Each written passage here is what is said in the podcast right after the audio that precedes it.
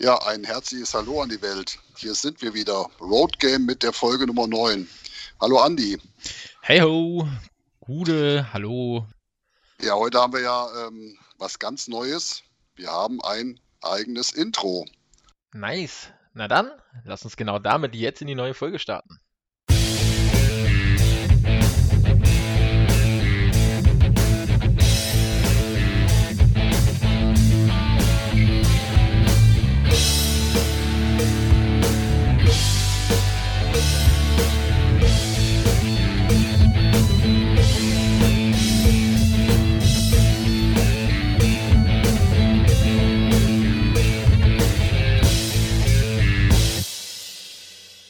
Vielen Dank an meinen Kollegen, den Patrick Böttger, der uns das Intro gemacht hat. Ähm, wirklich bärenstark. Danke dafür.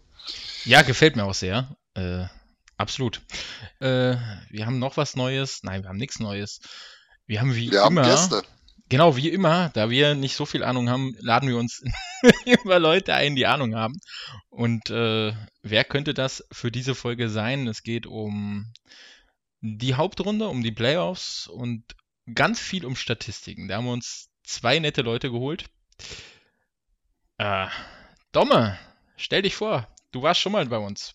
Einen wunderschönen guten Abend. Ja, ich war schon mal bei euch. Äh, letzte Saison haben wir, glaube ich, was Ähnliches gemacht mit Rückblick, Hauptrunde und solche Sachen. Ähm, jetzt machen wir das wieder, aber dieses Jahr gibt es hoffentlich Playoffs. Ähm, ja, letztes Jahr haben wir, glaube ich, auch danach äh, dann drüber gesprochen, dass es im Bietigheim nicht so gut lief und ihr wart eigentlich schon raus. Darüber haben wir gesprochen. Wir waren schon Jahr. raus, ja. Dieses Jahr sind wir noch nicht raus. Sehr schön. Genau, da wir ihr sind also schon Jahr... weitergekommen als letzte Saison. Das ist doch schon mal positiv. Genau, da ihr dabei war, äh, seit dieses Mal haben wir uns gedacht, so, Domme, probier's doch mal, vielleicht läuft's besser. Ja. Definitiv. Ja. Ja, und und wir haben ja noch einen zweiten Gast und ähm, den möchte ich kurz vorstellen. Also er ist für mich eine Podcast-Legende, eine Eishockey-Podcast-Legende. Er ist nämlich ein Teil vom Pausentee-Podcast. Das ist eigentlich der Podcast, der mich äh, zum Eishockey gebracht hat fast oder zum, zum Hören von Eishockey. Und ähm, deshalb und ich, nicht zu vergessen natürlich, ähm, lange Jahre war auch beim Connection Podcast. Also hallo Nils. Hallo. Ja, zum Glück ist das kein Videocast, weil ähm, sonst würde jeder sehen, wie rot ich jetzt gerade geworden bin. Oh. Ja, ähm, äh, tatsächlich aber auch, äh, das muss ich auch sagen, für mich auch Podcast-Legende. Ich glaube, für jeden. Also. Natürlich. Äh, aber ich dachte mal, Podcast, das ist zwei Typen treffen sich und äh, finden sich total geil, wie sie reden und finden, jeder sollte zuhören. Ja, wir Heute haben das ausgeschmückt, wollte ich jetzt sagen. So war unser Konzept immer, dachte ich. Hättest du dir damals vorgestellt, vier Leute? Vier Leute in einem Podcast? Ja. Nee, überhaupt nicht. Total verrückt, oder? Alle quatschen so durcheinander. ja. Ja, äh, soll funktionieren. Letzte Woche lief, äh, letzte Woche, letzten Monat lief es ganz gut. Äh, mal schauen, wie es dieses Mal läuft. Vor allem mit vier Leuten, die viel zu erzählen haben, oder drei Leuten, die viel zu erzählen haben. Rudi wollte sich heute ein bisschen zurückhalten. Und, ich wollte äh, eigentlich nur die Stichworte reingeben und euch äh, mal machen lassen. Das kann sehr spannend werden. Ja, sollen wir mal anfangen mit der DL2 Hauptrunde? Ja, was wollten wir überhaupt machen? Also um was geht's heute? Wir wollten die Hauptrunde durchgehen. Wir wollten mhm. mal äh, schauen, wer, wer so äh, Tops und Flops sind. Wir wollten wir wollten Awards verteilen für den Top-Torhüter, Top-Verteidiger, Top-Stürmer und die jungen Spieler.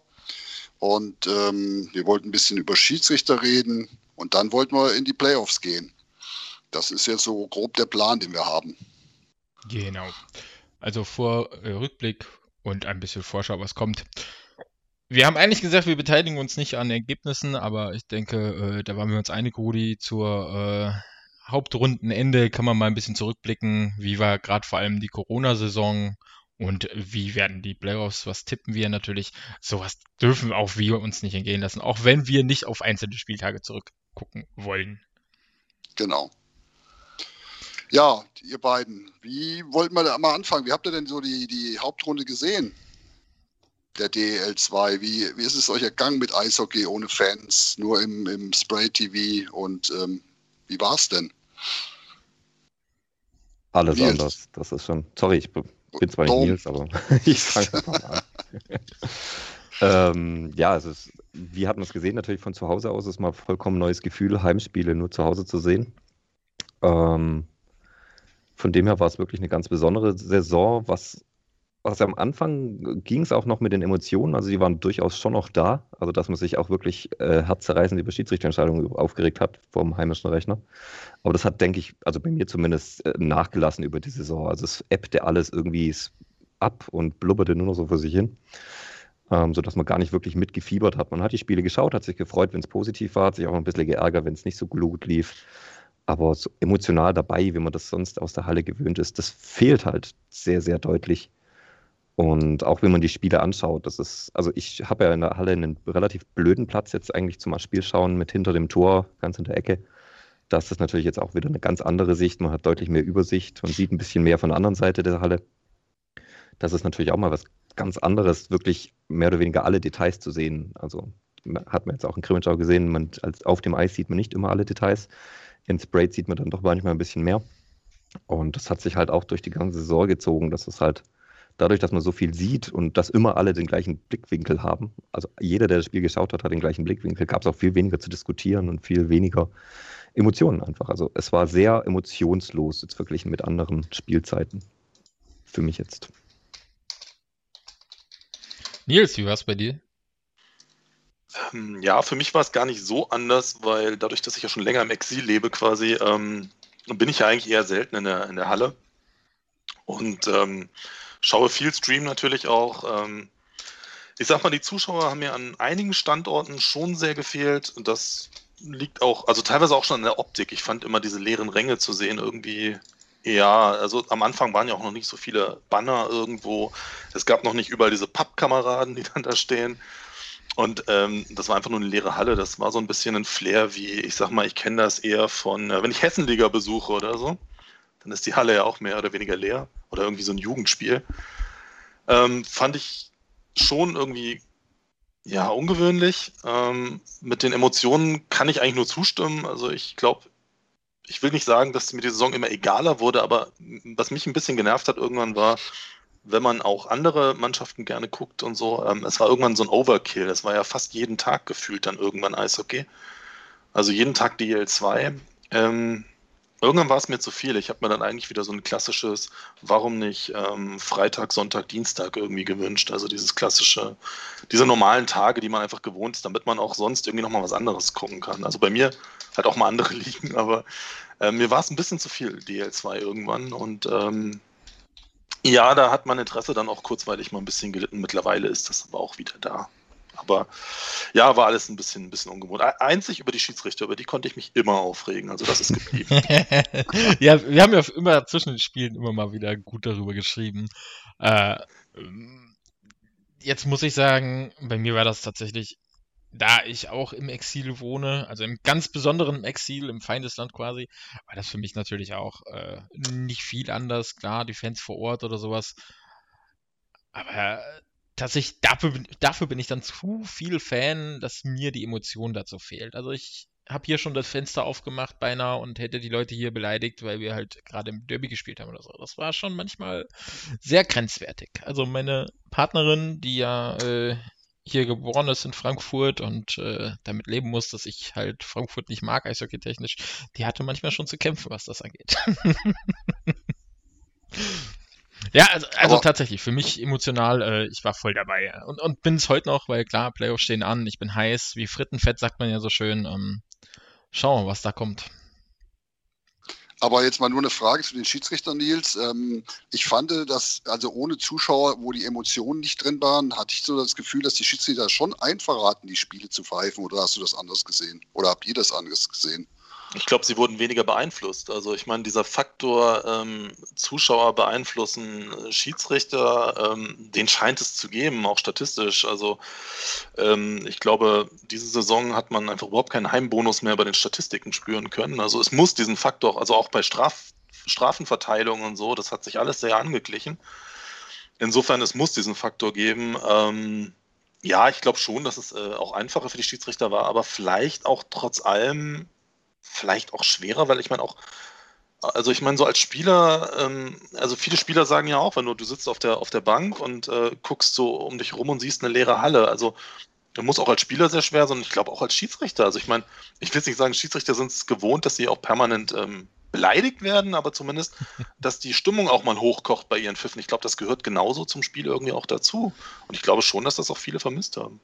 Daume sprach äh, die Situation in Grimmitschau an. Mit Zuschauern. Äh, wäre das, das erinnert mich jetzt gerade, passiert, wenn Zuschauer in der Halle gewesen wären? Ich glaube nicht. Also da hätten ja mindestens 1000 Leute gesehen, dass das Ding meilenweit drüber ging.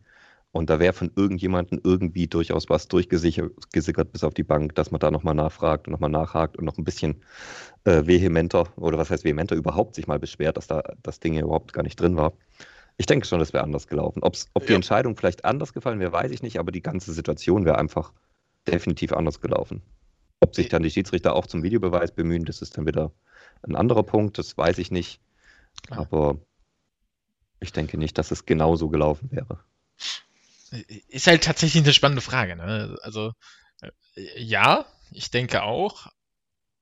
Aber, also, wie du schon sagtest, an 10.000 Fans natürlich, das Ding ist vorbei, äh, stehen dann Kopf, der, und dann, sie wissen es halt auch nicht 1000, dann wissen es auch noch 2000, weil die anderen 1000, die es nicht gesehen haben, wissen es dann von den 1000 und äh, so ist dann halt die ganze Halle auf einmal, ne? Eben, ja. eben also, gerade auch der Gästeblock in Krimitschau hätte da ja an der Stelle wirklich perfekte Sicht gehabt, wo es war. Ja. Also gut, ich weiß nicht, wie viele aus Bayreuth da jetzt, was war es, ein Sonntagabend, ich weiß schon gar nicht, was es für ein Tag war, ähm, da gewesen wären, aber ein paar sind ja eigentlich immer da. Ich denke schon, dass das aufgefallen wäre in dem Fall. Ja gut, das ich ist ja auch, Derby, ne? Da wäre ja richtig genau, die Hütte voll gelesen sogar, ja. Also ich ja, denke, die also Schiedsrichter hatten diese Saison durchaus einen, einen leichteren Job. Ich hatte auch als das Gefühl ähm, bei den Spielern, jetzt gerade was dieses klassische Torhüterschützen angeht, dass das lange nicht mehr so hart bestraft wurde. Also wenn da irgendwo mal leicht nachgeklopft wurde oder ähnliches und nicht sofort 2000 Leute dahinter Hey schreien, dass man da gar nicht sofort mit der Faust dazwischen schlägt, sondern eben doch den gegnerischen Spieler einfach nur zur Seite zieht und sagt, hey, lass mal. Ich denke, da gingen schon auch die Emotionen nicht ganz so schnell hoch bei den Spielern. Also gerade auch in den Derbys. Klar hat es gescheppert, natürlich gab es Auseinandersetzungen, aber ähm, das, das springt halt manchmal doch auch der Funke von den Rängen aufs Eis über und das fehlt halt komplett dieses Jahr. Äh, waren halt Derbys halt bei euch wirklich Derbys? Also ich muss jetzt sagen, Kassel, Nein, Frankfurt waren bei uns, ja, du hast gemerkt, so, es wurde ein bisschen Stimmung gemacht, gerade in den sozialen Medien und so, aber äh, Frankfurt, Kassel oder Kassel-Bad Nauheim war halt wirklich, ja, puh, gut, die, ich meine, die Rollen waren immer relativ einfach verteilt, aber so richtig Derby-Feeling kam äh, Außer bei mir ja. und meiner Partnerin nicht wirklich auf. ja, aber das ist ja gerade der Punkt, weil Derbys leben ja von den Emotionen und dann heißt es immer, ja, Derby ist eigene Gesetze, besonderes Spiel und so weiter. Das ist es halt einfach nicht mehr ohne Zuschauer. Da ist es genauso ein Spiel wie jedes andere. Und ja, das hat man, denke ich, schon auch gemerkt. Ich habe mir tatsächlich äh, Heilbronn Bietigheim das letzte angeguckt und äh, ja, gefühlt als Auswärtsfan, äh, also aus, als auswärtiger Fan hat man das tatsächlich nicht wirklich gespürt. Aber das war so ein Spiel, was hin und her ging, aber Derby habe ich da nicht gefühlt. Das stimmt. Da gab es schon andere Derbys. Na, aber es fehlen ja auch so ein bisschen die, ähm, ja, wie soll ich die jetzt liebevoll nennen, die Heilbronner Problemfans direkt vor der Kamera. Also das hat ihr zu Hause Also jeder weiß jetzt, von wem ich rede. Gelbe ja, Jacke? Gelb, orange? ja, aber so, so, ich sag mal, da waren ja so, so, so ein paar Kandidaten und ähm, das fehlt irgendwie auch. Also wenn man so einen Stream aus Heilbronn guckt, irgendwie, ich weiß nicht, es hat sich halt nicht, es, man hat halt nicht sofort gemerkt, es ist Heilbronn. Ich, eins muss ich sagen, stimmt. Also Kasseler Übertragung aus Heilbronn. Die letzte war äh, also den Freitag, wir hatten ja so ein Doppelspiel, Freitag und Dienstag, glaube ich, und ein Spiel dazwischen. Ähm, das Freitagsspiel stand der Hauptmoderator im Stau und es war eine Vertretung da. Die Vertretung war super. Also wirklich, da muss ich sagen, äh, auch wir haben vorhin im Vorgespräch gesagt, äh, Moderatoren sind definitiv dieses Jahr schlechter geworden. Das habe ich letzte Sendung ja auch schon mal erwähnt. Ähm, aber der war echt gut. Also ich fand den echt spitze. Also viel mehr Aushilfsmoderatoren, bitte. Ganz fühlt sich komisch an zu sagen, das in Heilbronn, das war gut. Also, das klingt irgendwie falsch.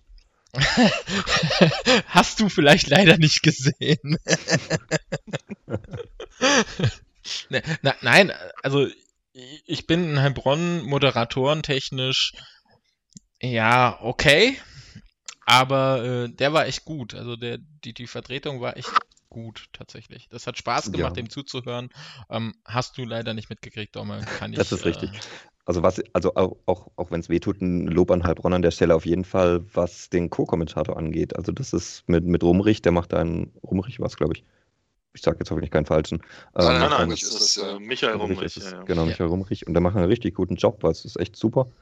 Auch nichts mit irgendwie parteiisch oder ähnlich, sondern wirklich ganz nüchtern, also nicht ganz nüchtern, aber einfach super. Ist Toller Das, Job, das den ist total witzig, weil ich äh, empfinde es genau gegenteilig. Echt? Ich fand das Ja. echt angenehm. Also vielleicht. Also für mich ist Erfahrung das einfach eine Zeitreise, ähm, wenn Michael Rumrich erzählt, ist das wie Eishockey in den 90ern. Da könntest du auch Hans Ja, Sachen das ist stellen. nicht falsch, das ist richtig. Ja, natürlich. Also das ist letztendlich so ein bisschen, also ja, es ist, es sind schöne Geschichten von früher mit dabei, aber ich finde, gemünzt auf das aktuelle Eishockey ähm, passt es oft nicht.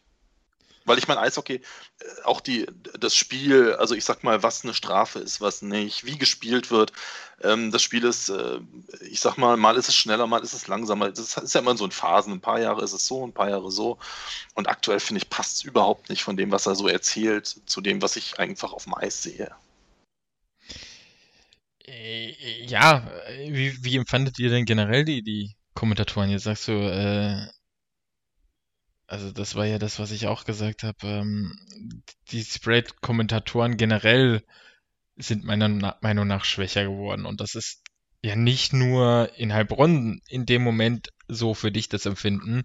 Ähm, ich hatte das tatsächlich an vielen Standorten. Tatsächlich auch bei uns in Kassel, ob das Kassel in Landshut. Ähm, es gibt nicht viele, die sich verbessert haben dieses Jahr tatsächlich. Aber kann auch das an den fehlenden Fans liegen und an den fehlenden Emotionen ein Stück weit? Also ich meine, äh, vielleicht auch, also ich stelle mir das auch sehr langweilig vor, dass du sitzt in einer leeren Halle und vielleicht passiert auch in dem Spiel gar nicht viel in dem Moment. Ähm, ich weiß nicht, aber muss auch für die Kommentatoren, glaube ich, ein, ein, ein schw- schwer sein irgendwie. Äh, Haben sie vielleicht einfach zu verkrampft oder manche Standorte zu verkrampft versucht, Emotionen rüberzubringen? Natürlich kann das sein, klar. Fand ich nur Also- manchmal echt schwierig. Ich finde halt, wenn die zu zweit sind, dann geht's immer noch. Und das, sonst bin ich beim Nils. Wenn du da so allein in der leeren Halle sitzt, das wird so ein Schwurbelspiel hin und her, keinen interessiert's, dann wird's auch echt schwierig für jemanden, der, der das nicht professionell macht. Ich glaube, dann, dann hast du einfach keine Chance, da irgendwie gut zu sein, glaube ich. Äh, ja, wir hatten, wir haben äh, viele Gespräche ja auch gehabt. Ähm, es sind halt in vielen Standorten so Lückenfüller gewesen, ne? Ob es jetzt äh, tausendmal gesagt wurde, es ist der äh, Top-Vorlagengeber oder oder äh, was was. Also es gab so viele Lückenfüller. Wirklich Naja, es gab Auch keine wurde. Geschichten. Genau. also es gab Corona, aber, aber ansonsten war es ein, eine, eine ganz kurze Saison zeitlich gesehen mit enorm vielen Spielen und aber eigentlich ist in der Woche ja gar nichts passiert, weil du bist ja von Spiel zu Spiel gehetzt. Also ich frage mich auch, ob auch vielen Kommentatoren einfach, naja, so ein bisschen einfach die Geschichten ausgegangen sind. Absolut, klar. Äh, Ist dann genau das, wo wir ja im Prinzip drin sind im Thema äh, Corona-Saison, ne? Hoffen wir einfach, dass äh, sich das alles bald mal wieder ändert. Ja, dann würde ich sagen, lasst uns doch mal äh, die Hauptrunde durchgehen. Wir gehen, würde ich vorschlagen, die Clubs mal durch. So ein bisschen kurz. Lasst uns unten anfangen und dann könnt ihr ja mal sagen, Top und Flop oder was euch aufgefallen ist.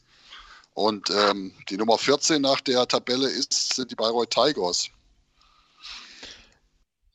Ja, fangen wir an mit Nils. Nils, du darfst. Ähm, ja, äh, ähm, Du sollst ah, jetzt nicht nur das vorlesen, was ich dir vorgeschrieben habe. Ja, ja, genau. Ja, ja, genau. ähm, nee, ich, ich, ich Wir haben hab doch den gesagt, ihr sollt euch nicht absprechen. Sie haben, ähm, die, sie haben einen Punkteschnitt von unter 1, was für mich erstmal irgendwie schlecht wirkte, weil die letzten Jahre waren wir das nicht gewohnt. Und ich habe auch gerade mal geguckt, die letzte Mannschaft, die unter 1 war, war Bayreuth äh, in der Saison 17, 18. Damals waren sie noch einen Ticken schlechter vom, vom Punkteschnitt. Aber ich finde, das zeigt es auch schon so ein bisschen. Also sie waren ähm, ja schon irgendwie eine. Ich glaube schon, dass sie auch einen anderen Anspruch an sich hatten, so ein bisschen. Ähm, Ich muss sagen, ich habe nicht ganz so viele Bayreuth-Spiele gesehen. Was ich immer wieder gesehen habe, ist, dass sie auch einen sehr kleinen Kader nur hatten. Ähm, was wahrscheinlich vielleicht auch ein bisschen, ich weiß es nicht, mit Corona geschuldet war, weil ich meine, weniger Spieler zu bezahlen, das ist irgendwie auch äh, vielleicht sinnvoll, weil irgendwie der Kader wirkte etwas zu klein. Ähm, ansonsten, was mir auf jeden Fall aufgefallen ist, äh, Tyler Gron hat nicht mehr so viele Stockfouls gemacht. Ich, ich wollte es gerade ansprechen. Lieblingsspieler also von dir in, in, in Bayreuth ist doch Tyler Gron. Ja, absolut. Also, also der Tyler Gron äh, Hattrick war ja immer äh, Tor, Stock, Schlag, hoher Stock. Und ähm, das hat er so gut wie gar nicht mehr, ich glaube, gar nicht mehr gemacht. Also der hat sich mehr aufs Eishockeyspielen konzentriert. Witzigerweise scheint es nicht so gut zu funktionieren. Also vielleicht braucht er seine Stockfouls, ich weiß es nicht. Ähm. Ansonsten muss man sagen, also was ich in Heilbronn immer, äh, in, in Bayreuth immer gesehen habe, ähm, Torhüter ist ein Thema, glaube ich, über das man in, äh, in Bayreuth sprechen muss. Ja, man muss ja Bayreuth, ich würde kurz dazwischen grätschen, die waren ja, ähm, bevor bekannt gegeben wurde, dass es keine Absteiger gibt, dann waren sie, glaube ich, so auf 11, 10 noch, ne? Und danach war es ja wie Stecker gezogen, ne? Da haben die ja, glaube ich, weiß nicht, ob sie überhaupt noch Punkte geholt haben, danach war es ja eigentlich vorbei bei denen. Ja. Also die Motivation war zu Ende oder ich habe keine Ahnung, was da los war, aber danach ging ja nichts mehr. Ja, zu Tyler Gron habe ich gerade noch äh, gefühlt weniger Strafen, sagtest du. Ich habe gerade mal geschaut, 1920 hat er im Schnitt äh, 0,86 und äh, 666 irgendwas Strafen gehabt. Dieses Jahr hat er pro Spiel 9,7 gehabt, also 0,97. Das heißt äh, fast eine Minute Strafe pro Spiel im Schnitt. Weniger Stockfouls, das war meine Aussage. Okay, das kann ich leider jetzt nicht überprüfen. Äh, das sehe ich jetzt leider nicht. Aber er hat im Schnitt mehr Strafen gezogen wie vorher. Tatsächlich. Vielleicht hat er jetzt nicht mehr den Stock benutzt, ne? Vielleicht hat er mal auf dich gehört und hat den Stock weggelassen. Naja, ich glaube jedenfalls bei Reut, die werden nicht zufrieden sein mit der Saison. Man sieht ja schon, wen sie verpflichtet haben für nächstes Jahr. Den Kollegen Homan von Bad Nauheim. Ich glaube, die wollen auch wieder ein bisschen nach vorne kommen. Ja, weiter zurück geht ja auch nicht mehr. Ja. Ähm, Sorry, das war jetzt gemein. Also für mich war Bayreuth eigentlich von Anfang an der Kandidat für den letzten Platz. Also da haben eigentlich, klar, sie haben ein paar gute Spiele gemacht, blöderweise immer gegen uns. Ähm, die haben uns ja zweimal sieben Tore eingeschenkt, wo keiner eigentlich weiß, warum und wie sie das gemacht haben. Ähm, aber sie haben da auch wirklich besser gespielt als wir. Also es ist nicht so, dass die, die, die Tore irgendwie zufällig wir selber reingeschmissen hätten oder sowas. Die haben da wirklich richtig gute Partien abgeliefert. Ähm, aber trotzdem in dem Kader war eigentlich auch jetzt nichts wo du sagen konntest, ja, damit könnten die was reißen oder wenn da ein paar Rädchen ineinander greifen, dann geht es da weiter nach oben. Da fehlt einfach ein bisschen Substanz, schlicht und ergreifend. Und von daher her, klar, zufrieden können sie nicht sein. Ich denke, das war auch der, das, das was du gerade eben gesagt hast, Rudi, ähm, von wegen Stecker gezogen, nachdem klar war, es gibt keinen Absteiger, natürlich, wenn dein komplettes Team, der komplette Kader auf einzig und allein Vermeidung des Abstiegs ausgerichtet ist und dir praktisch Tag für Tag eingetrichtert wird, wir, wir steigen nicht ab, wir steigen nicht ab und dann ist das erreicht. Klar, da ist die Luft raus. Dann ja. da kannst du entweder so gehen wie Kassel, so von wegen, dass du sagst, okay, jetzt spielen wir nur noch just for fun und schießen dann halt unsere zehn Tore. Oder es geht halt nichts mehr. Aber äh, haben sie nicht Kujala sogar schon verlängert? Der hat verlängert, genau. Genau, es ist sogar schon durch, ne? Ist ja bekannt, Kujala hat verlängert. Also am Trainer halten sie fest, daran wird es wohl nicht liegen. Kujala hat ja damals in, in Nauheim eigentlich schon nicht den verkehrten Job gemacht. Wohl Nauheimer waren ja auch relativ zufrieden, also da wird es sehr wahrscheinlich äh, am Spielermaterial liegen, ne? Ja, und am Spielermaterial, jetzt kommen wir, glaube ich, zu einer spannenden Mannschaft auf Platz 13. Ähm, da hat, glaube ich, auch keiner mit gerechnet mit den Dresdner Eislöwen, oder? Wie seht ihr das? Was heißt keiner mit gerechnet? Also irgendwie sind die Dresdner eigentlich fast jedes Jahr so der Kandidat für kann am meisten versagen. Ähm, immer sehr, sehr hoch gesteckte Ziele, aber also ist ja jetzt nicht das erste Mal, dass das passiert. Und da wird auch ja jedes Jahr mehr oder weniger der Kader auf links gedreht, das ganze sportliche Ausrichtung auf links gedreht und dann wundert man sich, dass es nicht funktioniert. Ähm, ja, schwierig, denke ich. Also denke, dort liegt es auch primär nicht am Trainer, wobei ich denke, dass sie jetzt mit dem Andy Brockmann auf jeden Fall einen haben, ähm, wo den Erfolg reinbringen könnte ins Team. Aber auch sonst war das der Kader jetzt auf dem Papier vielleicht, jeder Spieler hat mal starke Spielzeiten gehabt, aber jetzt nicht die Konstanz, die du brauchst, um der DL weiter nach vorne zu kommen. Dresden habe ich tatsächlich ja äh, Rico Rossis zweite Jahr. Ich war ja einer von denen, die sie eigentlich als Meister gesehen haben. Ja, ich habe verloren. Ich bin raus. Bei Dresden bin ich raus. Also ich habe sie genau da erwartet, ehrlich gesagt. Okay. Äh, ja, ihr wolltet ja Leute, die Ahnung haben, einladen. Wir werden jetzt bei jedem Platz sagen, ja, haben wir so erwartet. Wissen wir so. ja, stimmt, das ist eine gute Idee. Definitiv, ja. Nee, also wenn ich das äh, kurz ausführen soll, darf, keine Ahnung. Ähm, ich muss. Ich, ich fand die ganze Kaderplanung, also ich muss sagen, der Kader in Dresden ist ähm, eine Katastrophe in meinen Augen. Äh, das fängt mit einer Ausländerlizenz im Tor an, mit Helenius, den ich für unterdurchschnittlich halte in der Liga. Ich habe oft gesagt, er ist der schlechteste Import der Liga, aber dann kam Heilbronn noch, aber da kommen wir später noch zu. Ähm, aber ich fand halt, eben, das war einfach eine verschwendete Ausländerlizenz. Ähm, und äh, auch, auch sonst äh, muss ich sagen, insbesondere die ähm, vermeintlichen Leistungsträger in der Abwehr, ähm, wo jetzt mal so, ähm, ja, also zum Beispiel René Kramer ist so ein Kandidat, äh, wo ich mir immer denke, so, ja, der hat auch schon mal besser gespielt. Ähm, auch gerade so Defensivfehler, wo man sich echt denkt, so, das hat er nicht wirklich gemacht. Ähm, äh, aber auch ähm, Levely, Dotzler, ähm, Supis, das sind alles so Kandidaten, wo ich mir denke, irgendwie da fehlt so, ich weiß nicht, das, das, das wirkt alles so ein bisschen wie, da fehlt der Ehrgeiz. Und ja, das war kennt man die Namen, aber irgendwie, irgendwie kennt man die Namen, aber irgendwie, also irgendwie sind es ja auch Spieler, die haben zumindest mal eine gute Zeit gehabt in ihrer Karriere, ne? Aber die Frage ist, ob sie drüber sind. Also das ist so, also ich meine, die Dotzler ist 36, äh, Kramer ist 33, äh, Levelis ist 39. Hanusch ist 30, Supis ist 29. Das ist eine sehr alte Abwehr, ne? Ja, äh, genau das dachte ich mir auch gerade. Also habe ich gerade auch, äh, wollte ich drauf hinaus. Ich meine, die sind auch alle schon etwas älter. Vielleicht ist einfach auch die Zeit gekommen, wo man sagt, ähm, naja, es ist, äh, Upleger ist im Prinzip ein junger Spieler, dann hast du, äh, äh, wen hast du noch? Ja, dann fängt es eben schon an. Den Riedel. Ich fand den Riedel eigentlich äh, noch sehr, sehr vielversprechend in, in seinen Ansätzen für so einen, für so einen jungen 18-Jährigen. Und äh, auch natürlich auch Flade, muss man auch sagen. Also sie haben durchaus ähm, ja Spieler, die da jetzt reinwachsen können, aber äh, sie sind noch nicht so ganz reingewachsen und wie gesagt, die älteren, also ich sag mal, wenn die Führungsspieler versagen, dann läuft es halt auch nicht. Ne? Die Jungen werden es nicht rausreißen können. Das ist richtig. Und dann hast du einen Knackstedt im Sturm. Der eigentlich, ich glaube immer, also eine Mannschaft mit Knackstedt und Erfolg, ich sehe es nicht. Vor allem Darauf... Knackstedt als Kapitän. Ja. Das ist auch, was mich jedes Jahr wieder aufs Neue wundert. Ja. Er ist ja auch nicht der, der bekannt ist dafür, dass er äh, äh ja. genau, der sportlich fairste Kamerad ist. ja, äh, ja, aber er muss auch in der Kabine angeblich ja nicht so äh, der beste Trainerliebling sein, sag ich mal so.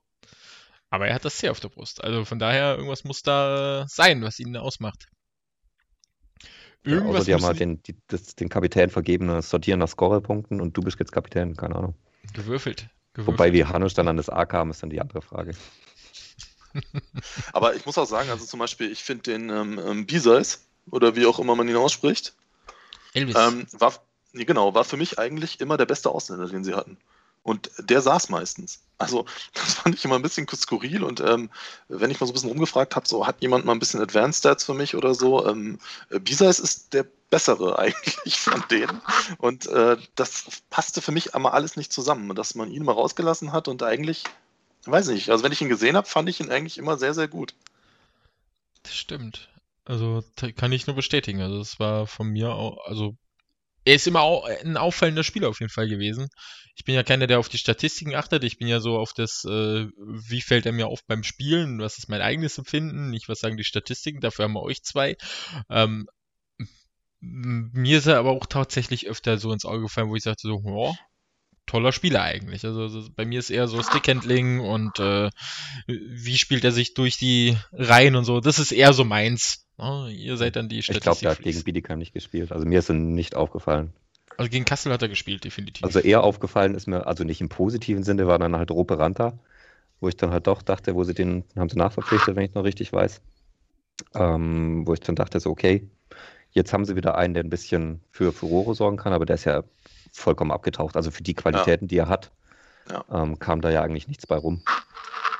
Und das musste halt auch erstmal hinkriegen, dass sein Rope Ranta praktisch ja, so in ein Team einbaust, dass er nichts mehr beliefern kann. Weil er ist ja durchaus ein Spieler, der alleine liefert. Der braucht, der braucht ja kein Team um sich rum oder ähnliches. Dem gibst du den Puck und sagst, mach mal. Aber nicht mal er konnte in Dresden irgendwas durch, aus, ähm, ausrichten. Aber vielleicht braucht er auch den Defensivsupport. Ja, also. natürlich, klar, die Defensive ist natürlich ein großes Manko. Also ich, ich, ihr habt vorher die Führungsspieler angesprochen, also ich sehe eigentlich in Dresden auch in der Abwehr keine wirklichen Führungsspieler oder Spieler, die auch ähm, irgendwo anders schon mal jemals Führungsspieler gewesen sind oder irgendeinen Anspruch in die Richtung hatten. Ja, also, also das sind zumindest gute Spieler, nicht mehr. Halt, ja, was, ja, nicht mehr. Naja, ich wollte gerade sagen, René Kramer war ja auch jahrelang äh, Captain, ne, zum Beispiel. Äh, der sollte schon noch den Anspruch an sich haben, hoffe ich. Ja, ist aber halt als, auch die Frage. Als ne? Führungsspieler, ne? also Führungsspieler habe ich immer so zwei Unterschiede. Das eine ist dieses, dieses Kapitän, dieses ich bin, bin so Kopf der Mannschaft und das andere ist dieser Führungsspieler auf dem Eis. Das heißt, ich strahle die entsprechende Ruhe aus. Ähm, wenn es irgendwie brenzlig wird, puck zu mir, ich kümmere mich drum und so weiter und so ja. fort. Das, ist, das heißt so, das ist der Führungsspieler auf dem Eis, der muss kein C haben. Und da, da brauchst du halt durchaus die Erfahrung auf der einen Seite. Auf der anderen Seite gibt es natürlich auch Spieler, die das schon mit 19 können. Ähm, aber da, da, fehlen mir einfach die Spieler in Dresden, wo ich sage, ja, das, das sind solche Spieler. Ähm, denen kannst du bedenkenlos bei 30 Sekunden Spielzeit und einem Torunterschied den, die Scheibe geben, da passiert dann nichts mehr. Oder es passiert eben doch was im Positiven. Also ich würde sogar sagen, mir fehlen die Arbeiter eigentlich in Dresden. Ich glaube, in Dresden gibt es tatsächlich so viel, was fehlt. Also wie gesagt, äh, oder das, das kann natürlich auch sein. Ich, ich, ich bin absolut bei euch. Gerade im Tor, Helenius, ja, ja. auffallender ja. Torhüter für mich Vierecke. Also das Tor, das hat vier Ecke. Das ist einfach so. Ja, äh, gut, aber wenn du mehrere Spiele gesehen hast von Dresden, äh, gegen Kassel war Viereck in der Bank, glaube ich, in dem einen Spiel. Das war großartig und aber er hat auch. Äh, Im zweiten ist er untergegangen. Also er stand ja, ja im zweiten stand er ja auch und klar. Äh, ist halt aber je länger Kerl, die ne? Saison dauerte, ne? Äh, wollte ich jetzt sagen, es ist halt 18 Jahre. Äh, sind wir ehrlich, ein Torhüter, äh, also ein Feldspieler mit 18 Jahren, ja. Ein Torhüter mit 18 Jahren, ein Torhüter, wann ist das beste Alter von einem Torhüter? Mit 26, also Mitte 20, Ende 20 sind so die Torhüter eigentlich äh, an ihrem. Ja, das ist richtig. Aber Punkt ich denke, für ihn war die Saison auf jeden Fall super. Also auch ja. wenn er, die Statistiken ja. katastrophal sind, er hat relativ viele Spiele bekommen, also ich denke mehr, als er erwartet hat vor der Saison. Und das ist das Wichtigste für einen jungen Torhüter. Der muss spielen, spielen, spielen, spielen.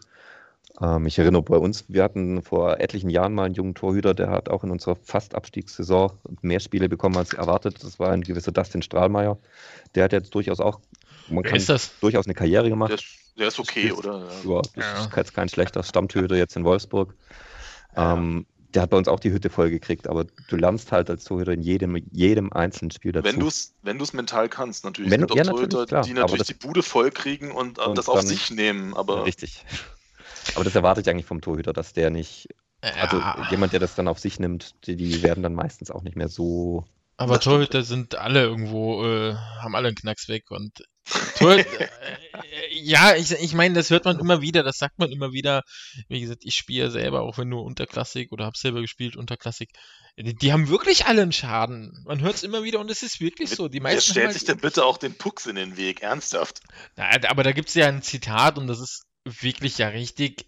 Im Prinzip, was macht ihr mit Handball-Torhütern? Also ein Eishockey-Torhüter, ich stand da auch schon mal drin. Ja, das kann das kann wehtun, keine Frage, aber du hast Schutz an. Eigentlich tut das nicht weh.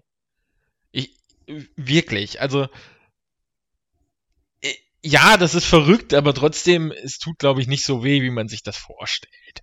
So.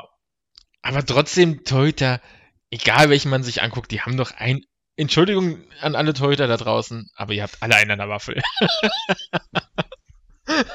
Jeder hat sein, aber die meisten wissen das auch. Also das muss man auch dazu sagen. Die meisten wissen ganz genau, was ihre Macken sind, ja, wissen, dass sie auch nicht immer ganz einfach sind und von daher ähm, ist es auch okay. Aber Torhüter brauchen halt auch eine. Ich glaube, für Torhüter ist halt Eishockey auch ein völlig anderes Spiel, ne? Weil ich meine, als Torhüter, also ich sag mal, als, als Stürmer kannst du dir Fehler ohne Ende erlauben. Ähm, defensiv, ähm, am Ende kriegst du trotzdem einen Top-Vertrag, weil du deine Buden machst im Powerplay. Ähm, als Torhüter erlaubt dir halt mal die Fehler ohne Ende, ne? Ja, und, und was ist denn deine Statistik im Eishockey als Torhüter? Deine Abwehr. Kriegst also äh, da zählt ja nicht nur jeder Schuss, sondern auch von wo kriegst du den Schuss? Und sind wir ehrlich, ihr beide arbeitet für Elite Prospects, ähm, werden da Schüsse von wo sie kommen gezählt? Nein, da steht nur äh, die Fangquote drin. Jetzt mal. Da, da, sind wir dann bei den Advanced Stats, ne? Also man genau. arbeitet dran, dass das alles ein bisschen sichtbarer wird, natürlich. Ja, klar, aber im Prinzip äh, ist das natürlich, fragt in drei Jahren keiner mehr, von wo hast du die Schüsse bekommen. Oder tut das ja. wer? Dann würde ich sagen, dann gehen wir zu Nummer 12. Äh, Macaroos, ist das ein guter Torhüter bei den Lausitzer Füchsen oder äh, sind die Zwölfter geworden, weil er keine starke Saison hatte? Großartige Überleitung, oder? Äh, hervorragend. Fast die beste, die du je gebracht hast. Gewöhn dich daran. Äh, Macaroos. Äh, Carouse, Carouse, Carouse ist on fire. Äh, ja, Nils, du wohnst nah dran. Bitteschön. Oh, super. ähm, ich bin nicht sein größter Fan. Also ich habe viele sehr gute Spiele von ihm schon gesehen. Aber auch äh, viele, bei denen ich mir gedacht habe, oh, weiß nicht. Also so, er ist kein, also Torhüter ist bei mir auch, ich muss sagen, ich habe keine Ahnung von Torhüter, wenn ich ganz ehrlich bin. Äh, Torhüter ist bei mir so eine Gefühlsgeschichte eigentlich viel mehr. Ähm, bei der eigenen Mannschaft ist es so, wenn ich bleibe ich ruhig, wenn dieser Torhüter im Kasten steht, dann ist es für mich ein guter Torwart. Aber es gibt auch Torhüter, die, wenn die bei der eigenen Mannschaft im Kasten stehen, wo ich einfach nervös bin, dann ist das für mich ein schlechter Torwart. Das kann ich nicht begründen, das ist ein Gefühl. Und ähm, so ähnlich, ähnlich bewerte ich das eigentlich auch bei den meisten anderen Teams. Ähm, man, man muss halt bei Caruth bedenken, ähm, er hat immer noch keinen deutschen Pass, obwohl das Gerücht irgendwie so seit zwei Jahren irgendwie durchgeht, dass er doch mal Deutscher wird oder so. Aber vielleicht scheint das jetzt dann auch irgendwie äh, vom Tisch zu sein, weil man trennt sich ja von ihm, wie man hört in Weißwasser. Ähm, insofern hat es das wohl erledigt. Und als Ausländer muss ich sagen, hm, weiß nicht, ob mir das reicht, weil ne, nur vier Ausländerlizenzen da erwarte ich im Tor, wenn, wenn, wenn man schon wirklich so verzweifelt ist und braucht einen Torwart, dann erwarte ich da eigentlich schon ähm, ja, einen, der wirklich die Dinge alleine gewinnt. Das hat er manchmal getan, aber nicht sehr oft eigentlich. Es gibt aber, ja tatsächlich ähm, äh, ja. Gerüchte, wer Ersatz sein sollte, um das mal kurz einzuwerfen. Äh, wir beteiligen uns natürlich an Gerüchten, wir mögen sowas gerne, irgendwo klingelt das Telefon. Äh, glaube, das ist. Äh, ja, kleinen Moment, da muss jemand ans Telefon. So, haben wir das auch geregelt. Passiert, wir nehmen live auf, wir schneiden auch nichts raus, auch nicht das Telefonat. Äh, äh, es gibt ja Gerüchte, dass tatsächlich äh, ein sehr guter Torhüter äh, neben Anschitschka nach äh, Weißwasser kommt. Brauchen sie ihn überhaupt?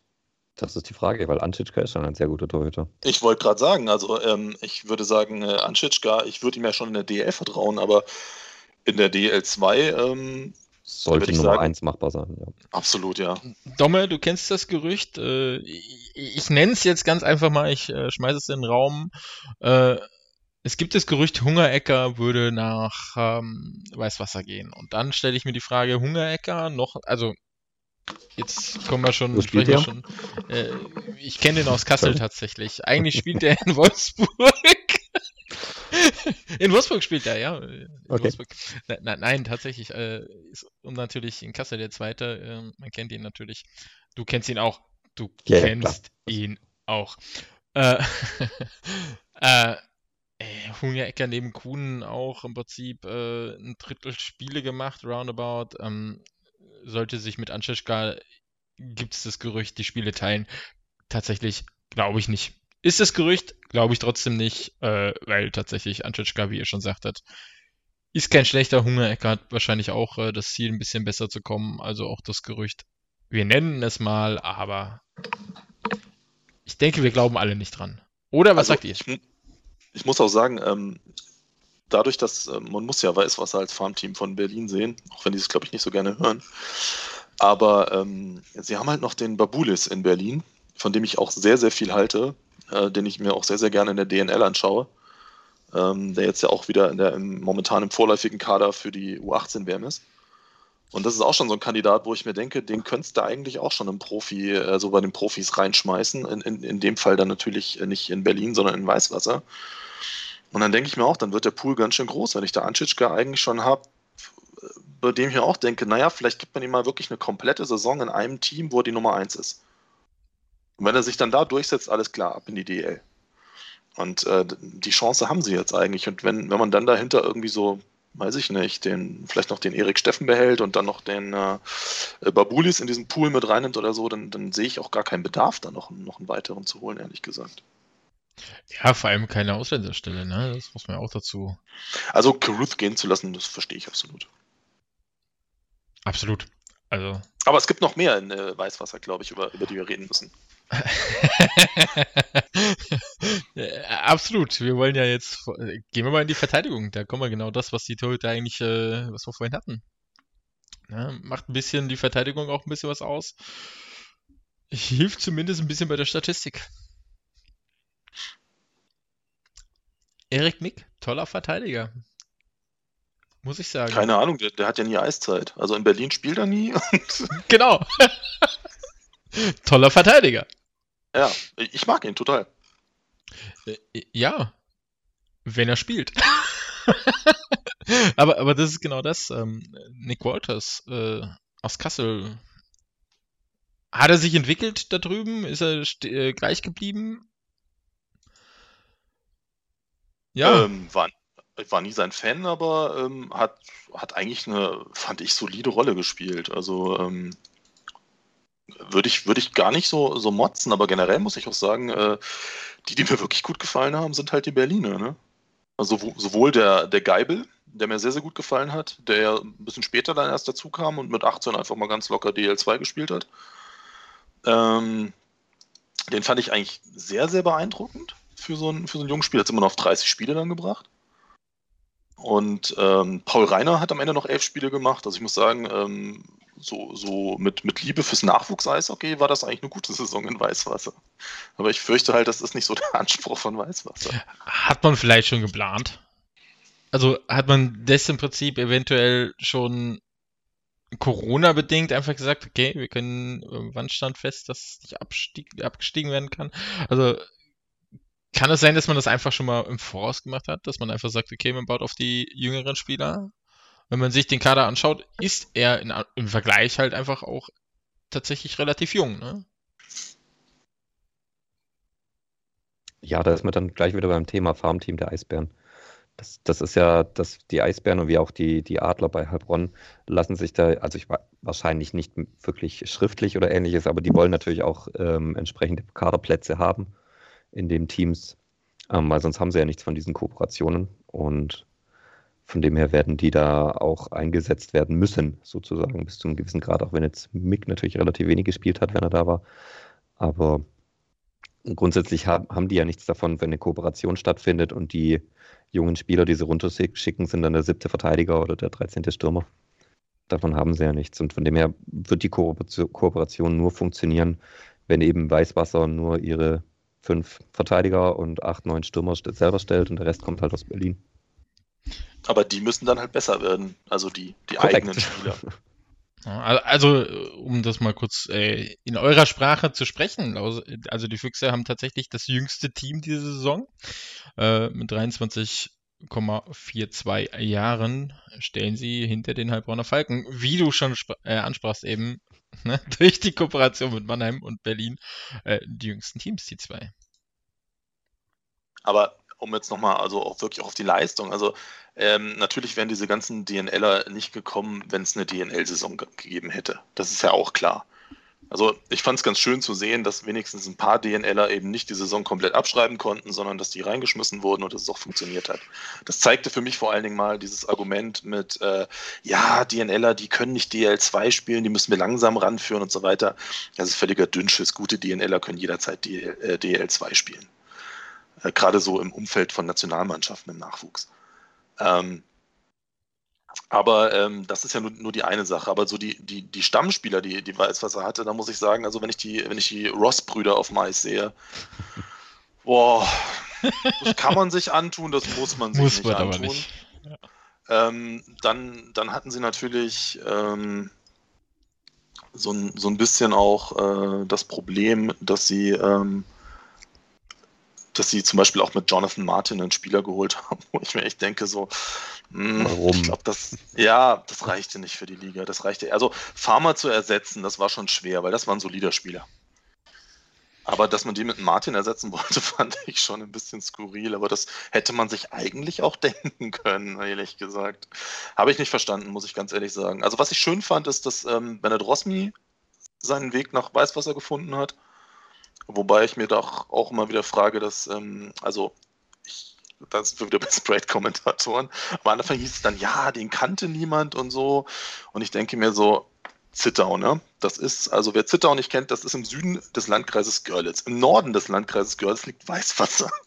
Also sprich, der gleiche Landkreis. So. Und bei Zittau, da ist Jonsdorf. Das kennt man sogar aus der Oberliga mitunter von früher. Und der kommt dort aus dem Nachwuchs und hat gespielt in Liberec. Das, das ist äh, von Weißwasser aus gesehen, fährt man ungefähr ja, eine Stunde, 15 vielleicht. Ähm, unter anderem in den letzten Jahren tschechischer Meister geworden und so richtig gute Nachwuchsarbeit. So, und dort spielt ein Deutscher mit. Das kann man mitkriegen, wenn man direkt um die Ecke wohnt. Und dann so zu tun, als hätte Weißwasser jetzt irgendwie so einen, so einen geheimnisvollen äh, jungen Spieler gefunden, fand ich ziemlich albern, ehrlich gesagt. Und teilweise auch echt peinlich.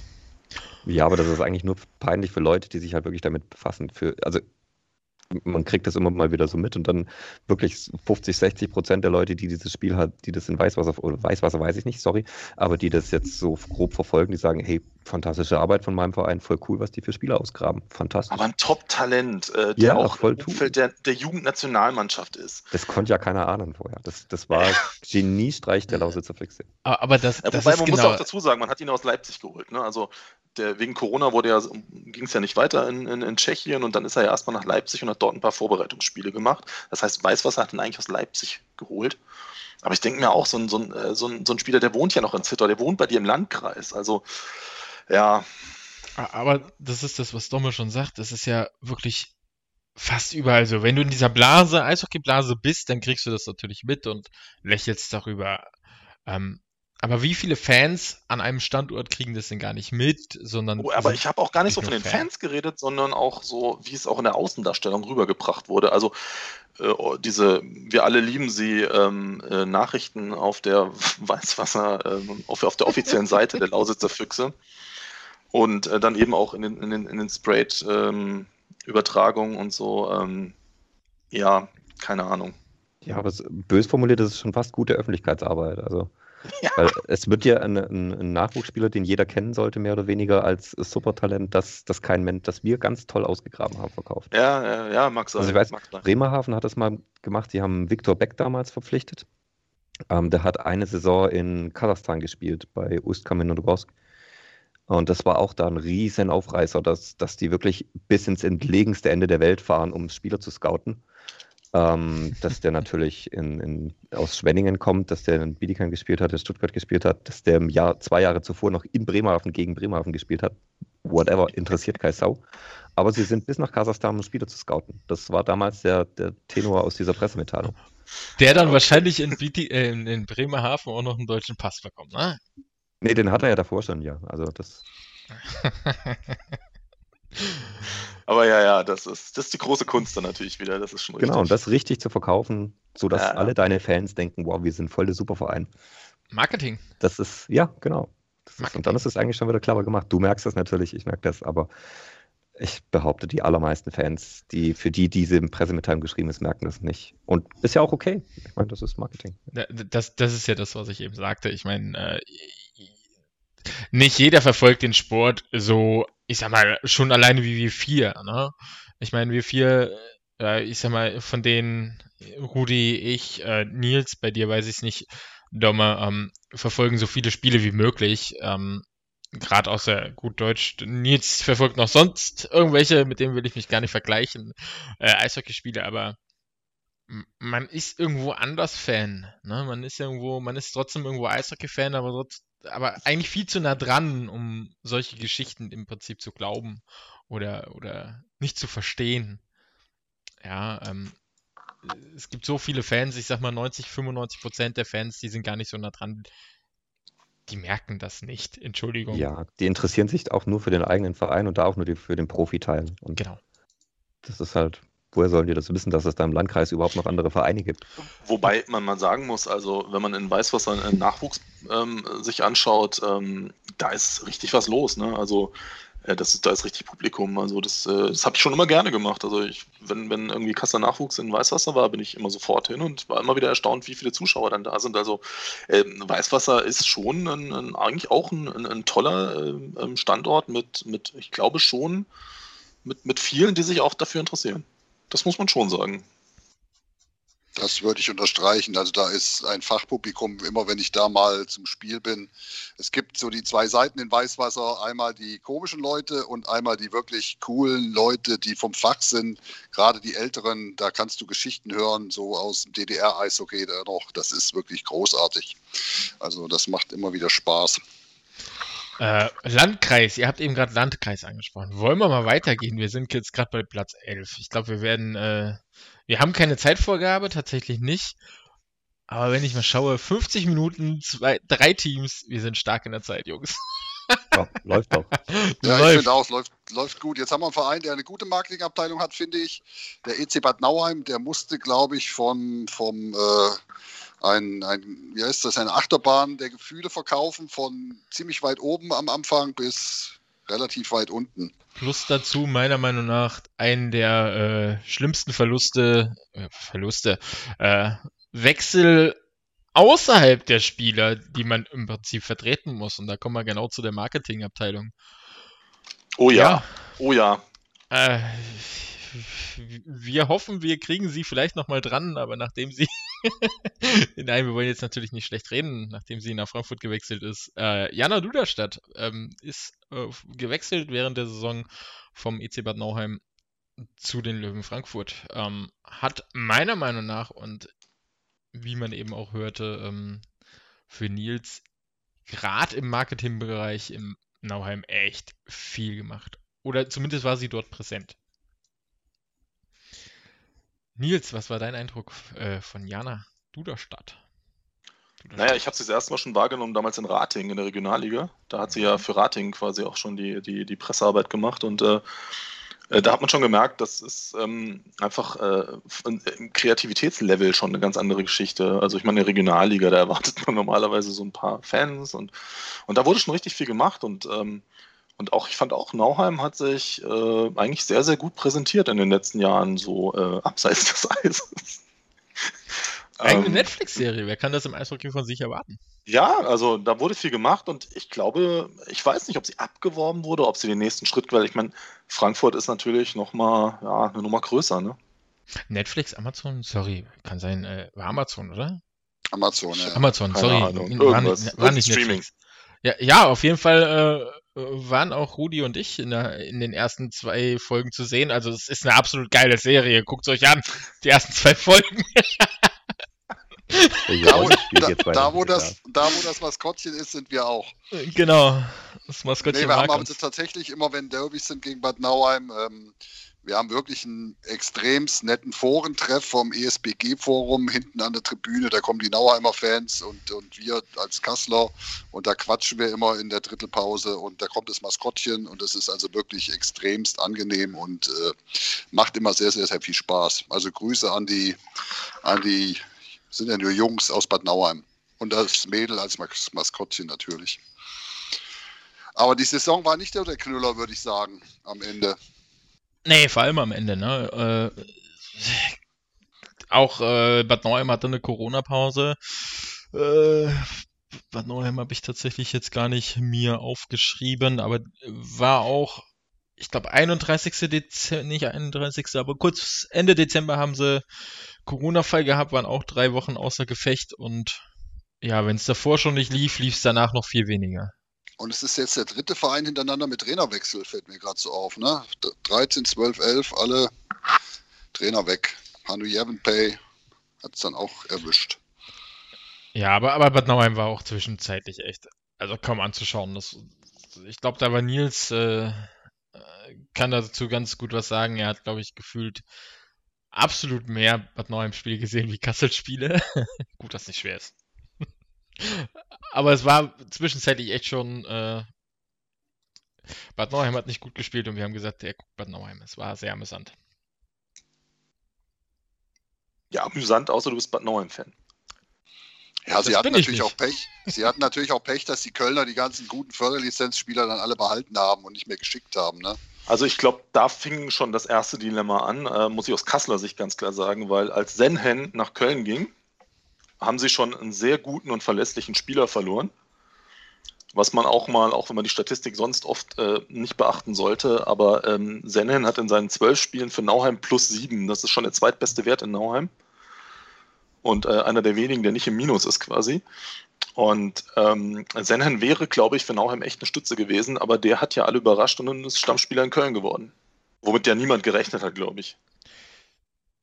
Und so, das war so wie du schon sagst, Stammspieler, ne? Also von, von DL2, äh, vom, naja, spielst eigentlich mal in Bad Nauheim, wirst du irgendwann mal zum DL-Spieler vielleicht, ähm, zu einem Stammspieler in, in, Köln, absolut. Genau. Und damit fingen schon Probleme an. Dann das nächste Problem, was ich gesehen habe, als, als Krobot zur U20-WM ist, zur Vorbereitung. Ähm, hat er ihnen auch gefehlt und irgendwie war danach auch so ein bisschen, als die U20-Spieler so Richtung WM tingelten, kam bei Nauheim der Bruch. War so mein Eindruck. Und ja, das ähm, von der Zeit davon haben sie sich, davon haben sie sich so alles nicht mehr zusammen. Erholt. Da, da kamen, sind die ganzen Jungen zur 20 WM oder halt auch nach Köln zurück. Dann kam der Corona-Fall, wo er halt auch mit, mit El Sayed einen richtig reingebügelt hat. Äh, gute ja. Besserung natürlich an der Stelle. Genau. Und das, das, das steckst du halt, manche Teams können das vielleicht locker wegstecken und Nauheim hat es halt härter getroffen. Das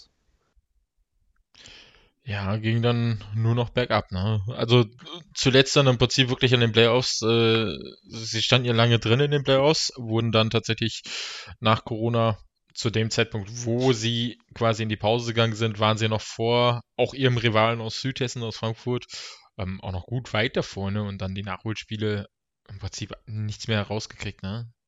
Gut, dann natürlich auch durch die Nachholspiele die Mehrbelastung, klar, mehr Spiele in kürzester Zeit, Schwierig. Also, ich muss sagen, so, warum ich natürlich Nauheim viel geguckt habe, ist ähm, äh, Nachwuchsspieler. Ne? Also, ähm, sie haben natürlich viele Debütanten gehabt. Ähm, der 16-jährige Leo Hafenrichter zum Beispiel hat drei Spiele gemacht. Das, äh, Sandro Meyer hat acht Spiele gemacht. Äh, Jussi Petersen konnte man sehen. Das sind alles, alles Namen, auf die ich noch sehr gespannt bin in den nächsten Jahren. Und insofern war das für mich immer sehr, sehr spannend, Nauheim zu gucken.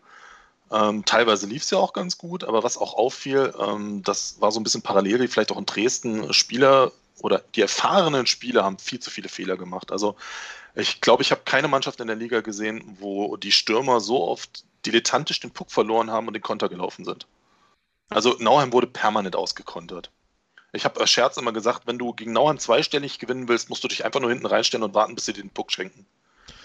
Das äh. war Wahnsinn dazu meiner Meinung nach ein Felix Big, der diese Saison völlig abgehakt hat. Also äh, Felix Big dieses Jahr, also ich habe ihn ja tatsächlich, klar, hat immer beim Gegner gespielt und immer war ich so, naja, Big hat gegen uns die besten Spiele und war nie der Übertorwart und nur gegen uns, aber dieses Jahr generell nicht so geil, wie er mal war. Also für mich ein geschenktes Jahr von ihm. Oder beispielsweise ähm, ein Verteidiger, der in 38 Spielen ein Tor und 10 Vorlagen gibt. Jetzt mal so als Beispiel. Da würde man sagen, oh, da gibt es ein paar Deutsche, die kannst du da holen, dann da holst du das raus. Nennt sich in Nauheim Mark Richardson und, belegt, und hat eine Importlizenz. Ähm, ist zu wenig, oder? Gutes Argument, absolut, ja. Also da kommen wir dann Freiburg später nochmal. Doppelte. Genau. Äh, äh, guckt man sich, da kommen wir später nochmal hin. Äh, klar, dann kommen wir eben Kassel, äh, Verteidiger, Ausländerlizenz, ne? Kommen wir später zu. Aber also grundsätzlich muss ich sagen, war es einfach eine, eine extrem gebrauchte, äh, gebrauchte Saison. Die spannend äh, war wirklich für die jungen Spieler, aber das war es auch. Jetzt stelle ich mal eine Frage, die ihr beantworten dürft. Kreuzer vielleicht, der fehlt, der wirklich letztes Jahr äh, in Bad Nauheim wirklich einen guten Job gemacht hat, wie man jetzt auch nochmal bestätigt bekommt.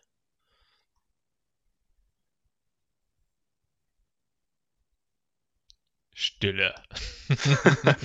Schwere Frage. Ja, eben. Ich bin keiner, der einfache Fragen stellt. Dafür bin ich nicht da. Also, was, ich, was mir so aufgefallen ist, ich weiß es nicht, weil ich habe natürlich auch keine interne als Kreuzer, ist, glaube ich, schon jemand, der Kontakte hatte und hat. Und ich habe so, wenn ich mir die Ausländer aus, anschaue in, in Bad Nauheim, ich weiß nicht, ob, ob der Baldes, der, glaube ich, Sportdirektor ist, diese Kontakte schon so hat. Und äh, vielleicht fehlen die so ein bisschen. Das ist das einzige, die einzige Erklärung, die ich so habe, weil der Nils hat völlig recht. Richardson, also entweder war der nur günstig, aber ähm, das war wirklich kein, kein, kein Ausländerverteidiger.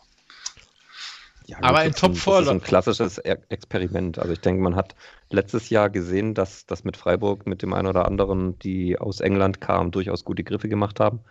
Und man hat es einfach probiert, denke ich. Ich denke, das war durchaus, lass es uns mal probieren, zu teuer ist er nicht. Ähm, und es hat halt nicht funktioniert, ja. Ich, also ich würde das wirklich als Experiment sehen. Das halt schiefgelaufen ist. Aber du kannst halt ein Experiment machen, finde ich, bei, bei vier Ausländern. Und wenn das schief geht, korrigierst du es halt im Laufe der Saison. Und Korrekt, äh, richtig. Das ist halt auch nicht Haben sie nicht passiert. gemacht, das ist richtig. richtig. Aber auch da die Frage, Wobei die anderen drei Ausländer ja jetzt nicht schlecht waren. Außer defensiv. Mitunter. Das interessiert mich definitiv. ja, genau. Genau, wenn ich vorne eins mehr schießen muss, Ich habe noch Felix ich Ja, ja, natürlich. Aber im Endeffekt, Big war auch manchmal echt die ärmste Sau da hinten drin. Ja, natürlich. Wie gesagt, sah bei vielen Dingen, die ich gesehen habe, ähm, nicht ganz gut aus. Aber klar, ne, wie ich vorhin schon mal gesagt habe, Torwart lebt auch von seiner Verteidigung. Ja? Und wenn du halt keinen Luca Sennen mehr hinten drin stehen hast, naja, gut. Um, um auch mal wieder Statistiken reinzubringen, also es hat kein Team mehr Schüsse pro Spiel aufs Tor bekommen als Nauheim. Ja. Und da kannst du als Torhüter fast nur noch schlecht aussehen, wenn es wirklich, also er hat 35,6 Schüsse aufs Tor pro Spiel. Ja, Das, das, ist halt schon, der hat schon viel zu tun viel. da hinten drin. ja, natürlich. Aber ja, klar, und, man muss sagen, er ist jetzt keiner, der sich äh, regelmäßig das äh, Spiel geteilt hat, ne? Also Ja, er war schon, Alles, fast alle Spiele gemacht. genau, also es war jetzt nicht irgendwie, dass man sagt, okay, ein Drittel noch ein anderer Spieler, er hat mal Luft bekommen oder so, sondern er hat tatsächlich auch überwiegend Spiele gemacht. Ja, tut mir jetzt nicht leid, Entschuldigung, Felix Beck, aber manchmal ist es im Leben so. ja, äh, auch Bad Nauheim wird wieder bessere Zeiten haben. Ja, neuer Trainer halt, ne? Ja, Und das finde ich auch sehr spannend. Ich denke, mit Ja. dem Harry Lange, das könnte schon klappen. Finde ich auch super spannend. Hat sich ja auch vor allen Dingen, was ich, was ich bei ihm so mag, ist, äh, er war ja auch ähm, nicht nur sechs Jahre Spieler, und, sondern hat ja dann den fließenden Übergang gemacht, erst damit auch mit Nachwuchs-Co-Trainer und so, dann äh, Co-Trainer in der ersten Mannschaft. Also ich finde diese Entwicklung einfach sehr, sehr gut und äh, das ist jetzt so der nächstlogische Schritt und äh, ähm, das ist auf jeden Fall wieder spannend, aber das meine ich halt auch mit Nauheim. Ne? Also auch wenn sportlich nicht läuft, aber es ist äh, mit den jungen Spielern aus Köln und, und auch jetzt mit sowas, es ist jetzt nie langweilig in Nauheim. Also von außen ist es immer sehr spannend. Äh, Ich, ich weiß nicht, äh, ich komme gerade zurück, Entschuldigung, ich muss sagen, äh, aber da anderes, ganz anderes Thema wieder zurück. Dresden übrigens, Ross hat in Dresden, ne? Aber das ist ein anderes Thema. Das haben wir, haben wir nicht angesprochen, ist vielleicht auch besser so. Wir wollen Krefeld nicht in der Liga haben. äh, ja, Machen wir weiter, oder? Mit dem Landshut. Äh, ja, wenn, wenn mir beim wenn mir beim Thema Bad Nauheim schon Ross einfällt, dann sollten wir weiter tu- machen, ja. Definitiv. EV Ich habe keine Ahnung, ob die zufrieden sind mit ihrer Saison. Ich kann das nicht wirklich einschätzen. Was sagt ihr dazu? Haben die ihren Nachwuchs gut genug eingesetzt? Ich glaube, ich glaube, dem Start her zufolge Sind sie Ähm, unzufrieden? Ja. sind sie Aber ich unzufrieden. denke sonst. Ja, genau. Wie Domme sagt, ja, vom Start her absolut unzufrieden. Ja. Aber nachdem Felix Schütz weg ist, also es ist nur ein Spieler und meiner Meinung nach haben sie halt mit Zacho Bryan und äh, Markus Power immer noch super Ausländer gehabt. Ähm, aber dann ist halt, da ist halt echt nicht mehr viel gelaufen. Ne? Das war halt Ja, es wirklich kam halt schwierig. nicht mehr viel. Also irgendwie Genau. zweite Reihe, dritte Reihe, da kam halt dann nicht mehr viel bei rum. Secondary das Scoring, ne? Ja, genau, Ja. Secondary Scoring, um mal Profi-Begriffe reinzuwerfen. Genau. Ja, Ähm, ist so. Das fehlt einfach, ja. Müssen wir jetzt übersetzen? Secondary? Nein. äh, ich glaube, wo, worüber wir in Landshut, ähm, und das ist so ein Dauerthema ein bisschen, äh, Torhüter, ne? Für mich waren ich, beide Torhüter nicht ligatauglich. Ähm, also ich, also würde ich dir so zur Hälfte der Saison durchaus, oder drei Viertel der Saison, aber hinten raus hat Petzold einige richtig gute Spiele gemacht. Aber das ist doch, also ich meine, hinten raus ein paar gute Spiele ist also nicht die Masse Ja, das ist nicht der Anspruch von einem Dimitri Petzold, das ist wohl richtig. Also über Hübel müssen wir nicht reden, glaube ich. Der ist einfach, äh, der hat ja jetzt auch in der Oberliga unterschrieben, ich glaube in Weiden, ne? Müssen wir mal ja, bei Weiden. Prospects gucken. Ich ja, ja, wechselt nach Weiden, ja. Ähm, also der, der ist klar kein, kein Torwart für die DL2, aber auch bei Petzold, ich glaube, allein der Name, man erwartet mehr, also man erwartet schon einen überdurchschnittlichen Torhüter und das ist er nicht. Ja, gerade von da, wo er kommt. Also das war für mich auch so, Petzold steht im Tor. Also da hatte ich als Fan schon so, oh ja, Petzold, der, der muss ja was können. Und im Endeffekt, naja, also ist jetzt nicht so, dass er nichts konnte, aber hat halt nicht gereicht. Ja, aber ist es da nicht auch so ein bisschen wie in Bad Nauheim mit der Abwehr und dem Defensivverhalten, dass das da auch ein bisschen gefehlt hat am Ende? Oder kommt das nur mir so vor? Na, ich habe die Landshuter eigentlich schon defensiv relativ gut in Erinnerung. Also relativ, ich meine, sie waren jetzt was Elfter. Aber ähm, anderes Level als Nauheim. Auf jeden richtig, Fall, ja. auf ja. jeden Fall ein anderes Level als Nauheim. Und du hast halt auch gerade mit, mit Weihager hinten drin und auch Grundtaler Martens, das sind ja durchaus Spieler, ähm, die. Ich mag die den Zimmermann. Ja, auch das. 19 Jahre, natürlich mag Nils den. Äh, Adrian Klein, Nils.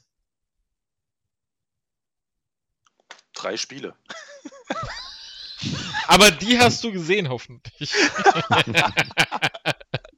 ja, Adrian Klein ist natürlich ein, ähm, ein großes, ähm, ein großes Talent und äh, auch einer, auf den ich meine Hoffnungen setze, jetzt ein bisschen bei der U18 WM. Weil ich sage immer, deutsche Verteidiger, die gibt es ja, in gut noch nicht so viel momentan. Also der, der, moderne Verteidiger, dieses, dieses Offensive mit hervorragendem Skating und kreativen Lösungen in der Abwehr mit gutem, gutem Pass raus und so, das, das ist in Deutschland noch nicht so gelungen, aber Adrian Klein ist schon einer, da muss ich sagen, da setze ich große Hoffnungen rein. Also, aber wie gesagt, so gelungen und wir haben einen Seider. Ja, aber Seider ist natürlich. Äh, Ausnahme, klar. Also, wenn, wir, wenn wir Seider klonen könnten noch, äh, dann das wär, sechsmal Seider in der Mannschaft, äh, der Gegner würde nicht mehr antreten. oder nicht mehr antreten können, zumindest. Können, ja, ja. oder das. Aber ähm, ich glaube, klein noch öfter in Landshut wäre eigentlich auch schön gewesen, natürlich, klar. Äh, ja, ja ähm, machen wir das gerade mal zum Thema auch. Ähm, klar, auch Landshut Corona-bedingt ähm, musste natürlich dann auch Spiele antreten durch die Regelung. Das eine äh, Gesundheitsamt regelt so, das andere so. Ähm, hat in Kassel tatsächlich ein Spiel angetreten mit 10 plus 1, 9 plus 1, 10 plus 1 war es.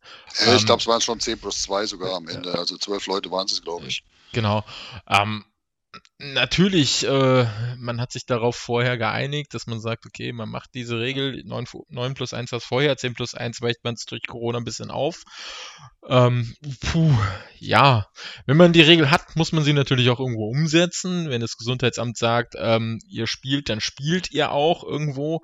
Ähm, die Regel hat man sich auch irgendwo selber gesetzt. Ähm, dass dann natürlich ein René Rodorisch sagt, äh, ja, man könnte ja die eigene Jugend ja, Landshut hat eine hervorragende Jugend. Und dann frage ich mich eben, warum hatten Adrian Klein nur drei Spiele? Na, weil er halt nur Förderlizenzspieler ist. Und dann woanders spielt, sehr wahrscheinlich. Genau. Ja, aber, aber man hätte aber, ja ähm, die Möglichkeit. Das ne? war schon, also ich fand, das war eine schlechte Außendarstellung, der Moment. Das war für mich so einer der, der Negativhöhepunkte eigentlich auch in der, in der ganzen DL2-Saison. Äh, dieses ganze Öffentliche, also auch aus Landshuter Sicht. Ähm, es war schon ein bisschen viel Gejammer, muss ich ehrlich sagen. Äh, nicht, nicht unbedingt nur unbegründet, aber das war für mich so ein Punkt, wo ich mir denke, klärt das intern. Absolut. Äh, E-, egal welcher Darstellung, man hat andere Teams mit reingezogen. Ob es jetzt tatsächlich, wir haben sie beide hier, im Prinzip Kassel und Bietigheim. Ähm, gut, Bietigheim ist dann gut rausgekommen, weil sie selber einen Corona-Fall ja, wir haben uns einfach selber positiv Clever. getestet. genau. Äh, Kassel hat das Ganze durchgezogen und äh, gefühlt war das Gespräch Kassel-Landshut dann waren die restlichen Partien davon sehr geprägt. Also selbst das Spiel war geprägt davon und alle anderen Ges Spiele meiner Meinung nach auch. Ähm, sowohl in den sozialen Medien als auch auf dem Eis. Ja, ich denke, das Problem war halt hauptsächlich, dass Landshut einige von ihren jungen Spielern halt schlicht gemeldet haben, was ja auch richtig ist, weil die ja spielen sollen. Und dann wurde da halt, hat die Liga halt drauf gepocht, die Spieler sind da, die Spieler dürfen spielen, die sind nicht in Quarantäne, warum, dann könnt ihr auch antreten. Das ist, ja, wie schon gesagt, das sind selbstgemachte Regeln, selbst auferlegte Regeln. Und dann hat man sich, also es klingt jetzt komisch als Bidikamer zu sagen, es gibt selbst auferlegte Regeln, an die man sich zu halten hat. ähm, ja, stimmt. Aber so ist es nun mal, ja. Man kann da natürlich auf Goodwill des Gegners hoffen und sagen, hey, lass uns das doch verschieben. Und aber, aber als Bietigheimer musst du natürlich auch sagen, 10 plus 1, das war unter Godet Standard. Ja, ich wollte auch schon sagen, so sei froh, dass ihr nicht gegen Köln gespielt hat, die hat mich aus der Halle geschossen. Ja. Ähm, klar. Ich muss mal gerade fragen, Rudi, bist du noch da? Ich bin noch da, ich höre, ich lausche gespannt. Aber wir okay. wollen ja, wenn ich jetzt auch noch meinen Senf dazugebe, nee. dann wird es ja irgendwie. Äh, nee, nee, ich, ich, ich habe hier nur gerade. Äh... Wollen wir zu den Eispiraten weitergehen? Äh, ja, fangen wir nochmal bei Landshut. Also ich, ich würde nochmal ganz klar, äh, Landshut jetzt natürlich äh, nochmal ganz kurz, weil wir auch eine kleine Vorschau machen, natürlich auf die Playoffs, aber auch auf Landshut, ganz klar, was haben sie nächstes Jahr vor? Auf jeden Fall mal Geld ausgeben. Aber ich glaube, sie können es auch. Ja, natürlich. Aber wann ist das jemals schiefgelaufen, wenn ein Verein spontan an mehr Geld kam? Ähm, ja, das ist halt die Frage, ob sie es klug ausgeben. Natürlich. Richtig, das, aber ich äh, denke, in, in, Landshut könnte das sogar funktionieren. Also, oftmals also ich halte Landshut so, für einen guten Standort für die Zukunft. Ja, absolut. Gerade mit der neuen Halle dann und allem drum ja. und dran. Also man muss ja offen sagen, ich meine, sie haben den besten oder bestbezahlt, Nils, du sagst, du hast das geschrieben, den bestbezahlten Pfleger im deutschen Eishockey, äh, nee, im, in Deutschland. Deutschland. Ja, das war äh, ein super Spruch, ich werde ihn nie mehr Meer vergessen. Äh, toller Spruch, aber ist tatsächlich so, sie haben ihn ähm, für nächste Saison verpflichtet. Ich bin gespannt, wo die Reise nächstes Jahr hingeht, tatsächlich. Also kann, kann sehr gut laufen, aber man weiß auch, wenn man überall die Top-Leute irgendwie holt, muss nicht gut laufen. Ne? Mal schauen, was sonst noch nachkommt. Äh, so, ich wollte den Sprung äh, aufs nächste Team nicht versauen. Habe ich zwar, aber äh, Eispiraten Grimmitschau. Der Club, der Club der Herzen. Ja, sie hätten die Playoffs verdient gehabt, absolut. Also Heilbronn hätte nicht sein müssen. darf, ich, darf ich direkt reinkrätschen? Ja, klar. Wer das Derby gegen Weißwasser verliert, ja, der hat das auch nicht verdient. Nicht. Also ich meine, die hätten auch nur dieses Spiel gewinnen müssen. Ja, ein Derby. Und gewesen. das war nicht, das, die Leistung war einfach nicht gut. Also haben sie auch nicht verdient. Fertig. Ja, bin ich auch voll und ganz bei dir. Ich meine, sie hatten die Chance, sie hatten sogar den Matchball selbst in der Hand, um, um reinzurutschen, haben es nicht genutzt und von dem her passt das schon letzten Endes. Aber ich verstehe auch irgendwo die, die Fans aus Krimmage, die sagen, wir haben jetzt doch eigentlich keine schlechte Saison gespielt und trotzdem reicht es halt nicht für die Playoffs. Das ist halt schon irgendwo enttäuschend. Und ich hätte denen das durchaus zugetraut, wenn die Saison regulär zu Ende gespielt geworden worden wäre, dann, dass sie reingekommen wären. Wobei es hat es dann vielleicht eher Ravensburg gewischt. Äh, äh, ja, es ist tatsächlich so die Sache. Ne? Ich meine, auf der anderen Seite auch Grimmitschau hat keine schlechte Saison gespielt, hatten dann auch ein paar Spiele, die nicht so gut liefen. Es war für Grimmitschau, glaube ich, keine schlechte Saison. Also vorher naja, eingeschätzt. angefangen, glaube ich, ne? Ja, und dann hatten sie ja diese ja, Serie. Und dann hatten sie diesen Lauf, genau. Ja. Genau, also als sie, glaube ich, die erste Mannschaft waren, die Kassel zu Hause geschlagen hatte, äh, da, da, fing äh, der Lauf für sie an, glaube ich auch. Ja, es war so ungefähr der Zeitpunkt. ungefähr, das, ich glaube, da hatten sie zwei, drei Spiele vorher gewonnen. Oder es war sogar das erste. Und da fing der Lauf an, tatsächlich. Aber ich muss jetzt auch mal sagen, also Krimitschau ist so, ähm, ist so quasi äh, Anti-Landshut. Äh, die haben viel Secondary Scoring, aber eigentlich kein Primary Scoring. Ja, ja. Also wenn man sich diese Liste Gut, anguckt, ja. äh, LeMay mit 68 Punkten auf 1 und dann, dann mit dann, äh, Peter Pohl mit 35 äh, Punkten auf Platz 2.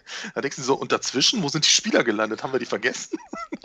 Also Spielgemeinschaft, äh, Eispiraten, Grimmitschau, Landshut nächstes Jahr. Ja, die beiden Mannschaften zusammen, dann hast du wahrscheinlich das perfekte Team. Ja. ja, aber schräg. Also wirklich, wirklich eine schräge Zusammensetzung zeigt, dass als Team die Mannschaft, glaube ich, sehr gut funktioniert hat. äh, ohne Stars halt eigentlich. Also außer LeMay natürlich, der absoluter Star ist dann. Aber hatte ich tatsächlich die Spiele, die ich von Grimmitschau auch gesehen habe, habe ich immer den Eindruck gehabt, ähm, als Auswärtiger, wo ich sagen muss, das ist eine Mannschaft, die da auf dem Eis steht. Also ich hatte nie das Gefühl, ich nehme Dresden jetzt als Beispiel, wo Dresden war für mich nie so das Homogene. Was ich bei Grimmitschau komischerweise also als Vergleich, ich habe sie beide nicht oft gesehen, äh, aber tatsächlich war das für mich total das krasse Gegenteil. Also die einen homogen als Mannschaft, aber wie ihr sagtet, halt keiner, der äh, mal eben Buden macht ohne Ende, der halt äh, Punkte macht und, und halt auch mal einen Sieg einfahren kann. Und äh, bei Grimmitschauer hast du dann halt genau ein, zwei Leute, die es eigentlich könnten, aber es halt doch nie wieder nicht können, weil sie halt kein Team sind. Äh, bei Dresden. Ne? Habe ich Dresden gesagt? Ja, ich hoffe. Ja, Krimitschau war auch echt unangenehm zu spielen diese Saison. Also gerade wie du ja angesprochen hast, diese mannschaftliche Geschlossenheit. Ähm, du hattest nicht die, dieses Prinzip Landshut, wo du, sage ich jetzt mal, wo du sagst, okay, wir nehmen die erste Reihe aus dem Spiel, was natürlich nicht immer machbar ist mit Spielern wie O'Brien und Schütz oder wie auch immer. Ähm, aber wir achten mal auf die erste Reihe und dann klappt das eigentlich schon. Bei Krimitschau musst du halt wirklich auf jede einzelne Reihe aufpassen, weil jede irgendwo scoren kann. Dafür sind sie natürlich nicht so schwer in den Griff zu bekommen, wie jetzt irgendwelche Tops-Reihen von anderen Teams. Aber das macht es gerade irgendwo interessanter auch zum Spielen oder halt schwerer zum Spielen auf jeden Fall, aber interessanter zum Anschauen auf jeden Fall. Aber du hast auch nicht dieses Nervöse, wenn dann gewisse Spieler über die Bande hüpfen und denkst, oh fuck, jetzt kommen die schon wieder. Ähm, das war bei Grimmitschau halt auch nicht so, dass du sagst, okay, da kommt jetzt wieder die, die ist super, da kommt der Superstar um die Ecke und das schlottern dir die Knie schon. Ähm, das war einfach wirklich ein Team. Zumindest als Auswärtiger, ne? was wir so sagen können. Also, ja, ich ähm, denke, das sehen, sehen die in Grimmitschau auch so, also was ich so mitbekommen habe. Also ich glaube, was man auch, was man auch sagen muss, also ich war auch nie so ein Fan von Bitzer, muss ich ehrlich sagen. Äh, ist für mich auch nur so ein, äh, ein, sehr unterdurchschnittlicher Torwart eigentlich für die Liga. Aber mit, Andri, äh, mit Andriukov haben sie natürlich, glaube ich, nochmal ein deutliches Upgrade bekommen gehabt. Dem übrigens mal gute Besserung auf diesem Weg. Ja. Der hatte ja den, äh, den Autounfall zuletzt, ja, wurde ja vermeldet. Genau. Und Saison aus war da ja raus, ne? Unterkörperverletzung. Ja. ja. Da. Aber mit Andjukov, ich meine 91,4 Prozent im Vergleich zu den 89,7% von Bitzer, das ist natürlich ein deutlicher Unterschied. Ja, das stimmt schon. Da mal ja. eine Frage an euch. Dieser André Jukov, ich meine, der hat einen deutschen Pass und kommt erst so spät in die Liga. Woran liegt denn sowas eigentlich? Ist der auch übersehen worden oder wie, wie kommt denn das eigentlich? Habt ihr da eine Theorie? Naja, der war mal in Frankfurt. Willst du den holen eigentlich? ähm, er war in äh. Frankfurt nicht, nicht so, glaube ich, nicht so überragend. Also er war mir so, naja, so lala. Und ich, vielleicht war das auch einfach ein bisschen verbrannt. Äh, Nils, ich muss dich kurz darauf hinweisen. Wir, wir sind nicht Connection, ne? hm. da habe ich mich versucht neutraler zu sein. Äh, da habe ich versucht neutraler zu sein. Ja, ja, Frankfurt ist kein einfaches Pflaster für Torhüter. Ich denke, deshalb haben sich die letzten Jahre durchaus gezeigt, dass da sehr, sehr hohe Ansprüche an die Torhüter ges gestellt werden und die Konto nicht erfüllen. Ähm, aber auch wenn du die Zahlen von ihm anguckst, das war ja, das war ja nicht keine schlechten Zahlen, die er in Frankfurt geliefert hat. Also für Frankfurt nicht. waren schlechte Zahlen halt. Ne? ja, genau, das ist, das ja. meine ich. So von wegen, ja. aus Frankfurt hörst du eigentlich nichts Positives, also wenig Positives über ihn. Und ich denke, wenn dann hier sich irgendein Sportdirektor dann bei Frankfurt mal informiert, hey, was sagst du eigentlich zum Andrejukov? Und der dann sagt, hm, naja, hat er schon bessere, dann überlegst du es dir vielleicht zweimal, ob du, ob du den dann in dein Team holst. Das ist wohl wahr, ja. Danach ging es ja auch nach Frankfurt, ging es ja zurück nach Russland. Ähm, ist jetzt wieder zurück und hat zumindest eine bessere Fangquote wie vorher. Ja, jetzt hoffen wir mal, dass er seine Verletzung übersteht. Dann denke ich durchaus, dass der weiterhin in Deutschland unterkommen kann. Also auch in der DL2. Ja, ist ja auch erst 30, also ist ja auch noch okay. Ja. Ach, hat noch acht Jahre vor sich mindestens. Ja, äh, äh, äh, ja da haben wir genau den Punkt. Ähm, wir haben bei anderen Mannschaften von 33 geredet und gesagt, naja, okay, René Kramer, hm, ja, ist langsam am Alter angekommen, wo man schlechter wird. Bei einem Torhüter von 30 Jahren reden wir davon, ja, hat jetzt seine Zeit, ne? Ja gut, aber wir reden ja auch von in Deutschland bleiben. Ich meine, irgendwann kannst du auch in die Oberliga gehen. Ich behaupte jetzt mal, in der Oberliga verdienst du besser als guter Torwart, als wenn du in der Ukraine oder in Kasachstan spielst. Äh, ja, das, das wäre jetzt wirtschaftlich. Äh also ich glaube schon, dass er in, in Deutschland durchaus eine, eine, Zukunft hat, wenn er das möchte. Natürlich, natürlich. Ja, machen wir weiter. Wollen wir. Ja, jetzt machen wir weiter mit einer spannenden Mannschaft. Äh, ja, ja, die Frage Ja, ist jetzt, wie echt? wollen Wir wir, überspringen acht oder wie? wie, wie, Ein- wollen, wie ein- wollen wir ein weitermachen? Ein Oldschool-Trainer aus den. Nee, Kanada ist er, glaube ich, ne? Kill Bill Stewart führt die Heilbronner Falken doch noch in die Playoffs. So, und jetzt seid ihr dran. Ja, Heilbronn. wir haben eigentlich schon. Ich nehme mal, ich übernehme mal Thomas Part. Ähm, haben wir nicht schon genug über Heilbronn geredet? Vielleicht möchte Doma einfach was zu Michi Knaub sagen. ähm, gerne, gerne. Also er hat uns ja immerhin ein Derby gewonnen, das muss man ja ganz ehrlich sagen. Wir hätten das Spiel Ja. wahrscheinlich nicht gewonnen, wenn er nicht so strunzhohl, sorry, echt, es geht nicht anders, strunzhohl wäre. Ich glaube, er hat einen Shift gehabt in dem zweiten Drittel und da hat er, glaube ich, dreimal probiert, gegen den Kopf zu checken. Beim dritten Mal war es erfolgreich und dann ging er halt mit Spieldauer duschen. Ähm, Aber auch echt dreckig. Also echt. Ja, dreckig. natürlich, total. Aber er hat im, e- exakt im gleichen Shift, hat er schon zweimal probiert, einen anderen Spieler auch so zu erwischen. Und da ging, hat, war er jedes Mal zu langsam. Das ist halt auch noch sein Problem. Und Also- her, also ich denke, über, über Knaub müssen wir nicht mehr reden. Ich hoffe, er bekommt nicht nochmal irgendwo einen Vertrag. Ich denke nicht, dass für ihn Eishockey das Richtige war. Äh, äh, ich glaube, generell redet man viel zu viel über ihn. Ich mag ihn auch Genau. nicht. Er hat da in der Liga meiner Meinung nach nichts verloren. Ja, aber ich finde, man muss solche Spieler trotz allem thematisieren, weil, ähm, sorry, aber das geht Ja, nicht. Ja, Also ja, bei aller absolut. Liebe auch für Härte und ähm, es- ich, es, es kann ja auch immer mal irgendwie hier und da was schiefgehen. Manchmal ist es vielleicht das Timing, äh, manchmal sind es auch die Emotionen, die Halle kocht über, aber das ist ja alles kein Argument dieses Jahr. Keine und, äh, Frage. dann- also bei ihm ist das einfach so, das ist äh, Vorsatz schon. Und das ist das Problem an der Geschichte. Und das muss man thematisieren, weil er ist ja auch nicht der einzige Spieler in Deutschland, der so negativ auffällt. also, äh, Ein wir, anderer haben, ist aus privaten Gründen ja aus Straubing weg. also wir, wir haben ja immer wieder erwähnt, ähm, im Pendant und nein, ähm, im positiven Pendant, wie man es halt eben machen kann, und ich bin immer noch ein kleiner Fan und schade, dass er eben nicht mehr spielt, ist Sean Weller, äh, der hart gespielt hat, auch vielleicht mal nicht ganz legal, aber trotzdem im Prinzip, man wusste ganz genau, wenn er jemanden in Anführungszeichen mal eben auf die Nase haut, meistens hatte es schon. ne? also äh, es war halt ein Aber er konnte halt auch Eishockey spielen. Ne? Das ist der Punkt. Äh, ja. Genau, und er konnte halt auch, Entschuldigung, glaubt der, glaubt der von hinten kommt oder so tut wie, "Hä, ich muss mal mit dir reden und dir dann auf die Nase haut, Entschuldigung, oder dreckig ins Gesicht checkt oder sonst irgendwas. Nein, das sind dreckige Dinge, die will ich einfach nicht sehen. Punkt. Ja, wenn ich im Prinzip einen Sean Weller und ich sage immer noch, ich vermisse ihn, auch wenn, äh, ich habe ja eben gesagt, ich übernehme Thomas Part, ähm, äh, ich ich vermisse so einen Sean Weller in der Liga, der halt wirklich Eishockey Ja. spielen kann und trotzdem Härte bringen kann. Aber so ein Ja, aber man darf auch nicht vergessen, er, also ein Sean Weller schafft es halt auch, dass er in allen anderen Stadien eine eigene Hymne hat. Mhm. Und das schaffst du Ja. nicht nur durch Dummheit. Und, durch Und das schafft ein, würde ein Knaub nie schaffen. Genau. Und, und, und das ist eben genau das, wo ich sage, äh, über einen Weller kann ich mich stundenlang und ich, äh, Domme, wir haben uns letztes Mal darüber unterhalten, privat, super Typ. Ich glaube, von Mhm. Knaub, mit dem brauche ich kein Wort wechseln. Sorry, der ist Ich meine, alles- vielleicht ist er auch privat nett. Das will ich ja gar nicht eben absprechen, aber auf dem Eis hat er Äh, eigentlich nichts mehr äh, zu suchen. äh, Entschuldigung, nein. Entschuldigung, da bin ich auch vielleicht ein bisschen unter der Gürtellinie. Ja, eben, ich will so einen Typen nicht sehen und äh, so viel kann.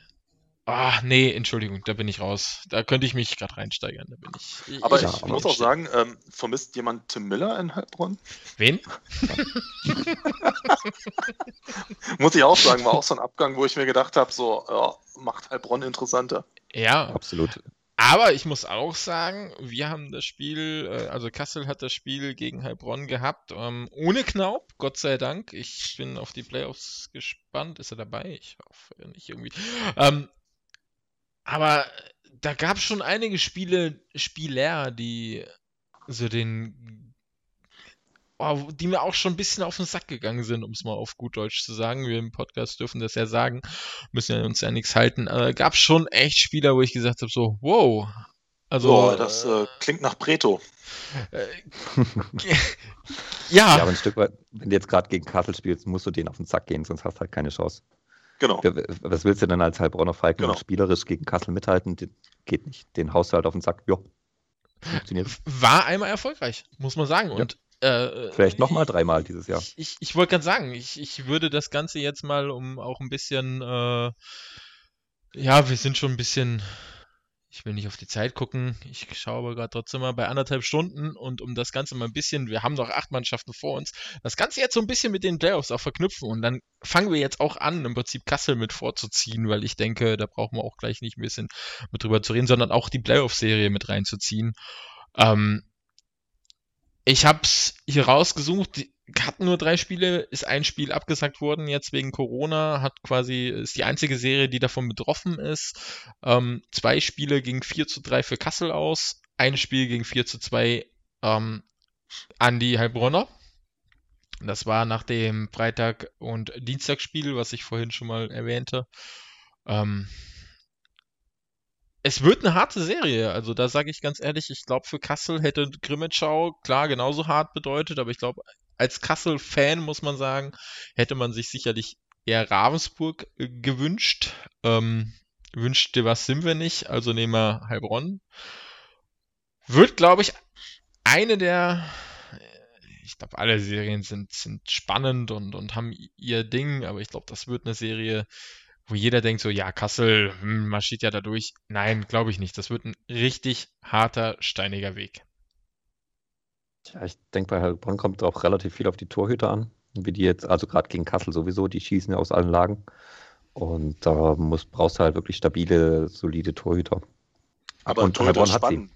Hat, ja, absolut. Also, also Heilbronn dass, hat das dass Nemetz der schlechteste Torhüter ist, statistisch? Ja. Gegen Kassel, äh, wie gesagt, ich habe die Ergebnisse ja gerade gesagt, 4-3, 4-3 und äh, 2-4 na, Playoffs haben ihre eigenen Regeln. Schauen wir mal. Also, ich sag mal, Valenti wird motiviert sein. Äh, vielleicht ja. lässt, hinterlässt er ja, äh, sagt er, okay, ich bin in Kassel groß geworden. Lass sie mal durchmarschieren, glaube ich nicht. Hat eigene Pläne. Äh, Maginot extra motiviert. Äh, Corey Mapes motiviert. Also sind einige Ex-Kassler. Stefan de la Rovere eine super Saison gespielt. Ähm, Mr. Mercedes-Stern, Justin Kirsch, ähm, da gibt es einige Spiele, Spieler, die sicherlich gegen Kassel, Matthew Neal, nochmal eine extra Portion äh, Motivation haben. Ja, und, und sie sind, also gut, ich weiß nicht, wie man das jetzt noch äh, mitnehmen kann, aber bevor jetzt die Saison abgebrochen wurde, waren sie ja durchaus on fire. Ähm, was, was zu die Liga angeht, zu die letzten Spiele. Ja, da waren aber sie ja haben, durchaus. Sie haben Corona-Fälle, ne? Sie hatten auch Corinna-Fälle, ja. Die also wir wissen ja auch gar nicht, welche Spieler möglicherweise auch geschwächt sind. An, mhm. Angeblich Gerüchte, ich will jetzt wieder nicht zu viel verraten, war es wohl ein Trainer und ein Spieler. Also, genau, man, man, sprach, man, sprach, von Offiziellen auch dabei, genau. Also war ja, glaube ich, auch die PK, äh, also die Pressemitteilung davon, ähm, auch offizielle. Mhm. Aber es soll ja erst weitergehen, wenn rein theoretisch, also 22. soll es ja weitergehen. Es wären rein theoretisch, wenn keine Langzeitfolgen, äh, alle wieder dabei. Ja, aber Langzeitfolgen brauchst du nicht mal, aber auch Schwäche, ne? Also aus einer Krankheit rauskommen, wenn du Symptome hast, möglicherweise. Natürlich. Dann darfst du nicht vergessen, ähm, wie lange können sie vorher zusammen wieder trainieren? Klar, das, das, das sind äh, alles so Faktoren, die jetzt irgendwie das Ganze noch unberechenbarer machen. Halt, ne? Natürlich. Ja, aber wenn, darf ich da kurz eingrenzen? Ich habe bis heute sogar in der HNA gelesen. Ähm, ich glaube, die Mannschaften, ich weiß nicht, wie es, wie es ist äh, in Bietigheim, die trainieren die ganze Woche nicht zusammen im Moment, sondern trainiert jeder für sich auf dem Fahrrad quasi. Korrekt, unsere komplette Mannschaft. Also, ihr seid eh noch in, in Quarantäne, genau. ne? Die ist komplett in Quarantäne bis zum 19. oder 18. oder sowas. Also nein, ja. kein gemeinsames Training. Also die einzigen, die trainieren dürfen, sind die vier, die nicht in Heilbronn dabei waren. Also es ist jetzt so, dass die Kassler, wie gesagt, jeder für sich trainieren, dann werden die jetzt noch zweimal getestet und wenn der finale Test bis Samstag oder am Samstag negativ ist, dann dürfen die wieder gemeinsam aufs Eis. Also von dem her sind die Vorteile für die Mannschaften, die gesund sind, wahrscheinlich auch nicht äh, so groß. Ja, ja, aber auch nicht ohne. Also das, das ist halt genau der, der Punkt, wo ich mir äh, Frankfurt rausgeschrieben habe. Da kommen wir aber gleich nochmal hin. Ich würde trotzdem äh, schon mal darauf eingehen. Frankfurt hat nach ihrem Corona-Fall, äh, beziehungsweise nach ihrer Corona-Pause, die am 26.12. hatten sie das letzte Spiel, am 19. hatten sie das erste Spiel wieder. Dazwischen drei, vierwöchige Pause. Ähm, Frankfurt kam so zurück, dass sie eine Niederlage nach Verlängerung hatten, danach zwei Siege, drei, zwei Niederlagen und dann den Rest im Prinzip, ich nehme jetzt die zehn Spiele danach, da haben sie von 30 Punkten 22 Punkte gemacht. Also im Prinzip nur zwei glatte Niederlagen, eine nach Verlängerung, nach einer langen Pause. Also man kann danach siegen. Ja, also äh, da waren dann Gegner wie äh, Kaufbeuren, ja, Niederlage nach Verlängerung, okay, Freiburg 3-2 Sieg. Äh, nicht schlecht. Ja, klar, dann kam, äh, haben sie in Tölz 4-1 auf den Sack gekriegt, haben Weißwasser aber zwischenzeitlich im Prinzip mit 6-1 noch nach äh, Hause geschickt. Ne? Also, das eben nach einer dreiwöchigen Pause. Es geht.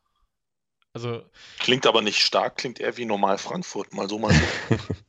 äh, äh, schaut, ja, natürlich kann man, natürlich, ich, ich verstehe, was das ist halt auch ein anderes Spielermaterial, ne? Also ich meine, äh, von der Qualität her auch. Also ja. da erwarte ich ja eigentlich auch, wenn es normal läuft, dass sie die Spiele auch gewinnen.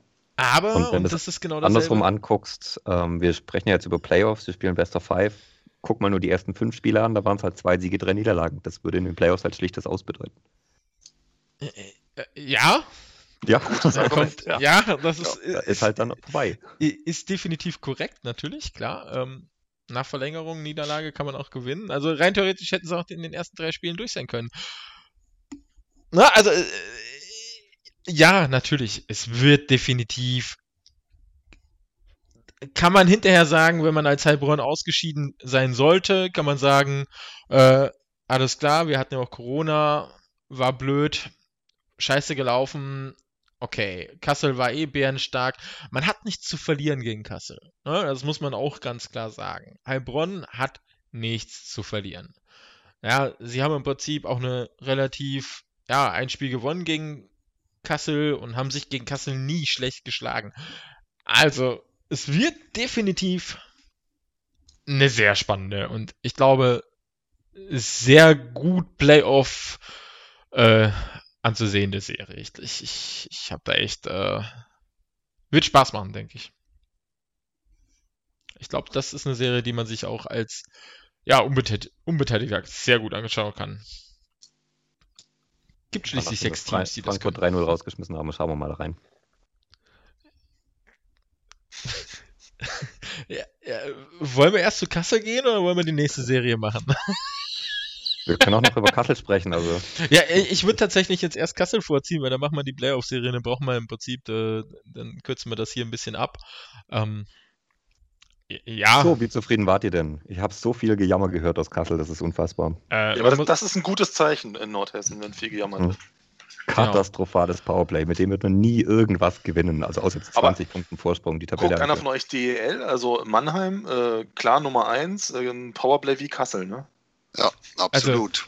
Also, also da, da, muss ich sagen, ich, ich, auch, ich bin auch einer derjenigen, die sagen, wenn wir gemeckert haben, hat eigentlich jeder Kassler nur über, also außer, äh, wir reden jetzt von den normalen, äh, über das Powerplay gemeckert. Und da muss man echt sagen, das war zwischenzeitlich wirklich unterirdisch.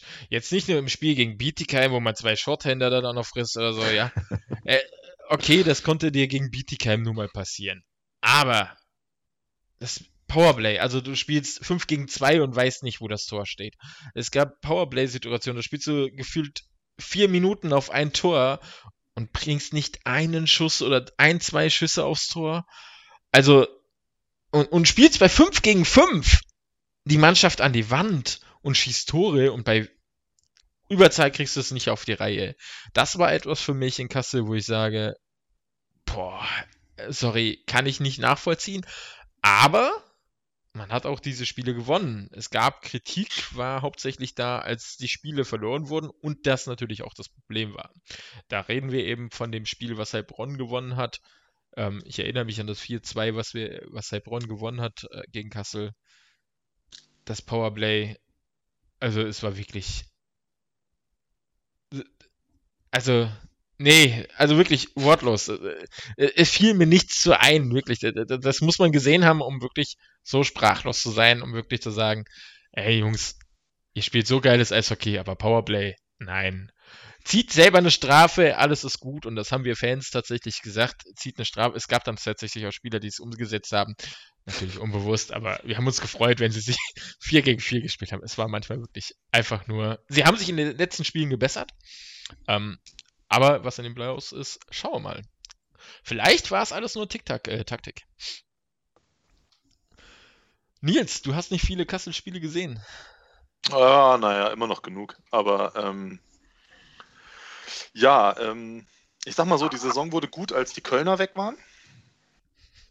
Diese Kölner Leihspieler, diese ganze Geschichte fand ich irgendwie unsäglich. Ähm, aber als ich dann ähm, vor allen Dingen keinen Maller mehr sehen musste im Huskies-Trikot, wurde die Saison echt gut. Und ähm, ja, ansonsten muss ich sagen, ich, ähm, ich glaube, ich habe in der DL2 noch keine so gute Mannschaft gesehen. Wenn sie wirklich, also wenn sie in ihrer Hochphase waren. Ähm, die Mannschaft ist einfach unfassbar gut zusammengesetzt. Also ich habe nie eine bessere Verteidigung auch gesehen, ähm, weil da kann irgendwie, also selbst ein, selbst ein Marco Müller spielt plötzlich wieder, als äh, wären die letzten Jahre nicht gewesen. Äh, Derek Dinger hat mittlerweile sieben Tore gemacht und äh, keiner weiß, wie das passiert ist.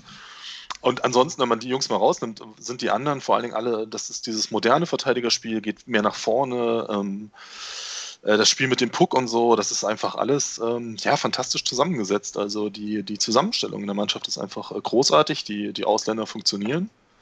Manchmal auch erst nach äh, leichten Anlaufproblemen, wie im Falle von Olsen, aber im Großen und Ganzen, ähm, es ist einfach, also die, die, die große Leistung haben in dem Fall einfach wirklich die vollbracht, die die Mannschaft zusammengesetzt haben. Also mit anderen Worten Kehler und Gibbs. Ja, es gibt in Kassel, also ich habe ja ein paar Spieler, bei manchen Mannschaften war es total einfach, äh, Spieler rauszusuchen, wo du sagst, das waren die Spieler, die haben die Mannschaft geprägt. In Kassel, ja, in Olsen nach seiner Verletzung, die er im Dezember, würde ich der Meinung hatte, äh, kam er wieder und ich glaube, bis dahin hätte jeder gesagt so, boah, was für eine Ausländerlizenz hätte keiner gebraucht. Er kam wieder und war ein völlig anderer gefühlt. Er ist völlig aufgetaut. Mittlerweile meiner Meinung nach einer, klar nach Rutkowski, der bei uns Topscorer ist, der einen roten Helm hat, auch ja, weil Trivino verletzt war.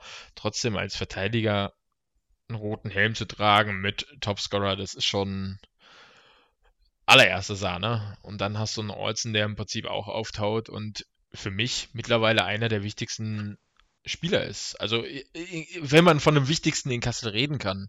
Also, ich, ich glaube, Kassel kann jeden Spieler, und das sieht man momentan, Luki Laub, ähm, ihr kennt ihn aus Bietigheim, ich totaler Aber Fan nicht so. Ihm. Äh, äh, äh, ja, ich bin, ich bin, ich bin Doch, total also, begeistert von ihm. Er hat ja, aber ich meine jetzt mal punktetechnisch, also. Nee, punktetechnisch sicherlich nicht, aber er hatte bei uns sowas von brutal Pech. Das, das, also so, so das habe ich von, glaube ich, noch keinem anderen Spieler so erlebt, dass der Pech hatte. Also der, dem konnte ja wirklich, dem misslang einfach alles, ohne dass er irgendwas dafür konnte. Der hat wirklich alles reingehauen, was irgendwie geht und es ja. kam einfach nichts bei rum. Und das schafft ihm halt echt großartig. Also ich, ich finde ihn fantastisch. Diese, das ist diese Arbeitseinstellung, er ist auf dem Eis, das ist 100 Prozent, das ist, das ist einfach nur, das ist Leidenschaft für diesen Sport, ja. finde ich einfach. Die siehst du ihm einfach an und das finde ich, das macht einfach Spaß. Also und tatsächlich. Macht bei ihm umso mehr Spaß, wenn es auch klappt dass es ja, dann auch was bei rumkommt. Und das war halt bei uns leider nicht so. Aber ich hätte ihn sofort behalten, weil ich eigentlich voll und ganz von ihm überzeugt bin, dass er mehr kann als das, was er bei uns punktetechnisch zumindest gezeigt hat. Aber sonst von der Leistung, von den Spielen an sich, kannst du an ihm nichts meckern, gar nichts. Also wirklich, ich bin ein, also ich habe ihn damals das erste Mal gesehen ähm, bei einem Freundschaftsspiel da hat Kassel gegen Bad Nauheim gespielt, danach sind wir in, zum Spiel gefahren, Frankfurt gegen Nürnberg, Vorbereitungsspiel. Da habe ich ihn das erste Mal wahrgenommen. Und ich muss sagen, seitdem habe ich ihm gesagt, Lukas Laub, ja, würde ich gerne in Kassel gesehen. Äh, Bietigheime Saison, ja, war nicht so, dass man ihn wahrgenommen hat. Und dann, als er jetzt spät auch in Kassel unterschrieben hat, habe ich mich erst, also tatsächlich gefreut. Und als ich ein Spiel gesehen habe, war so, ich bin so froh, dass der Typ bei uns ist. Klasse Typ, Schlittschuhläuferisch, ich, also wirklich, das ist es, wo ich da vom Fernseher sitze und mir denke so, geil, wenn der auf dem Eis ist, ich freue mich. Also, klasse Typ, muss ich sagen. Äh, äh, äh also, Luki Laub, äh, absolut, natürlich. Ähm, ja. Geiler Typ, nehme ich. was ich, was ich halt auch in der Mannschaft generell so, so schräg finde eigentlich, äh, man hat mit Nathan Burns eigentlich auch so einen Spieler verloren, der immer, immer 100 Prozent, äh, der kommt gerade auf 18 Spiele und ist eigentlich ein schwerer Ausfall, das hast du gar nicht gemerkt dann irgendwann. Ähm, Dennis Cheverin hat gerade mal 21 Punkte gemacht, das war für mich ein Kandidat für Punkt pro Spiel als Verteidiger. Äh, der hat also im Grunde rein statistisch total underperformed, fällt überhaupt nicht auf, merkst du gar nicht ein Stefan Tramm, glaube ich, würde in, in, vielen anderen Mannschaften, also ich denke mir, also jeder DL-Club müsste eigentlich bei ihm Schlange stehen in meinen Augen, der spielt unfassbar gut, den nimmst du nicht wahr, weil er ist 15 bester Scorer in der Mannschaft. Und das, das ist, diese Tiefe in der, in der Mannschaft ist einfach irre. Das ist einfach wirklich einfach irre. Das ist, äh, als, als also ich glaube, während andere Clubs, wenn man so gesagt hat, so, ähm, die haben einfach vielleicht auch keinen kompletten Kader gestellt, weil ähm, weil, weil auch vielleicht Geld sparen, Corona, Ungewissheit. Also ich muss sagen, ich glaube, in Kassel hat man kein Geld gespart. Äh, und, nee, und, absolut nicht. Und, und, da, und, und, und da, tatsächlich, da, ich habe eine Aufstellung mal, ich weiß nicht, in welchem Forum es war, habe ich eine Aufstellung gemacht. Ich glaube nicht mal, dass der Kader der Kasseler so extrem teuer ist. Und äh, könnte ich jetzt ruckzuck wieder raussuchen, also nicht den Treat, den finde ich nicht mehr das Thema. Aber ich gucke mir einfach mal den Kasseler Kader an und dann sage ich euch ganz kurz, warum ich das denke. Äh, Cherry Kuhn, okay, war klar, ist der, ist der auch am meistverdiensten Spieler in Kassel, das wird so sein, ganz klar. Äh, geiler Typ. Brauchen wir im Prinzip im Tor erstmal nicht drüber reden. Derek Dinger und Marcel äh, Marco Müller werden nicht viel gekostet haben. Die haben bis zum Ende gepokert. Ich sage immer aus Spaß, die haben wahrscheinlich ein Gehalt für zwei Leute, äh, Quatsch, ein Gehalt für zwei Leute bekommen. Ja, doch, war schon richtig. Ähm, dann hast du einen Joel Keusen. Ja, der wird ein bisschen was gekostet haben. Olli Kranz, hm, weiß ich nicht. Ich glaube, er kam mit anderen Einstellungen nach, äh, nicht mit anderen, aber ich glaube, er ist nach Kassel gekommen aus Landshut. Glaube ich nicht, dass der so teuer war. Die einzigen Spieler, wo ich denke, dass sie richtig teuer gewesen sind in Kassel, wird ein Chevering gewesen sein, weil der definitiv auch letztes Jahr schon Chancen in die DL hatte. Und dann fällt es mir tatsächlich schwer zu sagen, wer richtig, richtig teuer gewesen ist. Ich glaube, das, das stimme ich dir ein Stück weit zu, ähm, dass die, die einzelnen Topverdiener sind wirklich nicht da. Aber wenn du dann anguckst, was hier in der dritten, vierten Reihe für Spieler rumlaufen, da, das, da zahlt Kassel deutlich, deutlich mehr als die allermeisten anderen in der Liga. Aber jetzt kommen wir mal zu diesem wirklich lustigen Effekt und dann hatten sie Verletzte. Und dann haben sie aus, aus Herford äh, Förderlizenzspieler hochgeholt. ähm, zum Beispiel ja. Tim Luca Krüger jetzt mal als Beispiel. Ähm, der hat ja auch schon eine ganze Saison DL zweimal gespielt, ein bisschen vierte Reihe, nicht wirklich gepunktet. Und den hat man dann irgendwie hat man gesagt, ach, alles klar, weißt du was, Förderlizenzspieler, dem geben wir jetzt hier mal zwei gute, gute Spieler an die Reihe und macht dann auch sechs Punkte in neun Spielen. Also es war eigentlich völlig egal, was sie diese Saison gemacht haben. Spieler, die sonst nie funktioniert haben oder so, schmeiß sie einfach rein und die werden einfach fröhlich mitpunkten. Also das war dieses wirkliche Phänomen, egal was die Huskies gemacht haben, es funktionierte. Ja, was ich da sagen muss, da ziehe ich so ein bisschen, das war noch krasser für mich zu sehen, wie in Grimmitschau ähm, das, was in Kassel auch immer wieder gepredigt wird. Und ja, ich kann es nicht mehr hören, aber es war wirklich auch zu sehen und das fand ich dieses Jahr so spannend. Ja, wir sind eine Mannschaft, es funktioniert, wir verstehen uns alle gut und äh, es ist eine super Chemie. Und ich fand, das hast du nach jedem Sieg nach jedem Spiel hast du das auch auf dem Eis noch in der Kamera gesehen, wenn sich die Jungs füreinander gefreut haben. Bei jedem Tor. Es war einfach faszinierend zu sehen, dass die Jungs füreinander wirklich sich gefreut haben. Es gab Saisons, da wurde ein Tor geschossen. Ja, klar sind sie alle zueinander gefahren, aber so. Da war das ja, so. Genau, wir hatten Spieler, da, die haben ein Tor geschossen, da hast du das Gefühl gehabt, die ganze Mannschaft, ah, der schon wieder. Ja, genau. Und, ja. und hier, es war wirklich, egal wer sein erstes, wer sein zehntes, wer sein, weiß ich was Tor geschossen hat, was für eine, ne, was für alles es gibt, die haben sich alle miteinander gefreut. Ich, ich glaube, würde Michi Chris, der ja äh, als einziger, der regelmäßig gespielt hat, ähm, noch kein Tor geschossen hat für Kassel diese Saison, würde der ein Tor jetzt schießen in den Playoffs. Ich glaube, das wird gefeiert wie die Meisterschaft. Ich glaube, danach ist alles okay. Ja, also, also so ist dieses Team drauf. Da muss ich echt sagen, ja, spannend. Als, so als Außenstehender ist mir das jetzt nicht so also nicht als außergewöhnlich aufgefallen oder ähnliches. Was mir halt hier aufgefallen ist bei, den, bei, bei Kassel, ist halt diese Souveränität, die sich einfach einstellt bei, bei richtig gut zusammengestellten Teams und richtig starken Einzelspielern. Ähm, ist halt einfach, du, du, du, spürst praktisch die ganze Zeit, jeder einzelne von denen weiß, was er tut, warum er es tut, was das Ziel ist. Und sie wissen auch, wir werden dieses Spiel gewinnen. Scheißegal, was der Gegner macht, wir spielen und unser Ding. Und du wir als Bietigheimer kannst das beurteilen. Korrekt, weil genau du hast das jahrelang Du hast das jahrelang nämlich ja. genau so erlebt. Das genau war für mich das Bietigheim pur, ja. Ja, genau das ist es. Dieses, ja. Es steht eine Mannschaft auf dem Eis, wo jeder weiß, was der andere tut. Und es ist scheißegal, ob du jetzt einen rausnimmst, einen anderen reinnimmst. Es ja. funktioniert. Und weil alle genau das Spiel und wenn es in der letzten Minute ist. Richtig, und oder du verkackst es durch eine Bogenlampe. Aber ja, aber das ist dir egal, weil ein oder zwei genau, Spiele verlieren richtig. ist. Genau. Aber richtig, der Unterschied ist, ist Punkt, zu dem Bietigheim. Eine Serie verlierst du so nicht. Genau, aber, aber du weißt, dass der Unterschied, Unterschied zu Bietigheim damals, wir haben nicht nur drei Reihen oder zwei Reihen. Wir spielen ja, mit gut, vier. Das ist ja auch ein Mythos. Das ist, also ja, natürlich, wir hatten keine vier Reihen natürlich, ähm, aber das, das war ja das, was jetzt auch um, wir können ja schon mal gleich mit Tölz weitermachen, das wäre die nächste Serie. Ähm, was jetzt auch Tölz so stark macht, ist, wenn du die Top-Spieler so fit hast, dass sie ihre 20, 25, 30 Minuten pro Spiel spielen können auf ihrem Top-Niveau, dann bist du besser als mit vier Reihen weil ja, dann halt natürlich. eben kein vierte Reihe-Spieler, der da vor Oberliga gespielt hat, ähm, noch seine 10 Minuten Eiszeit bekommt, genau. sondern weil die den Topscorer fährt. Aber ja, das ja, Dilemma ist natürlich, du bringst dem deutschen Eishockey nichts. Korrekt, absolut. Ja, ja aber, aber, das, das ist genau der Punkt. Das ist diese Frage, will ich, genau, da, da, muss man sich entscheiden im Moment. Will ich den, den, den kurzen Erfolg oder will ich halt auch vielleicht langfristig sowohl dem Standort als auch, als auch vielleicht auch generell dem Eishockey-Pool was bringen. Aber das ist eine Philosophiefrage, nichts anderes. Ja, absolut. Vor allem kurzfristig ist auch wieder relativ, weil ich denke, wir hatten sechs Jahre lang äh, mit sechs Finalteilnahmen in Folge, kann man jetzt nicht von kurzfristigem Erfolg sprechen. Ja, aber in der Zeit, wo natürlich ähm, auch kein Aufstieg da war, ne? Ja, natürlich, das, ist, das passt ja zu uns. Ähm, wir sind dann gut, wenn es keinen Aufstieg gibt. Aber du weißt, was ich meine. Also, wenn, wenn Aufstieg möglich gewesen wäre, wären vielleicht andere Mannschaften dann doch mit einem anderen Etat. Ob das dann gut gegangen wäre, ist eine andere Geschichte. Das weiß ich Aber nicht. das wäre dann vielleicht auch anders. Wirklich, dass da andere Teams so viel mehr reingepowert hätten, glaube ich noch nicht mal.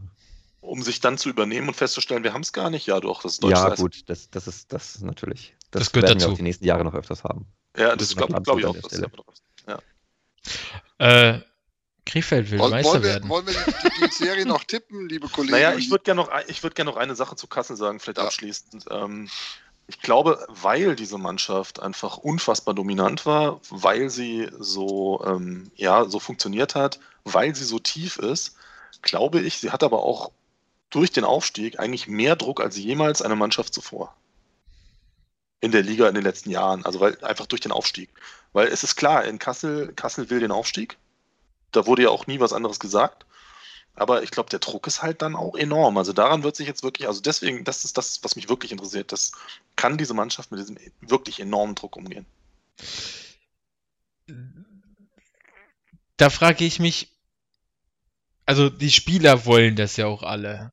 Ob die genau, die wollen das alle, das hat genau. man gemerkt. Äh, genau, und, und kein Spieler redet nicht mehr darüber. Also jeder redet, jeder sagt, unser Ziel ist Hauptrunde, interessiert uns nicht dieser Titel. Wir wollen den Aufstieg.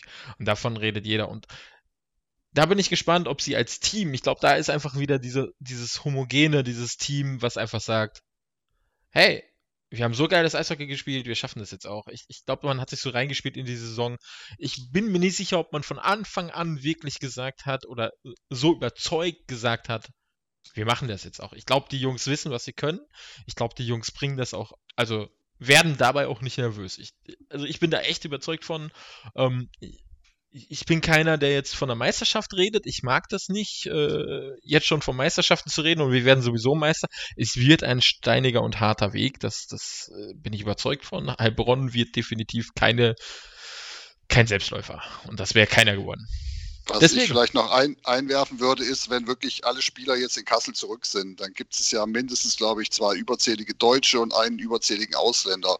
Ob das nicht noch vielleicht das Mannschaftsgefüge noch so ein bisschen durcheinander bringt, das sehe ich jetzt noch so ein bisschen als mögliches Problem an. Ich glaube, das wäre nur ein Problem, wenn, wenn Kehler sich vergreift. Also wenn da irgendwo einer auf die Tribüne muss, der, wo nicht allen mehr oder weniger klar ist, wen es trifft. Also wenn du auf der Tribüne sitzt und sagst, warum? da spielt einer, der ist deutlich schlechter als ich. Ja. Aber das glaube ich jetzt ehrlich gesagt nicht, weil ich denke in Kassel, das sind, die wissen alle, ähm, worauf es ankommt und die, die, jeder von denen ist so geil auf das Siegen, dass er auch dafür auf der Tribüne das, den Sieg anschauen. Aber wir wissen ja auch aus Bietigheimer Erfahrung, ihr seid nicht sechsmal Meister geworden, ne? Nee, nee. Das ist richtig. Nur dreimal, aber. Äh, ja, aber äh, von den dreimal wurdet ihr auch dreimal nicht Meister und genau darum geht es den Jungs momentan. Sie wollen Meister werden. Wenn sie nicht, dann wird es jemand anders und da schauen wir mal genau jetzt drauf. Wir tippen mal ganz kurz. Was denkt ihr, wer wird die Serie machen? Ich meine, brauchen wir das noch tippen?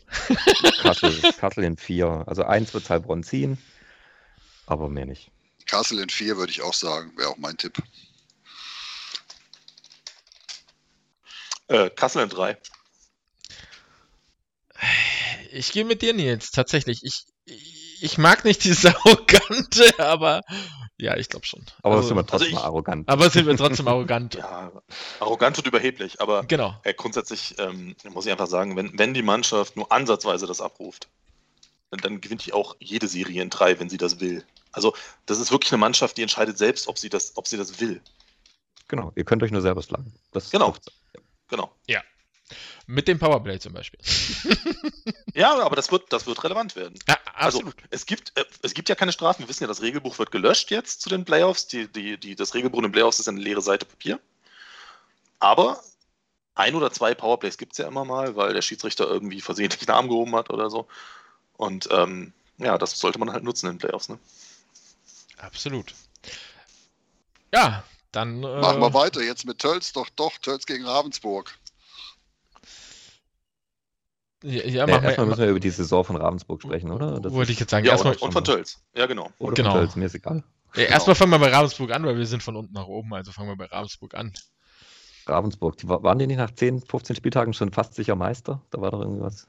Ist das nicht immer so? äh, Sind sie nicht noch amtierender Meister? Doch, sie sind noch amtierender Meister, aber auch, auch äh, Ja, ja da lief äh, doch alles rund am Anfang der Saison, wenn ich das noch richtig in Erinnerung habe. sind wir ganz ehrlich. Ich habe mir den auch da Kader angeguckt und dachte mir so, okay, wo stehen die?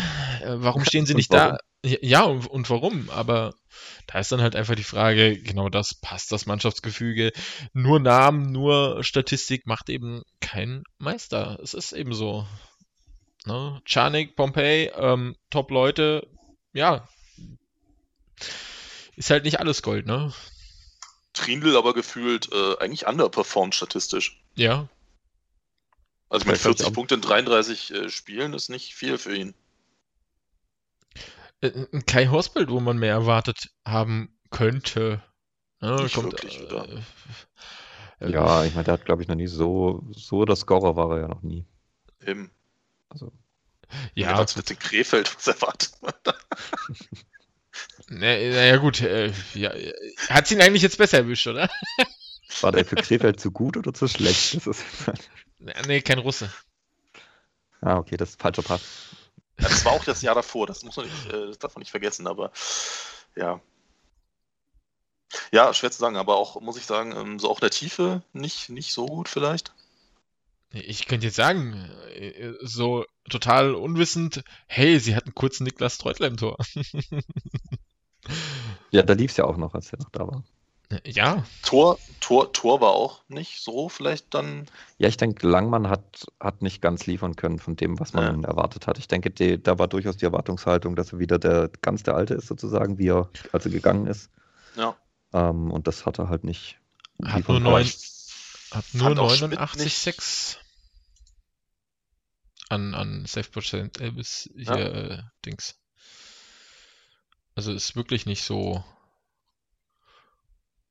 Was hat der? Ja, aber ich, ich würde auch sagen, wenn das eine Mannschaft ist, die sich jetzt vornimmt zu gewinnen, dann haben die schon auch eine Chance zu gewinnen, weil grundsätzlich ist da ja schon Qualität da, oder?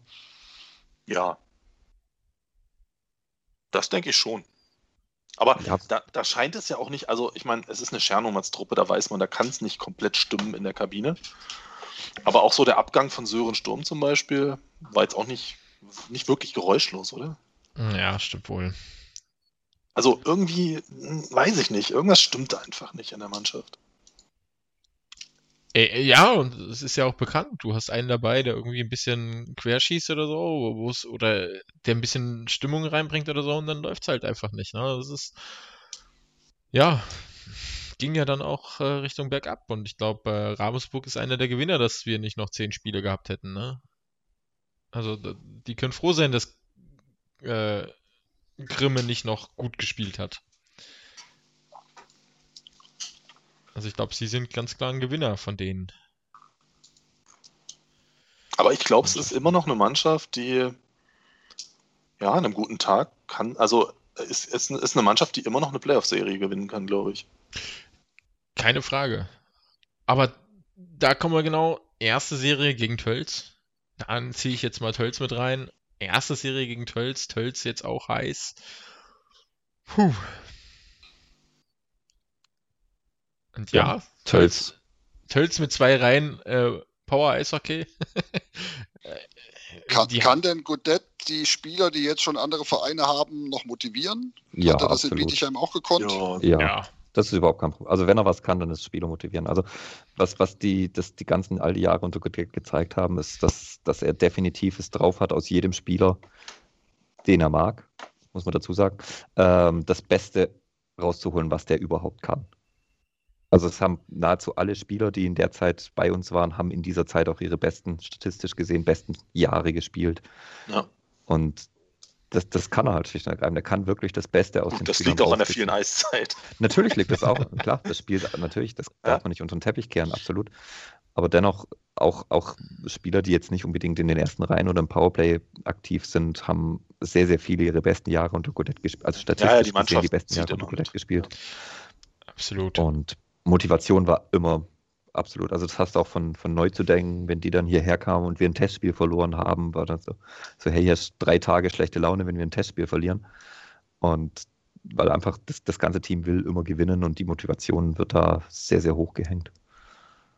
Nehmen wir als Beispiel Philipp Schlager. Ich meine, ich kenne ihn da aus Kassel äh, das Jahr, wo er da war. Äh, puh, dass er so Eishockey spielen kann, habe ich vorher nicht gesehen.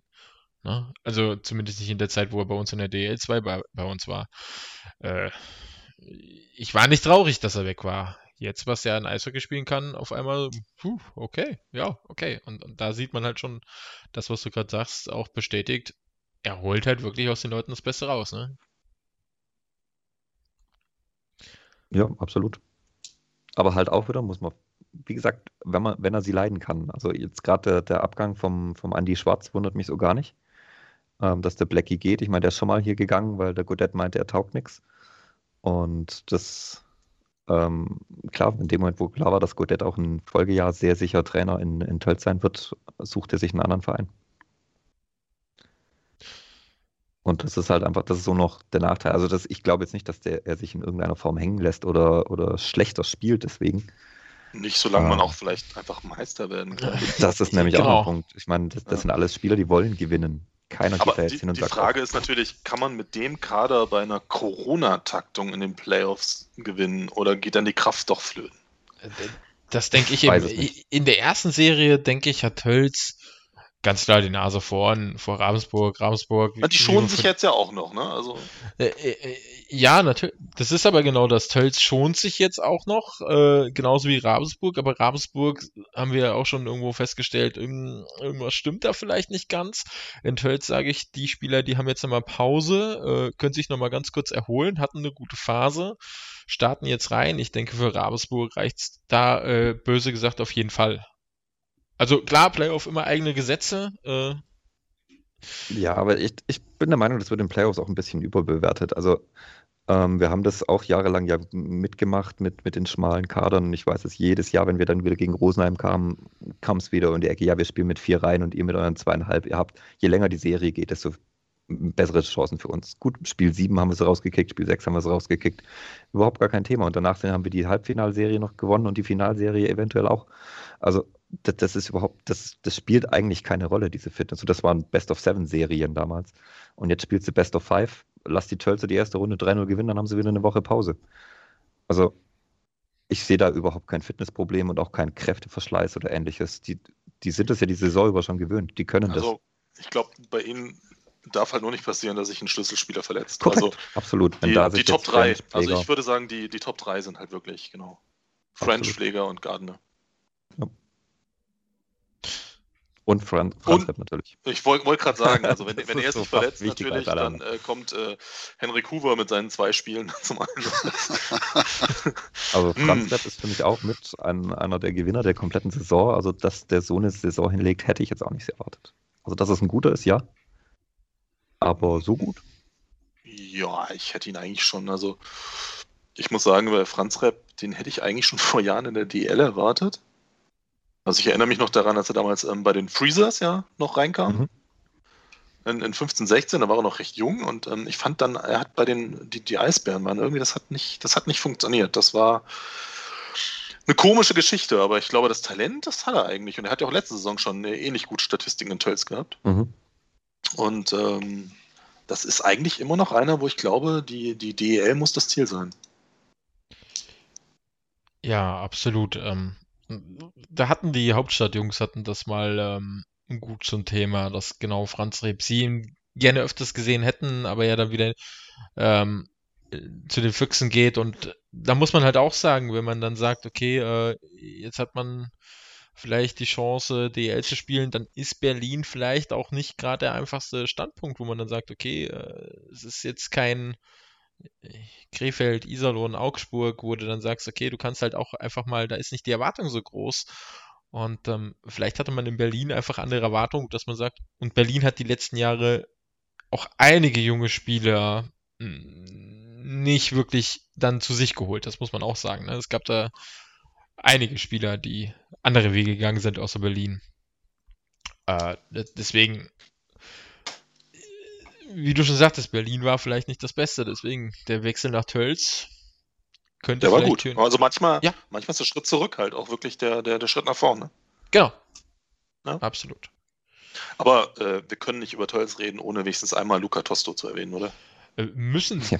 Das Beste kommt zum Schluss, hätte ich beinahe gesagt. Ach so, okay. ja, äh, ja. Ja, also für mich auch der klassische Beweis, dass es bei, bei Kevin Godet nicht daran liegt, dass er keine jungen Spieler irgendwie ranführen kann oder bringen will oder ähnliches. Er muss Halt sie nicht zu mögen. Ja, genau. Ja, was heißt nicht zu viele? Er, er würde auch fünf junge Spiele, wenn die das Niveau bringen, das er erwartet, bringt er Ja, sie. fünfmal Tosto hätte er bestimmt gebracht. Klar. Genau.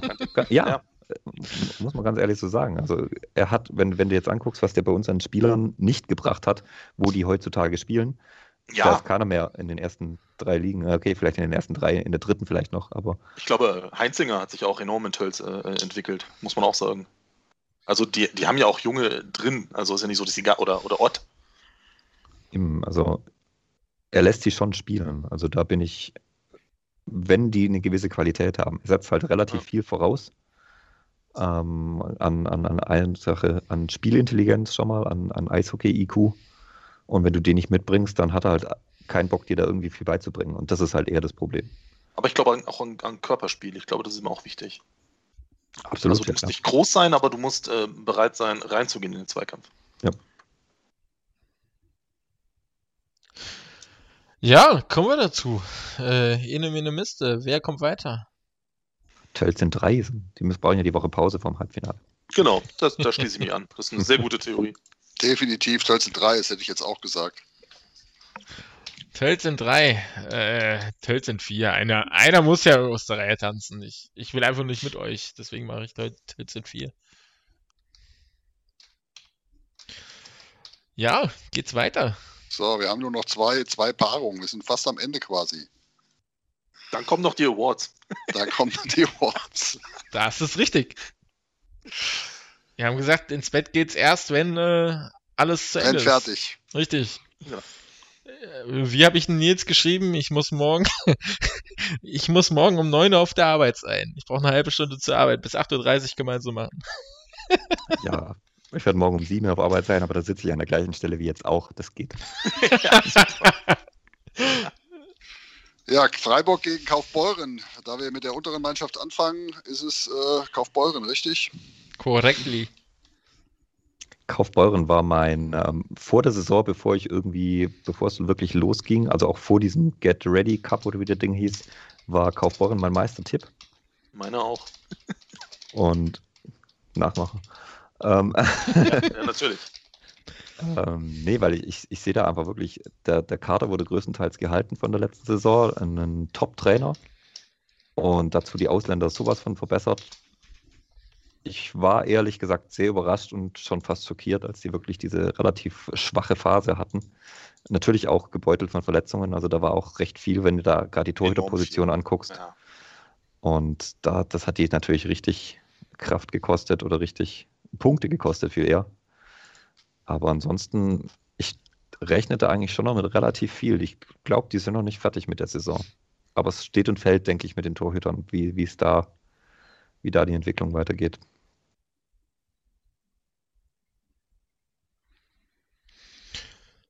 Ja, Kaufbeuren.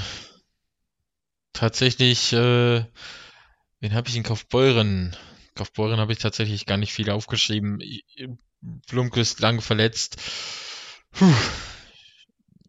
Ich glaube nicht so die Saison, die er sich vorgestellt hat und trotzdem. Äh, ja, es ist trotzdem fast bei einem Tor pro Spiel. Also, genau. Das ist Wahnsinn, was der macht. Ja, also äh, wie gesagt, Pech mit seiner Verletzung. Aber könnte natürlich auch mit seiner Verletzung zusammenhängen. Schlüsselspieler in Kaufbeurer, ne? Absolut. Aber das, ich weiß, ich habe mit bekannten Kaufbeuren öfters diskutiert. Das ist, war für mich ist das immer so ein Schock, also Schock, Schock ist das falsche Wort, dieses äh, fast schon ankotzen, wenn du gegen Kaufbeuren Unterzahl spielst, dann spielst du erst gegen eine Reihe mit Lemmers, Spurgeon und äh, Eichinger hinten drin und also wirklich guten Aufholzer hüpft dann noch vor dem Tor rum, der dir auf den Sack geht. Und dann bist du die endlich los, hast du die Minute rum und dann kommt halt, kommt ein Blumquist noch aufs Eis und denkst, na super.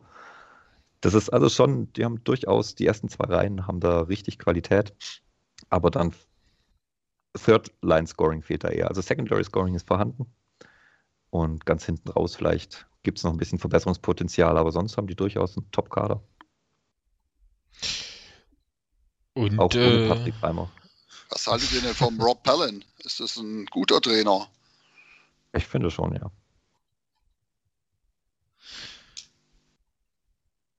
ja, Also, äh, kann, Er, er nimmt, tatsächlich bin ich. wie- es ist schwierig natürlich von, von, von der Entfernung zu schließen, wie gut ist jetzt ein Trainer, wie groß ist sein Einfluss. Aber man hat es auch gesehen, er, er nicht, nicht benchen, was ist dann, er setzt auch wirklich Spieler auf die Tribüne, die, die wichtige Rollen spielen. Also ein Joseph Lewis zum Beispiel, der saß dann halt einfach mal fünf, sechs Spiele auf der Tribüne, weil der Trainer gesagt hat, er liefert nicht das, was ich von ihm erwarte. Weder im Training noch im Spiel. Und dann sitzt er halt. Und das, das ist sowas, wo ich sage, das, das machen sehr, sehr viele Trainer, würden das nicht machen. Gut, du brauchst auch den entsprechend großen Kader, um sowas machen zu können. Gerade Godet kann das nicht bringen, weil sonst hat er nur noch fünf Spieler. Ähm, aber ich, ich kenne sehr, sehr wenig Trainer, die wirklich so weit gehen und sagen, hey, du bringst momentan nicht die Leistung, du spielst nicht. Und zwar nicht mal auf dem Boden, Bogen dort stehen, sondern wirklich ganz raus. Ja, und dann muss man tatsächlich bei äh, Kaufbeuren auch noch die Torhüter ansprechen, ne? Ja, viel mehr Pech kann man, glaube ich, auf der Torhüterposition nicht haben. Also klar, Weiß ist jetzt langsam auch über den Zenit, aber dann verletzt er sich halt und dann hast du Ja. eigentlich Dalgic, der letzte Saison eigentlich schon recht gut war, dann verletzt er sich auch noch und dann holst du aus Füssen Meier und dann verletzt er sich auch noch und dann stehst du auf einmal da mit dem Backup aus der Oberliga und wunderst dich, dass es nicht so läuft. Also genau. Aber, und da muss man auch sagen, Dalgic hat äh, 17 Spiele, äh, Fangquote von 95, äh, 85 Prozent. Das ist halt. Puh, ja, indiskutabel. ja, Absolut. also das ist das. Da brauchen wir im Prinzip nicht sagen, hm, ja, Ja, aber wirklich gute Fangquoten haben die dieses Jahr alle nicht so in, in Kaufbeuren. Also da ist ja der Maximilian Mayer mit 90,4 noch der Beste. Und da lacht man ja in Kassel drüber. 90,4, das. was? Was sind denn 94? Wir haben in Kassel gar, wir haben in Kassel gar nicht über die Besten geredet. Ne? Da kamen wir gar nicht eh zu. Ja, Wahnsinn. Äh, ja, absolut. Also Kaufbeuren, äh, ich, ich, ich, ich denke, da hat man sich auch eine bessere ähm, Saison vorgestellt. Aber äh, dann kommen wir zum Weiß Gegner. ich noch nicht mal. Ich denke, der, der Verlauf, einen anderen, besseren Verlauf, denke ich schon. Aber jetzt Platz 6. Ich denke, mit Platz 4 hat man durchaus geliebäugelt und hat den aber nicht erwartet. Also ich denke, wenn man vor der Saison gesagt hätte, ähm, man ist kurz einen Platz hinter Frankfurt, hätten sie das unterschrieben und vor Ravensburg. ein, Platz, ein, ein, Platz hinter Frankfurt, also nehmen wir Platz zwei. Ja, ja, so, so haben die meisten. So ungefähr, ja. Aber ein Platz vor Ravensburg, ein hinter Frankfurt. Ich denke, der Kaufbeuren kann damit den Namen um sich herum gut leben. Dann kommen wir zum Gegner Freiburg. Ähm, tatsächlich die Serie oder haben auch vier Spiele gehabt. Ähm, Habe ich bei Tölz Ravensburg übrigens ausgeglichene Serie. Genauso bei Freiburg ausgeglichene ähm, Hauptrunde. Beide zwei Spiele gewonnen. Und alle Heimspiele wurden gewonnen von der jeweiligen Mannschaft. Lag es an den Fans, die nicht da waren? Busbeine. Freiburg auf Beuren. Naja. Hm, nicht viel. Ja, Freiburg. Freiburg ist schon wieder sehr spannend. Also letztes Jahr war es ja durchaus heftig für sie, dass sie nach so einer tollen Saison, die sie gespielt haben, keine Playoffs spielen durften. Und da ja, war es ja durchaus, ähm, stand auf wackeligen Beinen, ob die nochmal so eine Saison hinknallen können. Aber sie, wie man sieht, war es durchaus keine, ein, kein One-Season-Wonder, sondern durchaus ähm, durch, gerade durch Russell, ähm, der ein starkes Team wieder, ähnlich wie jetzt Grimmitschau oder und auch Kassel, ähm, auch mit wenig Stars in dem Sinne, sondern hauptsächlich auf den Verbund plus Meißner. Ja. Haben wir den Nils verloren? Nein, nein, der ist noch da. Mich hat gewundert, dass du bei Kaufbeuren nicht so viel gesagt hast. ich habe ich hab, ich hab gelauscht. Ich fand es sehr spannend, einfach eine, eine andere Sicht auf Kaufbeuren, weil ich meine, ich habe ja gesagt, ich glaube, ich habe Kaufbeuren am allermeisten diese Saison gesehen. Ähm, während, während Freiburg zum Beispiel habe ich wahrscheinlich mit am wenigsten gesehen. Freiburg. Freiburg fand ich tatsächlich sehr spannend, weil ja, genau, das war das nach dem Jahr letztes Jahr, wo man sagte so, puh, überraschend, äh, in Anführungszeichen überraschend hoch, äh, können sie das nochmal machen? Und ja, also für mich absolut äh, mittlerweile oben gehören sie dazu. Ungewohnt gehören sie dazu, aber sie gehören dazu. versteht man das, wenn ich das so sage? Also, also ich verstehe dich. Also es ist für mich so ungewohnt, dass Freiburg da oben mit dazugehört, aber sie gehören mittlerweile dazu. Also ich glaube nicht, dass sie nächstes Jahr eine andere Rolle spielen werden, wenn. Ne? Ja, das, das steht und fällt vieles mit dem Trainer, denke ich, nächstes Jahr in Freiburg. Ähm, ja, wird, wird auf jeden Fall spannend, was, wie es mit Freiburg weitergeht. Also ich traue es ihnen auch durchaus zu, dass sie so weitermachen können, klar. Absolut. Äh, muss man auch sagen, Russell natürlich geht. Steht schon fest, jetzt muss ich sagen, da bin ich gerade, steht schon fest, wer nachkommt? Ich wüsste es nicht. Nee, steht noch nicht fest. Ja, dann äh, nur nicht Janomatz. das glaube ich nicht. Freiburg, nee. Der ist eine andere Preisklasse, ich denke nicht. Freiburg denk, könnte eher wieder für die Überraschung auf der Trainerposition gut sein. Ich hätte immer eine Idee, aber ich weiß nicht, ob wir auf mich hören. Also ich würde mich in Frankreich bedienen, aber das äh, ist ja für Freiburg eigentlich auch gar nicht so weit. Ne? Kommt drauf an, wo in Frankreich. Ich wollte gerade sagen, welches Frankreich? äh, Pyrenäen natürlich. ähm, das westliche ist nicht so weit, nee, nee. Passt schon. Nee, ähm, eigentlich ähm, muss ich auch sagen, also, also Trainer, die Trainerpersonalie wird echt das, äh, das Spannendste, aber ähm, Edo Terklav äh, in äh, Grenoble äh, wäre mein Kandidat für die DL2 und eigentlich auch für Freiburg. Äh, also, Slowene. Freiburger, wenn ihr hört, ne, wir haben hier einen super Tipp für euch. ja, er hat, jetzt, also der spielt ja schon seit äh, 2005, glaube ich, in Frankreich. Ist jetzt auch ähm, schon boah, die letzten fünf, sechs Jahre Trainer in Grenoble gewesen, aber verlässt sie jetzt. Und ähm, ich muss sagen, ich mag die französische Liga durchaus. Ich glaube, es ist eine, wo man sich als DL2-Club bedienen kann. Und ähm, das wäre so mein Kandidat, wenn man mal wieder so einen Effekt haben will, wie, oh, wie haben sie denn das gemacht? Warum sind den her? Aber das auch nur so am Rande. Mal schauen. Aber jetzt für diese Saison muss man sagen, ich glaube, sehr zufriedenstellende Saison für Freiburg und äh, hat, hatten tatsächlich Freiburg auch keinen einzigen Corona-Fall, ne? ich könnte mich jetzt nicht erinnern, dass Corona irgendwie bei Freiburg mal eine Rolle wirklich gespielt hat. Na doch, jetzt aktuell. Ja, äh, ja, ja, ja außer jetzt aktuell. Also, ich glaube, ja, also während der Saison wüsste ich es jetzt auch nicht. während der Saison war da nicht, war, war gar nichts, bin ich der Meinung. Das sind Meines Wissens die ersten drei in der Tabelle, die meines Wissens während der Hauptrunde keinen hatten. Äh, zumindest nicht bestätigt. Wir hatten Verdacht, ja, aber nicht, nichts bestätigt. Ja, natürlich, wenn man aber, nicht testet, hat man auch keinen Fall, das ist schon richtig. Aber äh, dann muss man auch nicht in Quarantäne, sehr praktisch. Es gibt ja immer noch Stimmen, die sagen, während den Playoffs gibt es keine, gibt's kein Corona in der Eishockey-Welt. ja, hab ich auch gehört. Ja, aber ist doch logisch, es gibt ja auch keine Verletzungen. genau.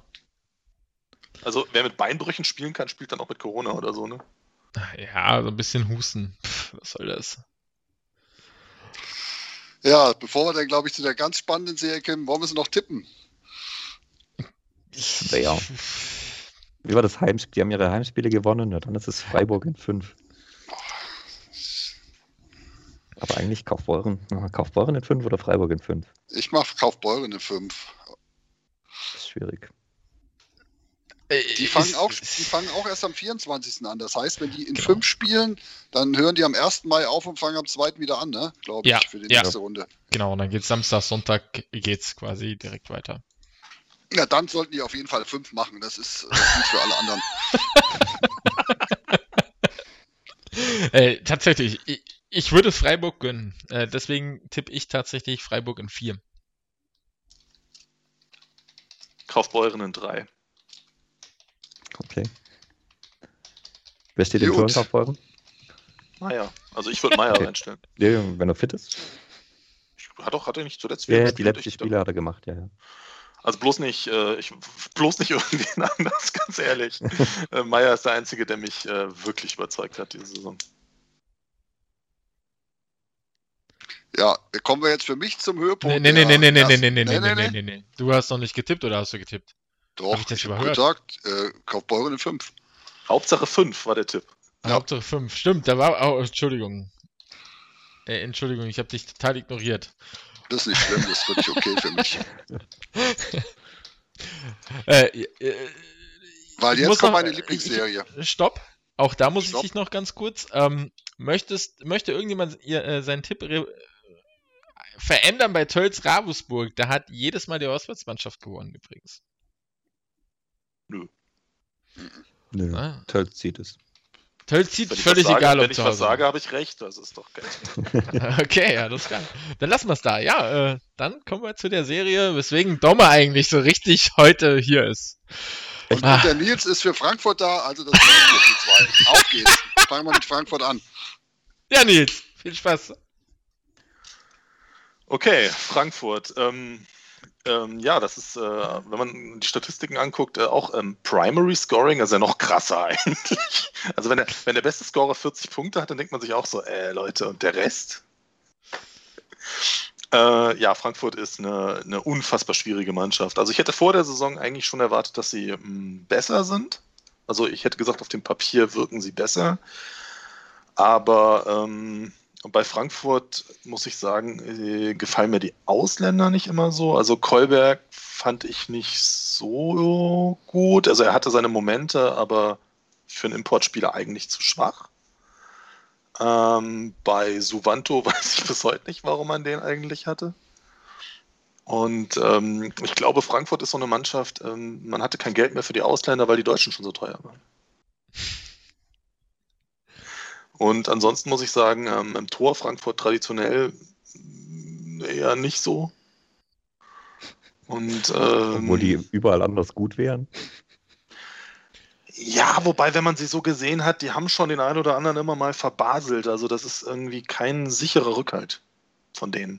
Wobei ich gut Aber vielleicht, vielleicht liegt das auch an, an, an Frankfurt, ich weiß es nicht. Ja, ich meine, sie spielen gegen uns. Wir haben auf ein paar so. Ich, ich, ich fand Kutsches gar nicht so schlecht zwischendurch. Ich fand Klein so unfassbar, unfassbar schlecht tatsächlich. Also, Ja, würde ich, würde ich mitgehen. Also Kutschis hat auf jeden Fall den, die, die besseren Spiele gemacht, das hätte ich auch gesagt. also Ja, Was man natürlich sagen muss, was für Frankfurt, sie haben ja immer gesagt, sie wollen junge Spieler entwickeln und so. Und ähm, äh, sie haben ja auch wieder für, naja, sie haben immer viele junge Spieler geholt und so und sie wollten schon die entwickeln, das haben sie auch geschafft. Sie haben ja zum Beispiel Landon Ferraro in die DL verloren. äh, äh, verloren oder entwickelt? entwickelt, ja, ja, entwickelt, natürlich. Nein, äh, Frankfurt ist eine Mannschaft, wo ich sagen muss, ähm, ich verstehe die Mannschaftsplanung nicht so direkt, was der, was das Ziel, was der Sinn war, so bei der Zusammenstellung. Ähm, aber ich muss auch sagen, es ist auch schön, dass äh, Maximilian Faber wieder da ist, der einfach ein äh, äh, unfassbar wichtiger Spieler ist. Habe ich mir tatsächlich, ich habe so meine drei äh, wichtigsten Spieler der, der Mannschaften von ein paar Mannschaften rausschreiben können.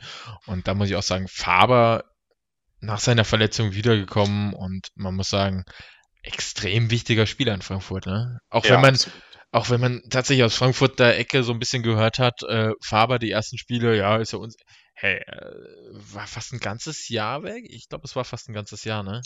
Mhm. Äh, und dann so wiederzukommen und also extrem wichtiger Spieler. Tatsächlich. Bin ich gespannt. Playoff Monster. Ja, absolut. Also das ist ein Spieler, der, der richtig wehtun kann.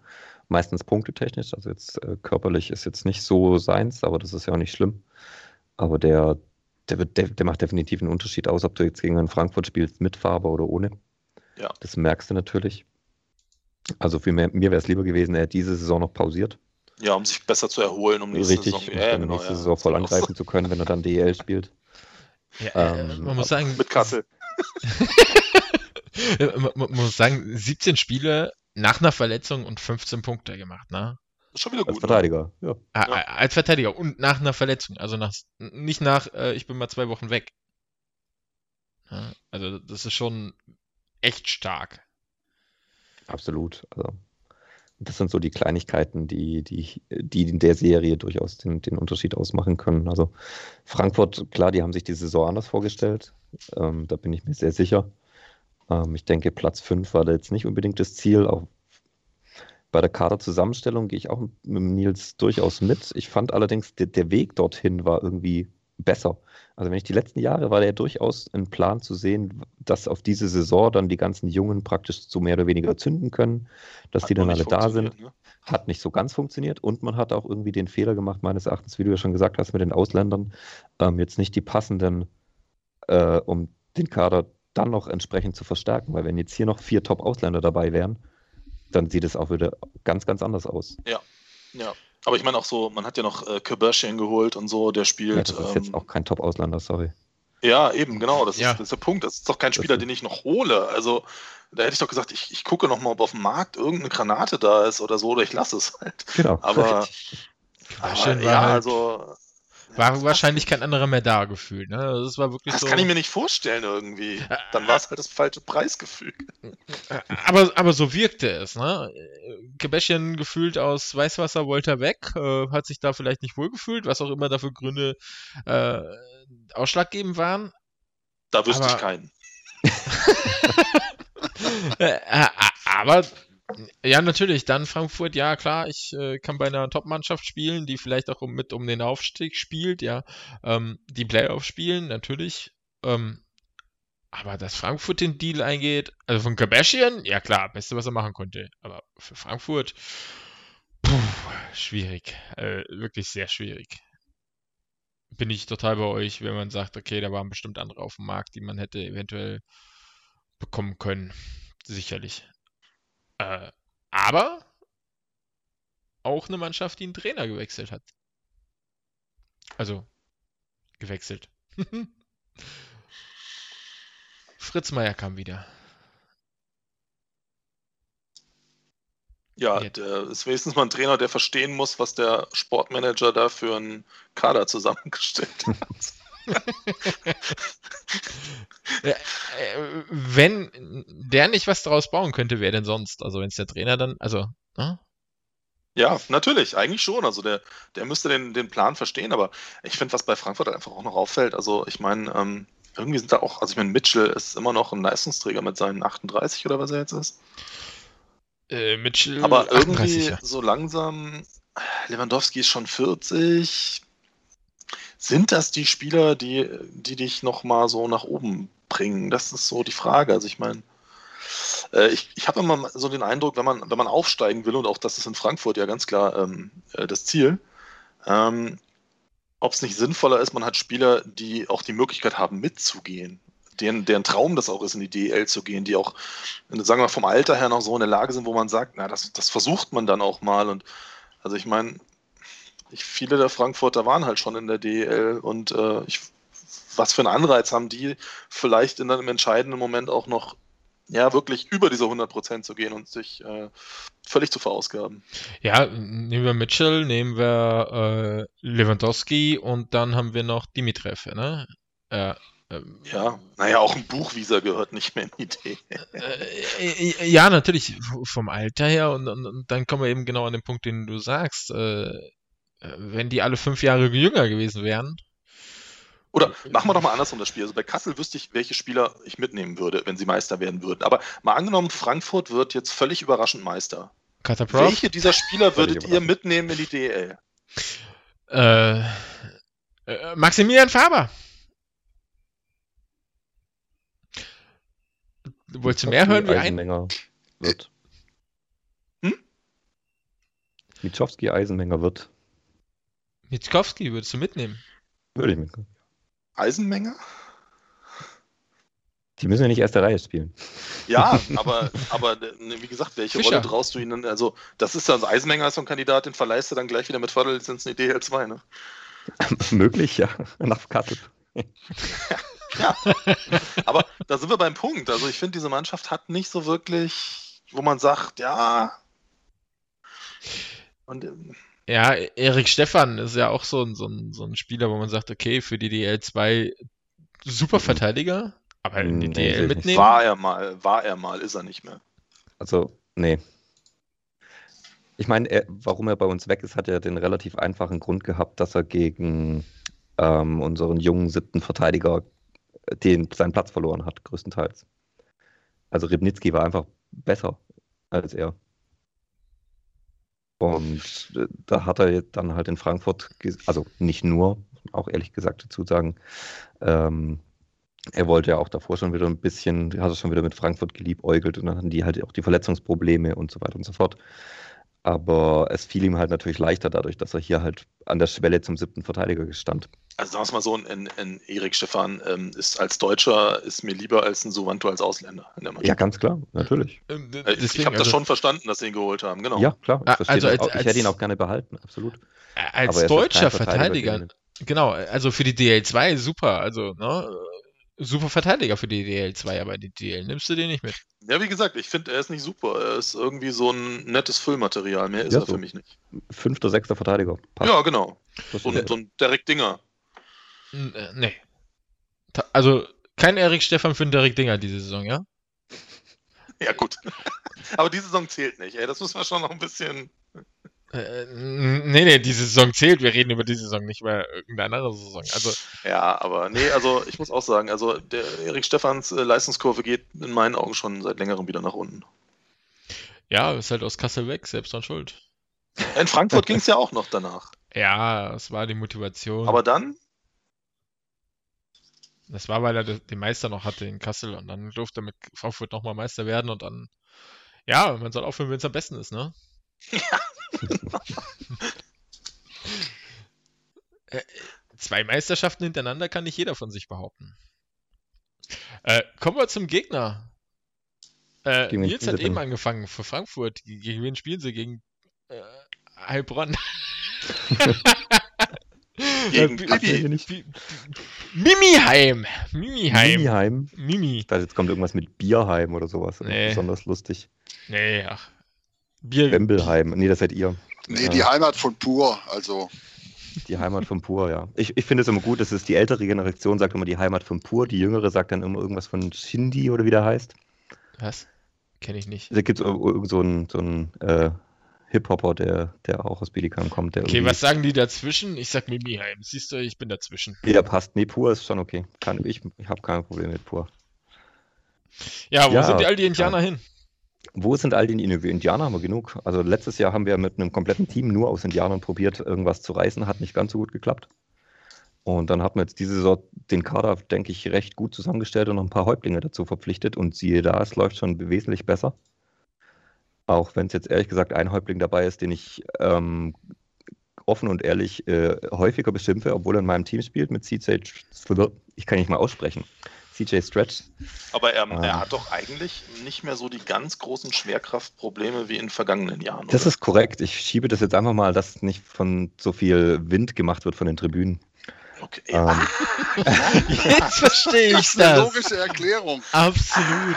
natürlich. aber er hat Äh. trotzdem noch Aussätze. Also da waren Strafen dabei, wirklich dieses Revanche-Fouls hinterm gegnerischen Tor bei eigenem Puckbesitz und solche Sachen, wo ich dann einfach sage, das darf dir nicht passieren. Ja, aber normalerweise fällt er dabei auch noch, wenn Ja, das- Leute das gab's in der natürlich. Halle sind. Also die hatte er trotzdem auch. Also ich habe ja nahezu alle Spiele gesehen. Also es gab auch durchaus äh, wieder die Situation, wo er einfach elegant hinfällt und provokativ zum Schiedsrichter guckt und dann wirklich einen Pfiff erwartet, wo, wo eigentlich jeder in der ganzen Halle, gut, es sind nicht so viele, aber jeder am, am TV auch sofort sieht, was willst du eigentlich jetzt an der Stelle? Genauso muss man ihm auch zugute halten, hat er so auch Strafen rausgeholt, natürlich. Klar, es gibt immer noch genug Schiedsrichter, die darauf reinfallen. Und ähm, er ist auch durchaus einer, der sehr aktiv fällt. Und manchmal, es hilft halt auch hin und wieder. Gut, er trainiert halt auch in Italien, ne? Und du guckst Fußball, das erklärt alles. Also ich, ich mag seine Spielweise ganz ehrlich gesagt nicht. Ich, aber er hat geliefert, absolut. Und es ist auch ähm, bis auf diese Fallsucht und diese Sachen ähm, genau die Art und Weise von Spieler, die wir gebraucht haben. Also einen spielstarken Center, der weiß, wo das Tor steht. Das ist genau das, was uns die letzte Saison durchaus gefehlt hat. Dazu noch einen Sniper, den man mit Sheen geholt hat, wo ich auch zu Kreuze kriechen musste, weil ich habe seine Verpflichtung nicht verstanden, weil ich absolut nichts gesehen habe in seiner kompletten Vita, wo ich gesagt habe, jupp, guter Mann. Aber ich habe er das natürlich liefert. sofort gewusst. Ja, klar, natürlich, als Weil erfahren. ich habe mir letztes Spiel ja Pek äh, letztes Jahr Peking. Nein, habe ich nicht. Hättest du das jetzt so stehen gelassen, jeder, der dich Ja, ein bisschen kennt, geglaubt, hätte dir ja. das geglaubt. Absolut, ja. Nee, also ich hätte da eher wie jetzt die Nachverpflichtung mit Evan Jaspers, ähm, so auf dem Niveau hätte ich ihn jetzt eigentlich erwartet. Und das ist, Evan Jaspers ist jetzt halt auch wieder so Kategorie Ausländer, so braucht man eigentlich nicht. Also ja, wir hatten sonst nur drei, jetzt haben wir halt dadurch vier Ausländer, man hat ein bisschen mehr Möglichkeiten, passt das schon. Er ist auch kein schlechter. Aber ja, Muss ich mal Gut. gucken, ob meine, ob meine, ob mein Gefühl mich trügt. Hm, naja, es geht. Schüle. Ist ein bisschen untergetaucht. die- Ja, ja, war wieder verletzt. geht. Also der hat äh, irgendwie die, seit er wieder bei, zu uns zurückgekommen ist, ein bisschen die Seuche. Ähm, der ist immer Dreh- und Angelpunkt, Powerplay, äh, Verteidigung, alles macht er und dann verletzt er sich und dann funktioniert wieder gar nichts. Also absolut wichtiger Spieler. Ähm, mit, ja, wie, wie Faber in, in Frankfurt haben wir halt mit Tim Schüle unseren Turm in der Schlacht hinten drin. Ähm, er ist halt ähm, defensiv hat er ein bisschen nachgelassen diese Saison. Also offensiv liefert er meines Erachtens immer noch genauso wie die Jahre zuvor. Aber defensiv war durchaus der eine oder andere Schlendrian drin, wo du sagst, das kann man auch anders lösen. Allerdings, Das war auch nicht neu, oder? das ist jetzt nicht ganz neu, richtig. Ähm, hat er jetzt letzte Saison allerdings nicht gehabt. Auf der anderen Seite muss man auch sagen, durch die Umstellung, die jetzt äh, die Danny Nor mit reingebracht hat, spielen wir halt von hinten raus, auch mit höherem Risiko. Und Ja, er ist okay. jetzt halt auch einer, der sich das zutraut. Der sagt, okay, ich spiele diesen Pass. Das, da macht jetzt ein Ribnicki, macht dann nochmal die Drehung, spielt über die Bande raus. Okay, Aber Soll er ein auch machen. Spieler soll das auch, genau. genau, richtig, soll er auch mal. Alles richtig. Und Aber er das wäre mal eine Frage, Frage, die ich mal hätte so. Also man Bietigheim war ja nie so wirklich bekannt für Entwicklung junger Spieler. Also muss ich jetzt mal so sagen. Ja, das Aber, aber mittlerweile so, also Ribnicki, würde ich sagen, hat schon eine gute Saison gespielt, das kann man so sagen, oder? Absolut, ja. Und was ist so mit Pokorny, Kneißler, ähm, so, so Ähm, die? Kneißler Cookie haben richtig gut angefangen. Also die haben richtig starke Spiele gemacht. Und Kneißler ist halt leider das angetreten, eingetreten, was ich befürchtet habe. Ähm, nachdem man Just geholt hat, fällt er halt hinten runter. Ja, okay. Das ist halt sehr, sehr ärgerlich für ihn besonders, weil er hat, spielt echt eine richtig starke Saison, hat richtig starke Spiele gemacht. Und ich wüsste jetzt nicht, warum man ihnen jetzt weniger Eiszeit geben sollte als, als einem Robin Just oder ähnliches. Klar, Just ist ein besserer Spieler, aber dann sind wir wieder bei dem Thema, wo wir vorher waren, aber man tut halt damit nichts fürs ähm, Eishockey für die Zukunft. Ja. Im Gegensatz jetzt Pokorny, ich weiß nicht. Also er rennt, er ackert, er macht alles. Ähm, Das höre ich öfter. aber das war's dann halt auch. Ja, ich muss sagen, ich bin aus ihm nie schlau geworden. Also ähm, Nationalmannschaft und so. Und ich habe immer gedacht, so ja, irgendwie. Aber auch mittlerweile muss ich sagen, ähm, der, der Wille ist da, aber ich, manchmal glaube ich, das Talent ist nicht da. Stets bemüht. Absolut. Im Rahmen seiner Möglichkeiten stets bemüht. Nee, er besser als das. Das klingt schon sehr negativ, aber. Auch so er- meine ich das gar nicht. Also, nee, aber äh, er ist halt auch, trotz dass er ein, ein, ein Jugendnationalspieler war oder so, er ist halt auch keiner, wo ich sage, da die DEL ist jetzt so zwingend das, sondern er, eher so Das- wird vielleicht ein solider, guter DL2-Spieler. Also, Ja, und darf man nicht vergessen, ich meine, so jung ist er jetzt halt auch nicht mehr, ja, dass er davon viel ähm, noch formen. Ich meine, 23 ist jetzt nicht ein Alter, wo du sagst, ja, also da sollte man eigentlich langsam in der Liga angekommen sein. Ja, in die Jahre hat gekommen. halt die Jahre in Ravensburg auch sehr verschwendet bei ihm. Also, Das ist richtig, ja klar. In die Jahre gekommen mit 23. Der Nein, arme nicht- Kerl.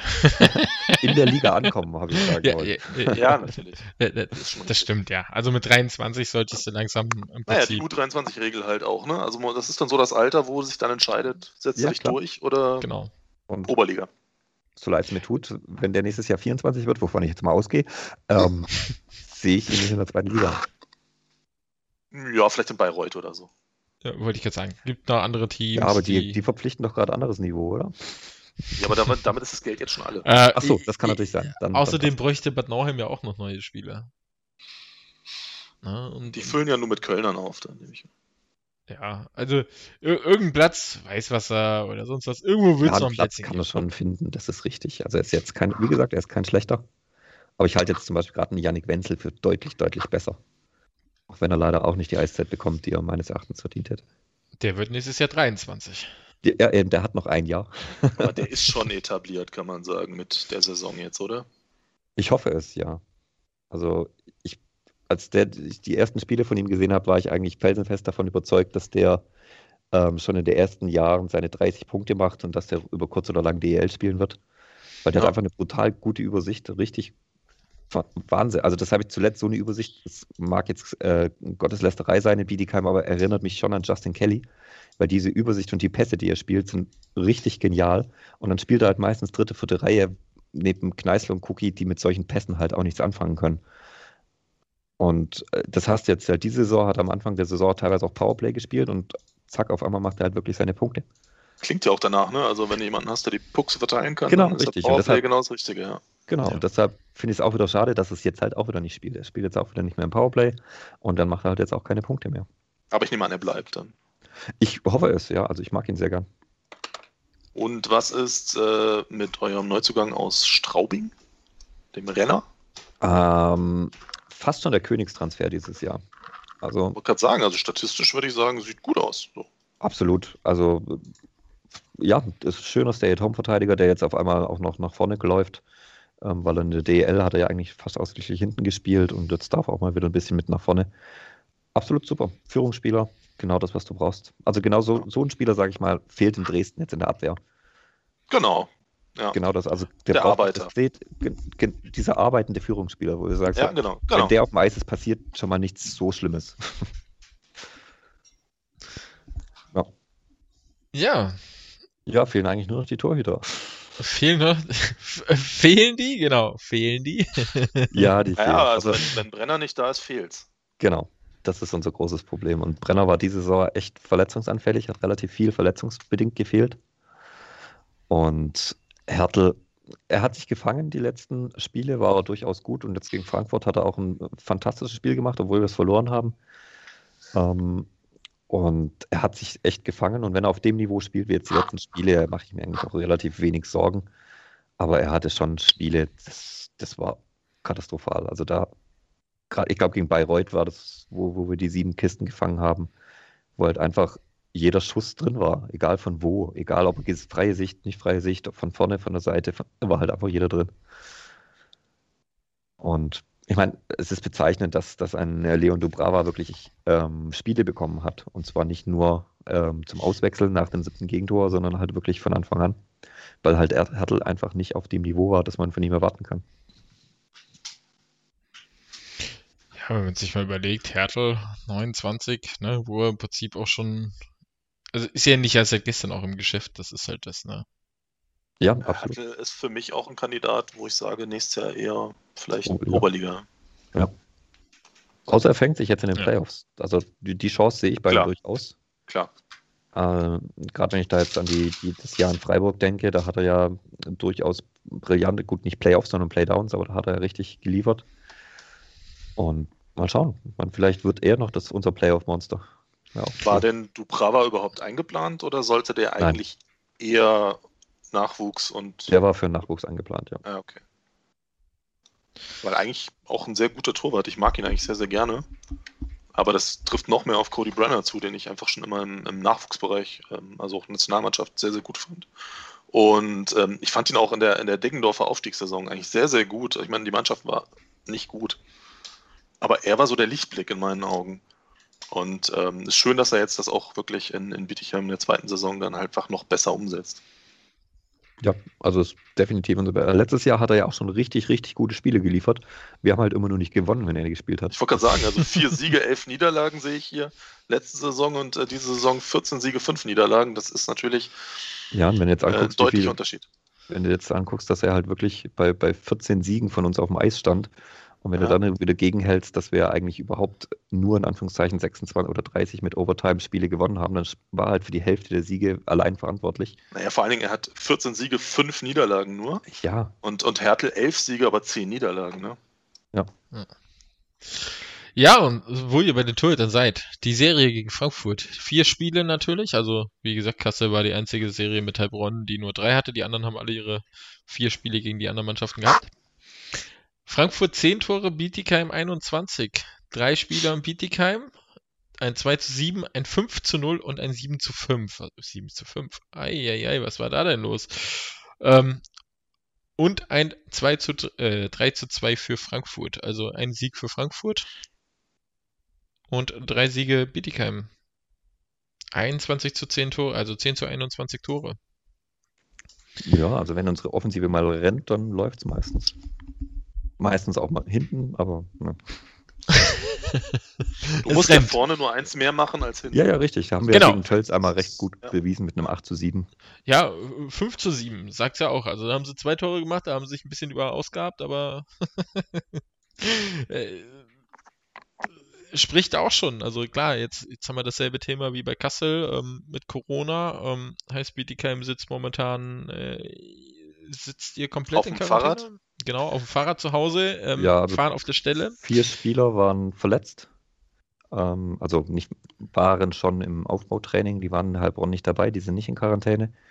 Das sind Schüle, Zientek, Brenner und und noch jemand. Hab's schon vergessen. Aber mit denen rechnet man auch wieder. Also die sind fit dann. Und die dürfen auch auf dem, Eis, auf dem Eis trainieren. Also die dürfen ja. auch zusammen trainieren und alles. Also ich meine, die also, sind in den Playoffs dann auch. Die sind in den Playoffs auch eingeplant. Ja, okay. So, das heißt schon mal vier Leute, die äh, weiter trainieren dürfen und Frankfurt Immerhin, quasi. Ja, ja absolut. Dafür wie, vier viel, positive wie viele Fälle habt ihr? Ist das, auch vier. Ist das bekannt? Auch vier? Ja, ja und allerdings vier Spieler? Bitte? Sind es Spieler oder auch Trainer? Das weiß ich nicht. Ah, okay. Ich habe nur vier positive Fälle gehabt, wohl noch bei den PCR-Tests. Ob Spieler oder Trainer, weiß ich nicht. Okay. Du hast mehr Informationen aus Heilbronn wie von deiner eigenen Mannschaft. Jetzt mach dir mal Gedanken. Ja. Ciao. Äh, ja, tippen wir das Ganze mal. Domme, du als letztes. Ich, ich fange jetzt diesmal an. Vier, vier Spiele für Bietigheim. Die gewinnen das in vier. Nils. Fünf Spiele Bietigheim und natürlich in Overtime. Fuck, mein Herz. Du, ich will Drama. Wie, viel der Overtime? Nach Mitternacht, oder? Ähm, wir spielen in der Spiel 5 dann unendlich, ne? Ja, ja. das wird ja, der Witz. Und, und am nächsten Tag geht's weiter, ne? Genau, genau. ich spiele um 20 Uhr in Bietigheim. Dann würde ich sagen, ich will das Mitternachtsspiel, was ich jede Saison fordere, möchte ich in diesem fünften Spiel haben. Am nächsten Tag um 17 Uhr nach Tölz. Das ist doch schön. Äh, äh, ja, nur das sind Playoffs, Corona-Playoffs pur. Mhm. Ja. Tatsächlich gibt es dann, äh, wir machen schon ziemlich lange, wir sind äh, bei 240. Äh, ich hätte noch ein paar Fragen am Schluss, aber die machen wir dann mal in so im Schnellformat dann noch. Ähm, kommen wir genau dann auf den Punkt zu. Äh, ich sage, and, and, auch vier Bietigheim. Völlig überraschend tippt niemand auf Frankfurt. Sehe ich das richtig? Äh, Vielleicht nicht. jetzt der Domme. Nee, Ah, ja, nicht. bestimmt. Doch. mit drei, hallo. Pff, Das ist der Anspruch. Und äh, ich denke mal, Cody Brunner maximal ein Gegentor. Wenn überhaupt eins, ja. Ja, ja. Das, Äh, äh, äh, ja, ich, das, das finde ich gut. Wa- Warte mal, ich kann mich da aus Texte aus Frankfurt gegen Landshut erinnern. Da wurde in äh, verschiedenen sozialen Medien geschrieben, von wegen, äh, das Eis wurde noch, oder ich glaube, das wurde sogar in einem Interview gesagt, das Eis war nicht mal angekratzt auf Frankfurter Seite. Man hat nur in Landshuter Seite gespielt und genauso wie jetzt dann auch Bietigheim spielt, nur in Frankfurter Seite das Eis. Ja, das ist auch das Beste, was wir machen können, weil dann ist egal, ob Hertel, Brenner oder Dubracher spielt. Wir spielen einfach mit sechs Feldspielern und sagen, pff, was soll's. Ja, ver verstehe. Shutout für keinen. genau, mal gucken, was die Statistiker daraus machen. Viel Spaß, wie ihr das eintragt. Ja. Ja, dann sind wir tatsächlich durch mit allen Serien. Sehe ich das richtig? Ich glaube, das siehst du richtig. Okay, wir wollten noch Awards vergeben. Für welche Kategorien, Rudi? Torwart, Verteidiger, Stürmer und junger Spieler. Äh, Torwart ist klar, junger Spieler ist auch klar. Was war das noch? Naja, Verteidiger und Stürmer, ne? Verteidiger und Stürmer brauchen wir nicht. Wir haben einen Torhüter und wir haben junge Spieler, das reicht. Nein, Quatsch. Äh, fangen wir beim Torhüter an. Also fange ich auch gleich an. Für mich gibt es da tatsächlich nur einen und, und das ist nicht Franz Reb. Das ist natürlich, äh, Franz Reb hat während der Saison schon seinen Titel bekommen, Spieler des Monats. Für mich absolut, äh, auch im Alter her, spielt nochmal eine absolut geile Saison. Jerry Kuhn, nicht nur weil ich Gastler bin, sondern einfach auch vier Shutouts, äh, Fangquote, Bombe. Ich glaube, an Jerry gibt es keinen Weg vorbei dieses Jahr als Torhüter.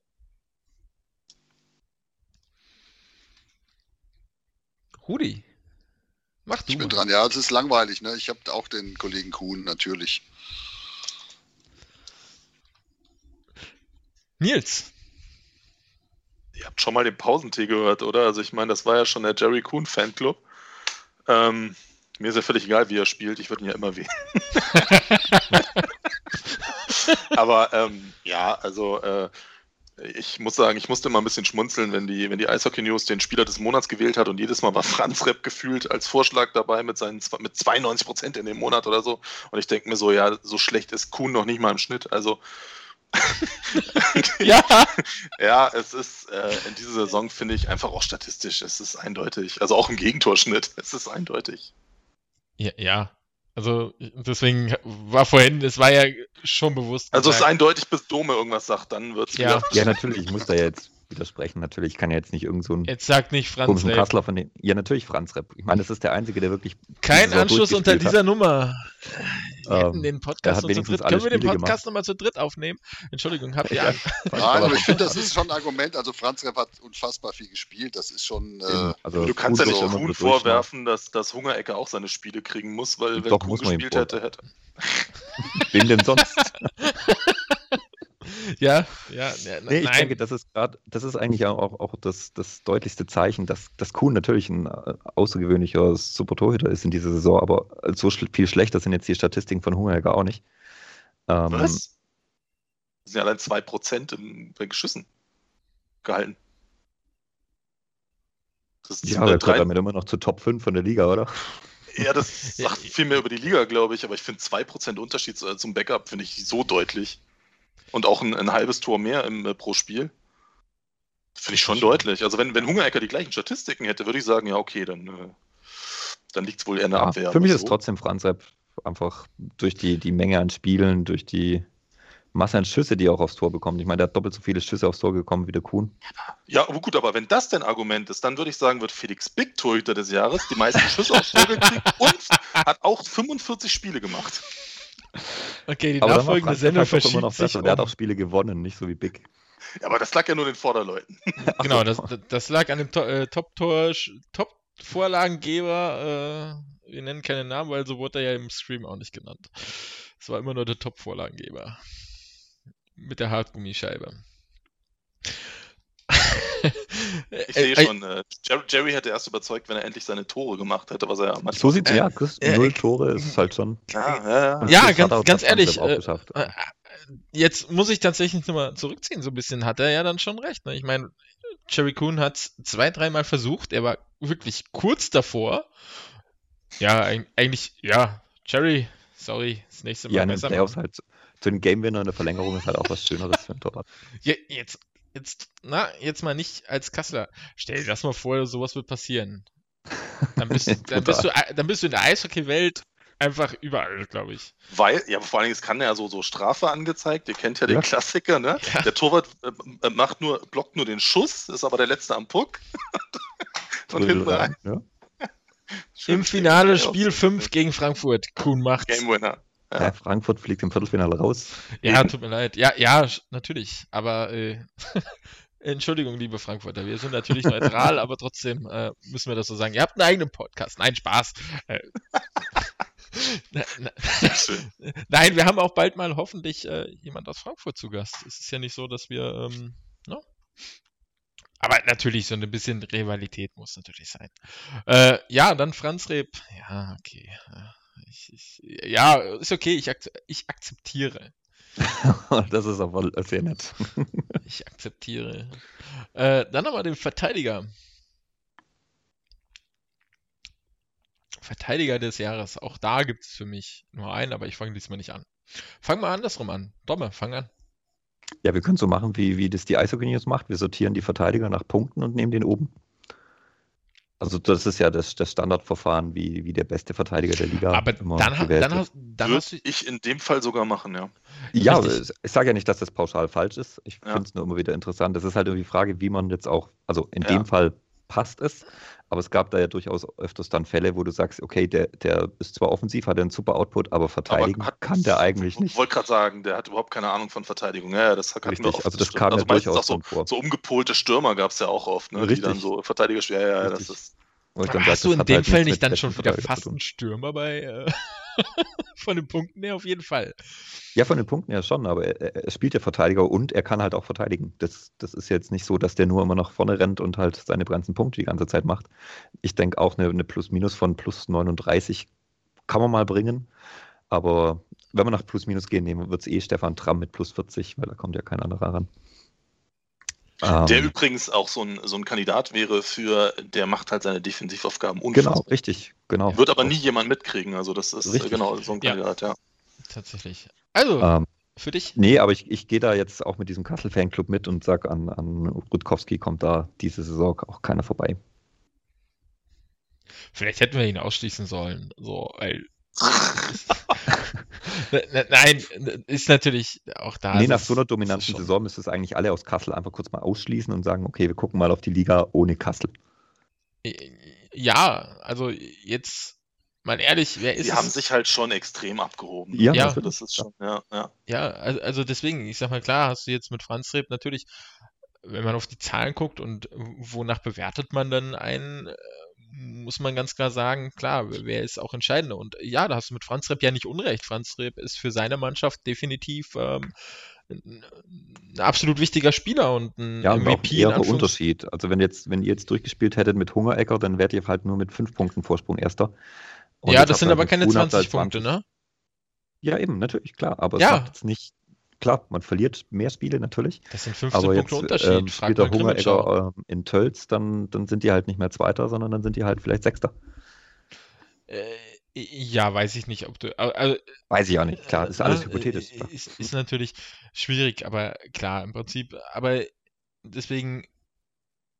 Ja, Rutkowski hat. Das wäre vielleicht eher auch so der Kandidat, dass man, ähm, finde ich, Franz Repp ich würde ihn immer noch nicht als, als Torwart des Jahres sehen, aber ich würde ihm eventuell diesen MVP-Titel geben. Ja, genau. Ja. ja so weil er, weil er diesen, diesen Wert innerhalb des Teams einfach so enorm steigert, hat. genau. Würde ich jetzt persönlich nicht machen, weil es gibt die schöne Statistik, dass in der eingleisigen zweiten Liga noch nie der MVP Meister wurde. Ja, also, der, also ab, der Hauptrunde, der Spieler also, des Jahres. Ja, also ab nach Franz Ab, also. ab nach, nach Franz Repp, richtig. Nur also, also mal abwarten, was die Eishockey News als Spieler des Jahres auspackt, aber der wurde noch nie Meister. Ah, okay. Das ist aber schon mal beruhigend, weil ich glaube, in Kassel wird es keiner, weil einfach zu viele zu gut sind. Ich denke auch, dass ja. das an O'Brien oder Pfleger. Das ist auch immer dieses Punkt des Statistik. Es wird Pfleger, weil er ist Deutscher. Ja, ja, sehr gut möglich, klar. ja, hat nochmal einen anderen Wert, wenn du als Deutscher im Prinzip so weit oben. Ne? Ja. Äh, was heißt anderen Wert? Ne? Im Prinzip spielen sie alle nur. Vielleicht wird es auch Felix Schütz. Bei meiste Punkte pro Spiel, oder? Ja. Ich, ich, Der wird Rookie des Jahres oder so. Ich, ich habe ich hab da noch einen, Marcel Müller. äh, ja, machen wir weiter. Äh, Nils, Verteidiger des Jahres für dich?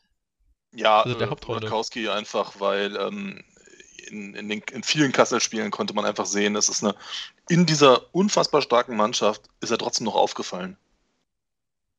Und äh, ich, ich finde, das, das zeigt einfach schon seine Qualität. Also er war immer schon, also er war in vielen Spielen der Dreh- und Angelpunkt. Er war dann zeitweise überspielt, weil er so ja, gefühlt viel zu viel Eiszeit bekommen hat. Aber, ähm, aber trotz allem, ich fand ihn super auffällig. Und vor allen Dingen, er ist ja sehr schlecht gestartet. So die ersten Spiele dachte ich so, na, also was der wohl kann. Und stolperte da so ein bisschen rum und dann hat er völlig aufgedreht. Also für mich ganz klar, Rutkowski ist der Beste, den ich diese Saison gesehen habe. Rudi, Rudi? Ah, da bin ich. Ja, natürlich ist es Rutkowski. Ähm, der Typ hat eine unfassbare Präsenz auch. Ne? Ich meine, wenn der auf dem Eis ist, dann geht auch keiner an den Torwart ran. Der, das ist wirklich, also ich finde ihn großartig, wirklich großartiger Typ. Ja, äh, äh ich bin jetzt nicht der Spielverderber wie Domme, der was anderes sagt, weil, ja, äh, Rutkowski, na, äh, ich, ich begründe auch warum. Äh, Nochmal eine andere Begründung. Für mich war selbst Rukowski in seiner schlechten Form, wo selbst ich über ihn gemeckert habe, immer noch ein Spieler, wo ich gesagt habe, würde der woanders spielen. Also wäre ich die gute Leistung von ihm nicht gewohnt gewesen, hätte ich keinen Grund zum Meckern gehabt über ihn und hätte ihn immer noch als gut empfunden. Du hast nicht alle Spiele gesehen. Ich habe alle Spiele gesehen. Äh, dann stimmt irgendwas nicht. Na, ah, nein, aber es, es gab Spiele natürlich, da war er völlig überspielt und hat an der blauen jeden Puck verloren. Das hast ja, du auch. Fehler gemacht, Fehler gemacht. Aber das waren halt wirklich diese Müdigkeitsfehler. Äh, wollte ich jetzt sagen, das waren aber ein, zwei Spiele, wo du gesagt hast, so, okay, er ist überspielt, du konntest es erklären. Aber selbst da hätten andere Mannschaften sich die Finger nach ihm geleckt. Also ich glaube, dem kommt die Pause vor den Playoffs jetzt ehrlich gesagt auch zugute. Ja, die Eiszeit, also ich glaube, er ist einer der, der den Vorteil hat, äh, oder beziehungsweise Kassel kann froh sein, dass die Eiszeit nicht aufgenommen wird, weil ich glaube, dann hätten sie Überstunden für den Kerl zahlen müssen. Ja, wahrscheinlich. Äh, der hat mehr auf dem Eis gestanden, wie gespielt wurde. Das war echt Wahnsinn. Äh, aber, und das kommt eben dazu, und das ist genau der Punkt, er hat einen Derek Dinger absolut gut aussehen lassen, auch noch an seiner Seite. Das heißt, er hat nicht nur sein, er selber hat nicht nur ein absolut gutes Spiel gehabt, sondern er hat seine Nebenleute verbessert. Viel, viel, viel verbessert. Also Wahnsinn, was im Prinzip ein Dinger, sorry, das hat doch keiner erwartet, dass ein Derek Dinger dieses Jahr, was hat man gerade, neun Punkte, äh, neun Tore macht. Äh, also auch das hat Rutkowski definitiv Anteil dran. Definitiv. Äh, ja, so einig wie es da ist, gehen wir zu den Stürmern. Ah, Oder? Hatten, sind wir alle bei Rutkowski geblieben, alle vier. Wir sind uns ja. mal einig, total. Ah, okay. Ja, dann Stürmer. Nils, wer ist denn dein Lieblingsstürmer? Dein Stürmer des Jahres, dein Stürmer der Saison? Der Herzen. Das ist der Herzen. Das ist interessanterweise eine Wahl zwischen zwei Spielern, bei denen ich mich jetzt entscheiden muss. French oh, ist einer sogar, davon. Eigentlich French, sogar Dreier. Ja. Also es ist eigentlich ein Dreierpack zwischen French, Gardner und O'Brien. Also O'Brien hat mich vor allen Dingen am Anfang der Saison unfassbar begeistert. Ich fand ihn teilweise sogar besser als Felix Schütz, weil es ist einfach auch ein Spieler, der, der einfach begeistert. Aber so, ich, ich muss schon sagen, so vom Gefühl her würde ich wirklich sagen, es ist Max French. Ja. Bester, bester, bester Punkt pro Spielschnitt von all denen, die die ganze Saison gespielt haben. Und äh, ja, hat, ist einfach ein unfassbar guter Spieler. Hat Tölz nochmal noch mal im Prinzip äh, auf ein anderes Level mehr oder weniger gebracht. Ne? Ähm, bin ich voll bei dir, bei French. Äh, O'Brien absolut genauso. Es ist im Prinzip für Landshut eine Lebensversicherung mit gewesen, mit, äh, mit Markus Power im Prinzip dazu. Äh, absolut Also Und ich meine, bin ich auch Pfleger zwiegespalten. natürlich auch, äh, ist auch ein Kandidat, Gardner und so. Und jetzt kann man auch mal sagen, ja, die ganzen Tölzer, die schießen sich auch gegenseitig, die, die, die schieben sich die Punkte zu. Die Spieler sind individuell einfach alle sehr, sehr stark, aber ich finde, French sticht einfach nochmal hervor. Genau. Und, und wenn ich jetzt sage, okay, ich, ich würde eher den MVP suchen, dann würde es O'Brien tatsächlich, bin ich voll bei O'Brien bei dir. Ansonsten vom Spielerischen her auch Aber ich- French. Suche auch gerade nochmal eine Statistik. Äh, Die dich bestätigt in irgendeiner Form. Ja, weil ich meine. Moment, wenn er diese komische DL2-Seite mal laden würde. Also ich, wie gesagt, also für mich die MVPs sind immer noch Marcus Power und Zach, äh, Zachary Bryan, weil einfach äh, sie Landshut auf einen Level gebracht haben noch äh, und, und ein bisschen was in Landshut gemacht haben, aber klar, French, wie ich eben schon gesagt habe, einfach Tölz nochmal auf ein anderes Level hatte. Oder hat. Ja, sieht man ja auch in den Playoffs wieder. Domme. Solange, Aber wer ist denn genau? Ja, ich der mir ein bisschen sucht. schwer. Also ich, natürlich die, die üblichen Verdächtigen. Ich gehe an die Sache halt auch immer ein bisschen so ran, was man denn erwarten konnte von, von den Leuten. Jetzt, äh, klar, jetzt French haben wir letzte Saison schon gesehen, da war er noch nicht auf dem Niveau, wo er jetzt diese Saison gespielt hat. Ähm, wobei ich da auch immer nicht so ganz sicher bin, wie viel liegt da jetzt wirklich an, an der Eiszeit. Also gerade rein, was die nackten Punkte angeht. Und Brian ansonsten- übrigens 10 Game Winner, also beachtlich. Genau, das, Jeder, das, jedes vierte Tor ist ein Game Winner. Das sind nämlich auch so Zahlen, wo ich sage, wie, wie du, Andi, auch gerade gesagt hast, von wegen MVP, das ist einfach O'Brien, weil auch jedes Spiel, das du gegen Landshut gespielt hast, der, der ist der Dreh- und Angelpunkt der kompletten Partie, der kompletten Mannschaft. Ähm, du, du wirst nervös, sobald er aufs Eis kommt, weil das, das hatte ich jetzt bei French nicht so, liegt vielleicht auch mit an der Körperstatur und Größe, dass du es nicht immer gleich merkst, dass er da ist. Ähm, aber ganz klar O'Brien für mich. Also kommt auch ein Pfleger nicht hin. Pfle Pfleger bin ich tatsächlich äh, guter Spieler, aber äh, gefühlt ist Pfleger für mich. Äh, ich, ich weiß nicht, ob er alleine eine Mannschaft so mitziehen könnte. Weiß ich nicht. Ich, bin kein Pfleger-Fan. Ich mag Pfleger, gerade in Sachen, äh, in, in Corona-Zeiten müssen, müssen wir uns bei den Pflegern alle mal bedanken, aber diesen Pfleger, vielleicht ist es auch einfach eine Antipathie. Ich, ich, ich bin kein Fan von ihm. Ich weiß es nicht. Also wenn ich noch mal kurz einwerfen darf, weil das hatte ich mir auch noch gesucht, ähm, nach Ryan Olsen mit 64% ge gewonnenen Bullies kommt nämlich schon Max French mit 62,3. Äh, das wollte ich nämlich noch gucken, also weil ich noch unfassbar gut einfach in einem, am Bully-Punkt ähm, gesehen habe. Und also jetzt von denen, die wirklich äh, standardmäßig äh, viele genommen haben. Danach kommt übrigens Matt McKnight schon. Und ähm, und das, das ist mir halt auch noch aufgefallen. Also das spricht für bei mir auch. Ich mag, ja- ich habe ja immer so einen Hang auch so zu, zu Centern. Ne? Das ist schon eine schwere Rolle, Center zu spielen. Und ich, äh, ich glaube, French hat im, im Spiel gegen Kassel, gegen Olsen, aber ich bin der Meinung, es war irgendwie bei 7-2 für Olsen oder sowas. Also, ja, hatte, Olsen ist ja auch statistisch besser. also es war tatsächlich auch in dem Spiel, wo sie gegeneinander am Bulli standen, war das relativ eindeutig Bulli-Statistik für Olsen. Der Typ ist am Bulli echt Gold wert. Äh, Rudi, Ja, also ich bin da auch langweilig. Ich äh, bin natürlich bei Max French auch. ich habe jetzt gedacht, du nimmst Knaub.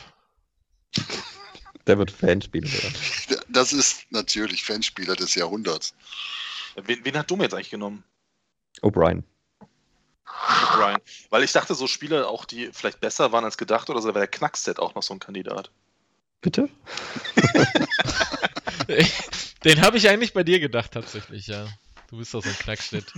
Äh, äh, wo- wobei man sagen muss, äh, für mich tatsächlich überraschend, wenn ich jetzt. Ich sehe es gerade und muss sagen, ja, stimmt, im Spiel, ich hätte es nicht erwartet. Äh, Christian Billig, Freiburg. Für mich auch einer, der definitiv Anwärter auf die Top 3 zumindest wäre. Also müsste ich Top 3, war er für mich auch einer, wo ich für Freiburg als Deutscher Ja, das, das ist wieder so ein Punkt. Das ist so ein Klassiker, der funktioniert halt nur in Freiburg. Äh, Ja. Genau. Das, Also das, das wäre für ja. mich so ein MVP, wenn ich jemanden wählen müsste als MVP und Top 3 hätte, dann würde ich Chris Bellig definitiv auch auffallend jedes Mal gegen Freiburg, muss ich sagen, kein schlechter. Und, wenn man so schaut, ich bin gerade auf Elite Äh, Im. Übrigen, also wenn wir schon über MVP reden, dann müssen wir aber auch über LeMay reden, ne? Mhm. Stimmt. Den dürfen wir nicht vergessen. Also quasi der, der doppelt so viel scored wie der zweitbeste Krimitschauer. Also, Ja, ja, stimmt. Ja, aber man merkt schon, also diese Saison ähm, an der Spitze bei den, bei den Top-Spielern ist sehr, sehr eng. Es gibt keinen Spieler, wo man sagen kann, der hat die, die Liga so komplett dominiert. ja, das stimmt. Und, und du hast halt, ich sag mal, klar, du hast die, die, die DL-Spieler am Anfang gehabt. Ja, wenn Ich meine, die so letzte Saison Ruck zum Beispiel, der hat doch alles in Grund und Boden geschossen quasi. Oder gescored, besser gesagt. Also ich meine, der, war- der war ja haushoch weg. Und das, Ja. das gab es diese Saison einfach nicht. Jetzt sind es drei Punkte. Drei. Und dann vier. Also es ist tatsächlich nicht viel, ne? Stimmt. Äh, was haben wir dann noch? Den jüngsten Spieler, ich glaube, das ist klar. Nicht den jüngsten Spieler, sondern junge Äh, Spieler. Junge Spieler, ja, Rookie des Jahres quasi. Ja gut, das ist Tosto, ne? Das ist ja die Frage, wenn man, Rookie ist ja immer dieses äh, erste. Tosto ist kein Rookie. Genau, dann wäre Tosto kein Rookie. Ne, Rookie, ja, dann müssen wir die, die, Nein. die Die Aber drei es kommt- Rookies sind doch gerade also sind doch bekannt geworden jetzt sogar. Richtig. Rookie des Jahres sind nominiert Kraus Philipp Kraus, Genau. äh, Bennett Rosmi und Joshua Semansky. Die drei sind, äh, die sind jetzt unter den Top 3 quasi. Und, und einer von den dreien wird Rookie des Jahres. Das stimmt. Und äh, für mich. Äh, Moment, Rookie des Jahres oder machen wir f- junge Spieler und Förderlizenz? Ich Wir können gerne beides machen, aber Genau. Rookie wir ist machen, wie wir wollen. Rookie ist aber definiert. Ja, Rudi. Ja, ich hatte jungen Spieler, aber wir können mit dem Rookie anfangen. Dann nehme ich, nehme ich den Herrn Rosny als Rookie.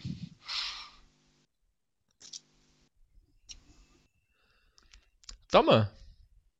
Bei Rookies bin ich beim Kraus. Aber er hat schon Ich- einige richtig gute Spiele gemacht. ja, ich brauche nicht überlegen, ich äh, Kraus, ganz klar. Ja, Kraus, bin ich raus. Ja, bin ich bei euch tatsächlich, ja. Also, wo, wobei man sagen muss, das sind wirklich drei, drei sehr gute Spieler. Also, äh, es ist schön, dass äh, diese Qualität an Rookies auch einfach da war. Von, von sehr jungen Spielern auch. Also, das muss man auch sagen. Ja, und, und äh, wir haben uns lange Zeit beschwert, äh, zu wenig junge Spieler und jetzt reden wir darüber, was wählen wir. Äh, wählen wir Rookie, wählen wir junge Spieler und im Prinzip sind genug Spieler da, die wir wählen können. Ne? Das, muss man auch sagen. Gab jahrelang keinen, den man hätte man, da hätte man sagen können, ja, junge Spieler, Rookie ist ja dasselbe, wir haben ja eh nur drei in der ganzen Liga.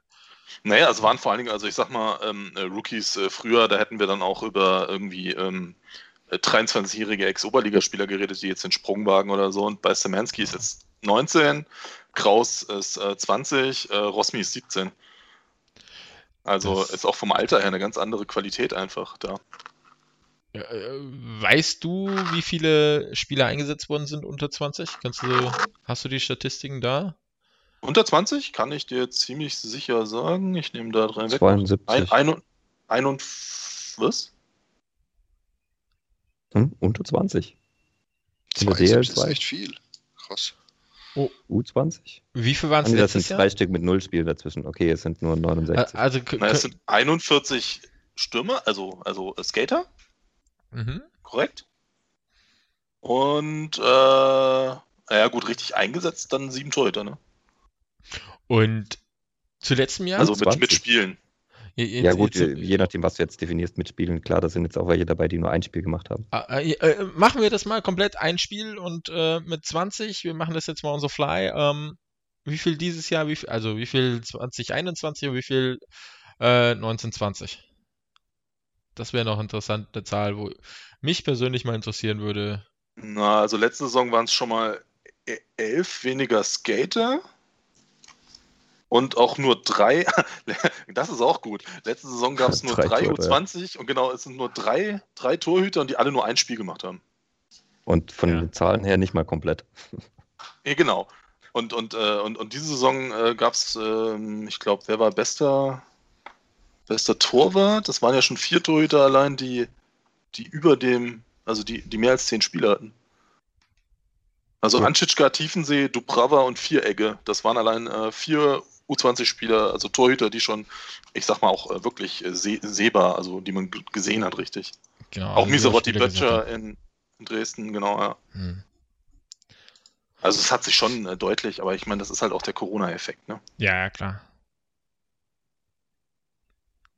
Dann kommen wir definitiv. Äh, gut, das, wie gesagt, das waren Zahlen, die mich auch mal interessiert haben. Äh, Förderspieler beziehungsweise Rookie des Naja, Jahres. U- U21 Förderspieler nennt sich das. Genau, Kram.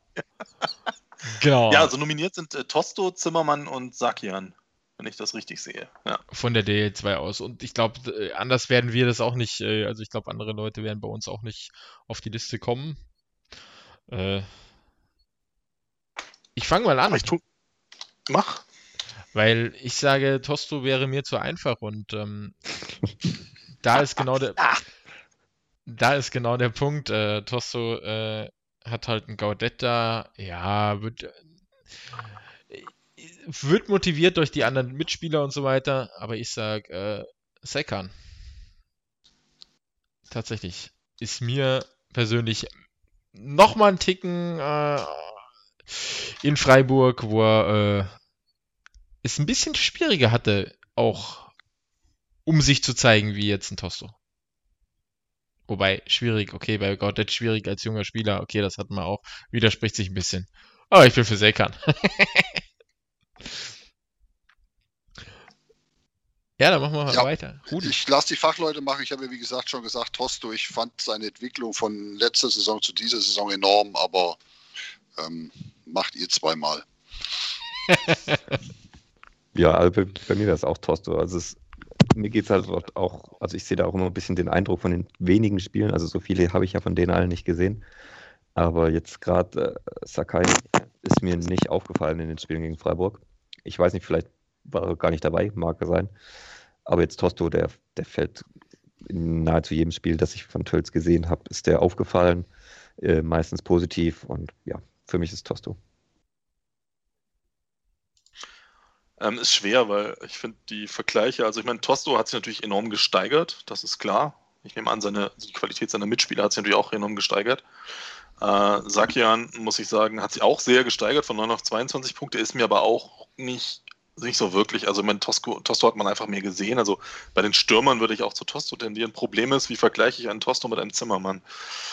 Ähm, Zimmermann hat sich auch deutlich nochmal gesteigert. Ähm, hat zudem eigentlich in meinen Augen noch eine sehr solide U20-WM gespielt. Ähm, tja, wie vergleiche ich das? Vom, vom reinen Impact, was man so sieht, würde ich auch sagen Tosto, aber wie gesagt, einen Verteidiger will ich ja gar nicht sehen. Im Idealfall. also, es ist eine schwere Sache. Also, von der Tendenz würde ich auch sagen Tosto, aber ähm, Zimmermann doch sehr nah dran.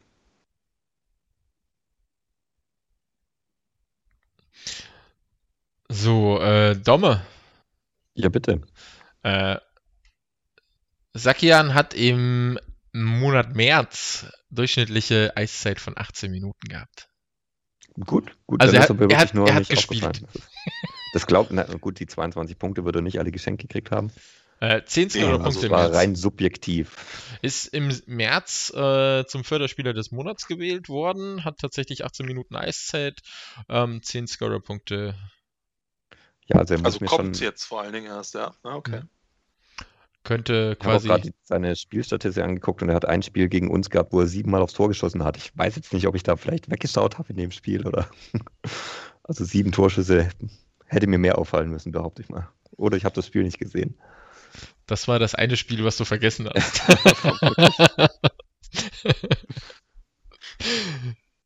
ja, äh, somit haben wir die Themen eigentlich durch. Ich bin aber noch nicht ganz durch. Ich hatte noch mal ganz kurz ähm, zwei, drei Dinge während der Sendung jetzt aufgeschrieben, wo ich ganz kurz noch mal drauf eingehen würde, eure Meinung zu hören würde. Sollte man das aus der Corona-Zeit mitnehmen? Ja oder nein? Äh, Samstags- und Montagsspiele? Ja oder nein? Nein. Nein, auf keinen Fall. Samstags auf jeden Fall. Äh, samstags auf keinen Fall 16 Uhr, meinetwegen 20 Uhr Spiele, samstags nicht diese 16 Uhr Spiele. Ja, ich, muss sagen, also Samstag 16 Uhr haben die alle kein Leben da draußen. So, Ja. ehrlich. Also, ich, wir hatten das, glaube ich, einmal, sonst hatten wir 17 Uhr samstags, die Samstagsspiele, die wir hatten. Ja, Katastrophe. Also, ganz ehrlich, ja, ich bin froh, dass meine Partnerin so mitspielt, aber die weiß, ich bin Eishockey verrückt, die weiß, ich gucke jedes Spiel und die hat eh keine Chance, da mit mir zu diskutieren. Wenn du aber jetzt eine Familien, also auch noch Kinder hast, dann hast du 17 Uhr samstags. Nee. Nein, 17 Uhr geht gar nicht, da wollen wir nicht drüber reden, aber ein Samstagspiel um 19 Uhr, wie in der Schweiz, äh, Äh, für mich jederzeit. Derby Frankfurt-Nauheim fand ich um 20.15 Uhr haben die angefangen, Primetime samstags. Finde ich gut. Also das, Ja, aber Frankfurt-Nauheim kannst du auch jederzeit unter der Woche 2015 machen. das stimmt. Das schaffen auch alle Zuschauer. Das, das stimmt, ja, klar. Aber ne, ich meine, samstags abends ist schon, wäre keine verkehrte Zeit, aber 17 Uhr, 16 Uhr, nein, geht gar nicht, braucht man Nein, gar also nicht ich muss sa- ganz sagen, nein, weil samstags ist schwedisches Eishockey, da will ich nicht auch noch die zwei.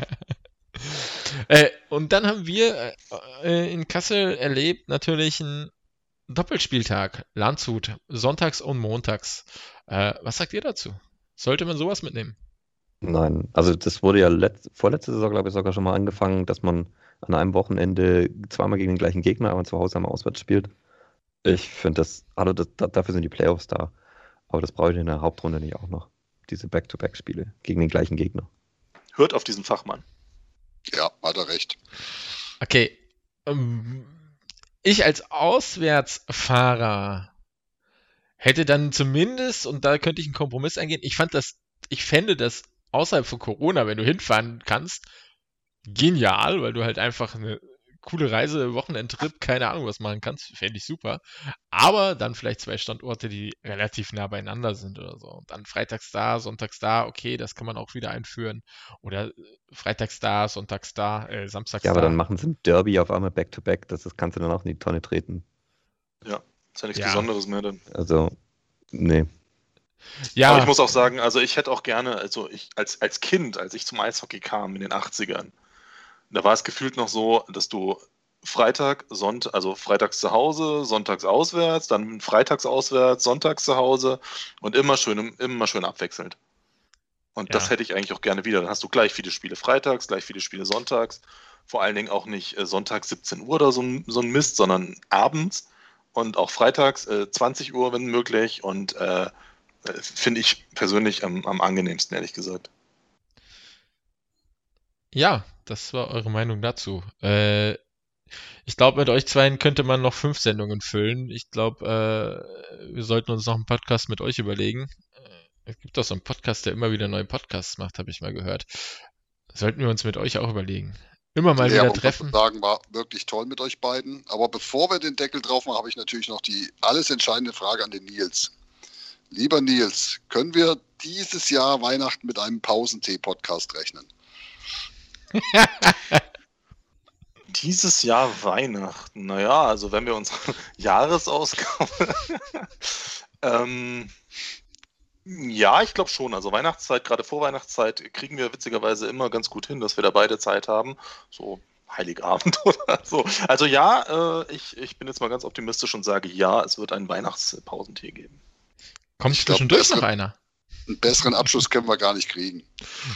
Ja, wir, wir spoilern quasi schon äh, voraus. Wir sind Twitter voraus. Unfassbar. Das wird unser Titel. Der neue Pausentee-Podcast. Wir wissen, was ihr nicht wisst. Und da müssen die sich die Leute drei Stunden lang unser Gequatsche anhören dafür. Wir sagen nicht, wann das kommt. Guter Plan. Ja. Wie, wie generieren wir Zuhörer? Genau so. ja, in diesem Sinne, äh, Jungs, war mir eine Ehre mit euch. Immer wieder gerne. Domme, du auch gerne noch ein drittes Mal. Nils, äh, dir höre ich immer wieder gerne irgendwie bei Statistiken zu. Ich weiß, äh, ich lobe dich immer mal wieder und du weißt, was ich von dir halte. Deswegen war mir eine Ehre, einen Podcast mit dir aufzunehmen. Ja, es war Ja, wirklich hat toll. viel Spaß gemacht. Viel, viel, viel, viel gelernt von euch und ähm, das war wirklich stark. Wir hätten uns dafür keine anderen Experten auswählen können. Äh, Ihr erreicht, äh, ihr seid erreichbar in Twitter, ihr seid erreichbar in sonst wo. Wollt ihr noch Eigenwerbung machen? Dann könnt ihr das jetzt tun. Dommer? Nö, muss nicht sein. Danke. Okay, den Dommer erreicht ihr nicht. Grünweißblau.de, super Seite. Das ist die einzige Bezahlung, die wir euch anbieten können, also nutzt sie. Äh, Nils. Das war aber anders ausgemacht. Na egal. Okay. Äh, hallo, sei still jetzt. Ja, mir folgt doch eh schon jeder bei Twitter, der mich aushält und äh, alle anderen werden doch eh nicht dazu stoßen. Das stimmt, das stimmt. Also ich glaube, äh, es gibt wenig Zuhörer, die wir haben, die denen nicht auch folgen würden. Andi, Äh, wo sind wir bei, bei Twitter? Äh, wir sind unter Roadgame-Podcast äh, zu erreichen tatsächlich. Großartig. Ich habe kein Twitter, von dem her bin ich da nicht so firm. Toll, jetzt hast du Kann verraten, ich nur, was ich kann dahinter ich nur stecke. empfehlen im Übrigen. Also ich muss sagen, Twitter ist das ähm, best, äh, beste Medium, was je erfunden wurde, solange man sich nur auf Eishockey begrenzt. Also, ja, ich will jetzt kein neues Thema aufmachen und gerade kein Corona-politisches, aber ja, man sollte in der Eishockey-Blase dort bleiben, definitiv. Ja, aber die Eishockey-Bubble bei Twitter ist echt sehr angenehm. Das muss ich mal sagen. Ja, absolut. Und äh, hilfsbereit und ähm, absolut. Also tatsächlich unterstützt sich gegenseitig. Finde ich toll. Ähm, zu hören sind wir wie überall. Wer uns jetzt schon hört, der hat uns eh gefunden. Deswegen, Genau, bei allen Podcatchern und natürlich bei The Fan FM, weil die Werbung müssen wir jetzt noch machen. Ähm, weil da sind wir ja auch zu hören. genau, aber müssen nicht. Das muss man ganz klar feststellen. Wir müssen nicht, wir dürfen. Genau. No? In diesem Sinne, bis demnächst. Eine Ade. schöne Zeit, bleibt gesund. Bis dann. Tschüss. Tschüss. Ciao.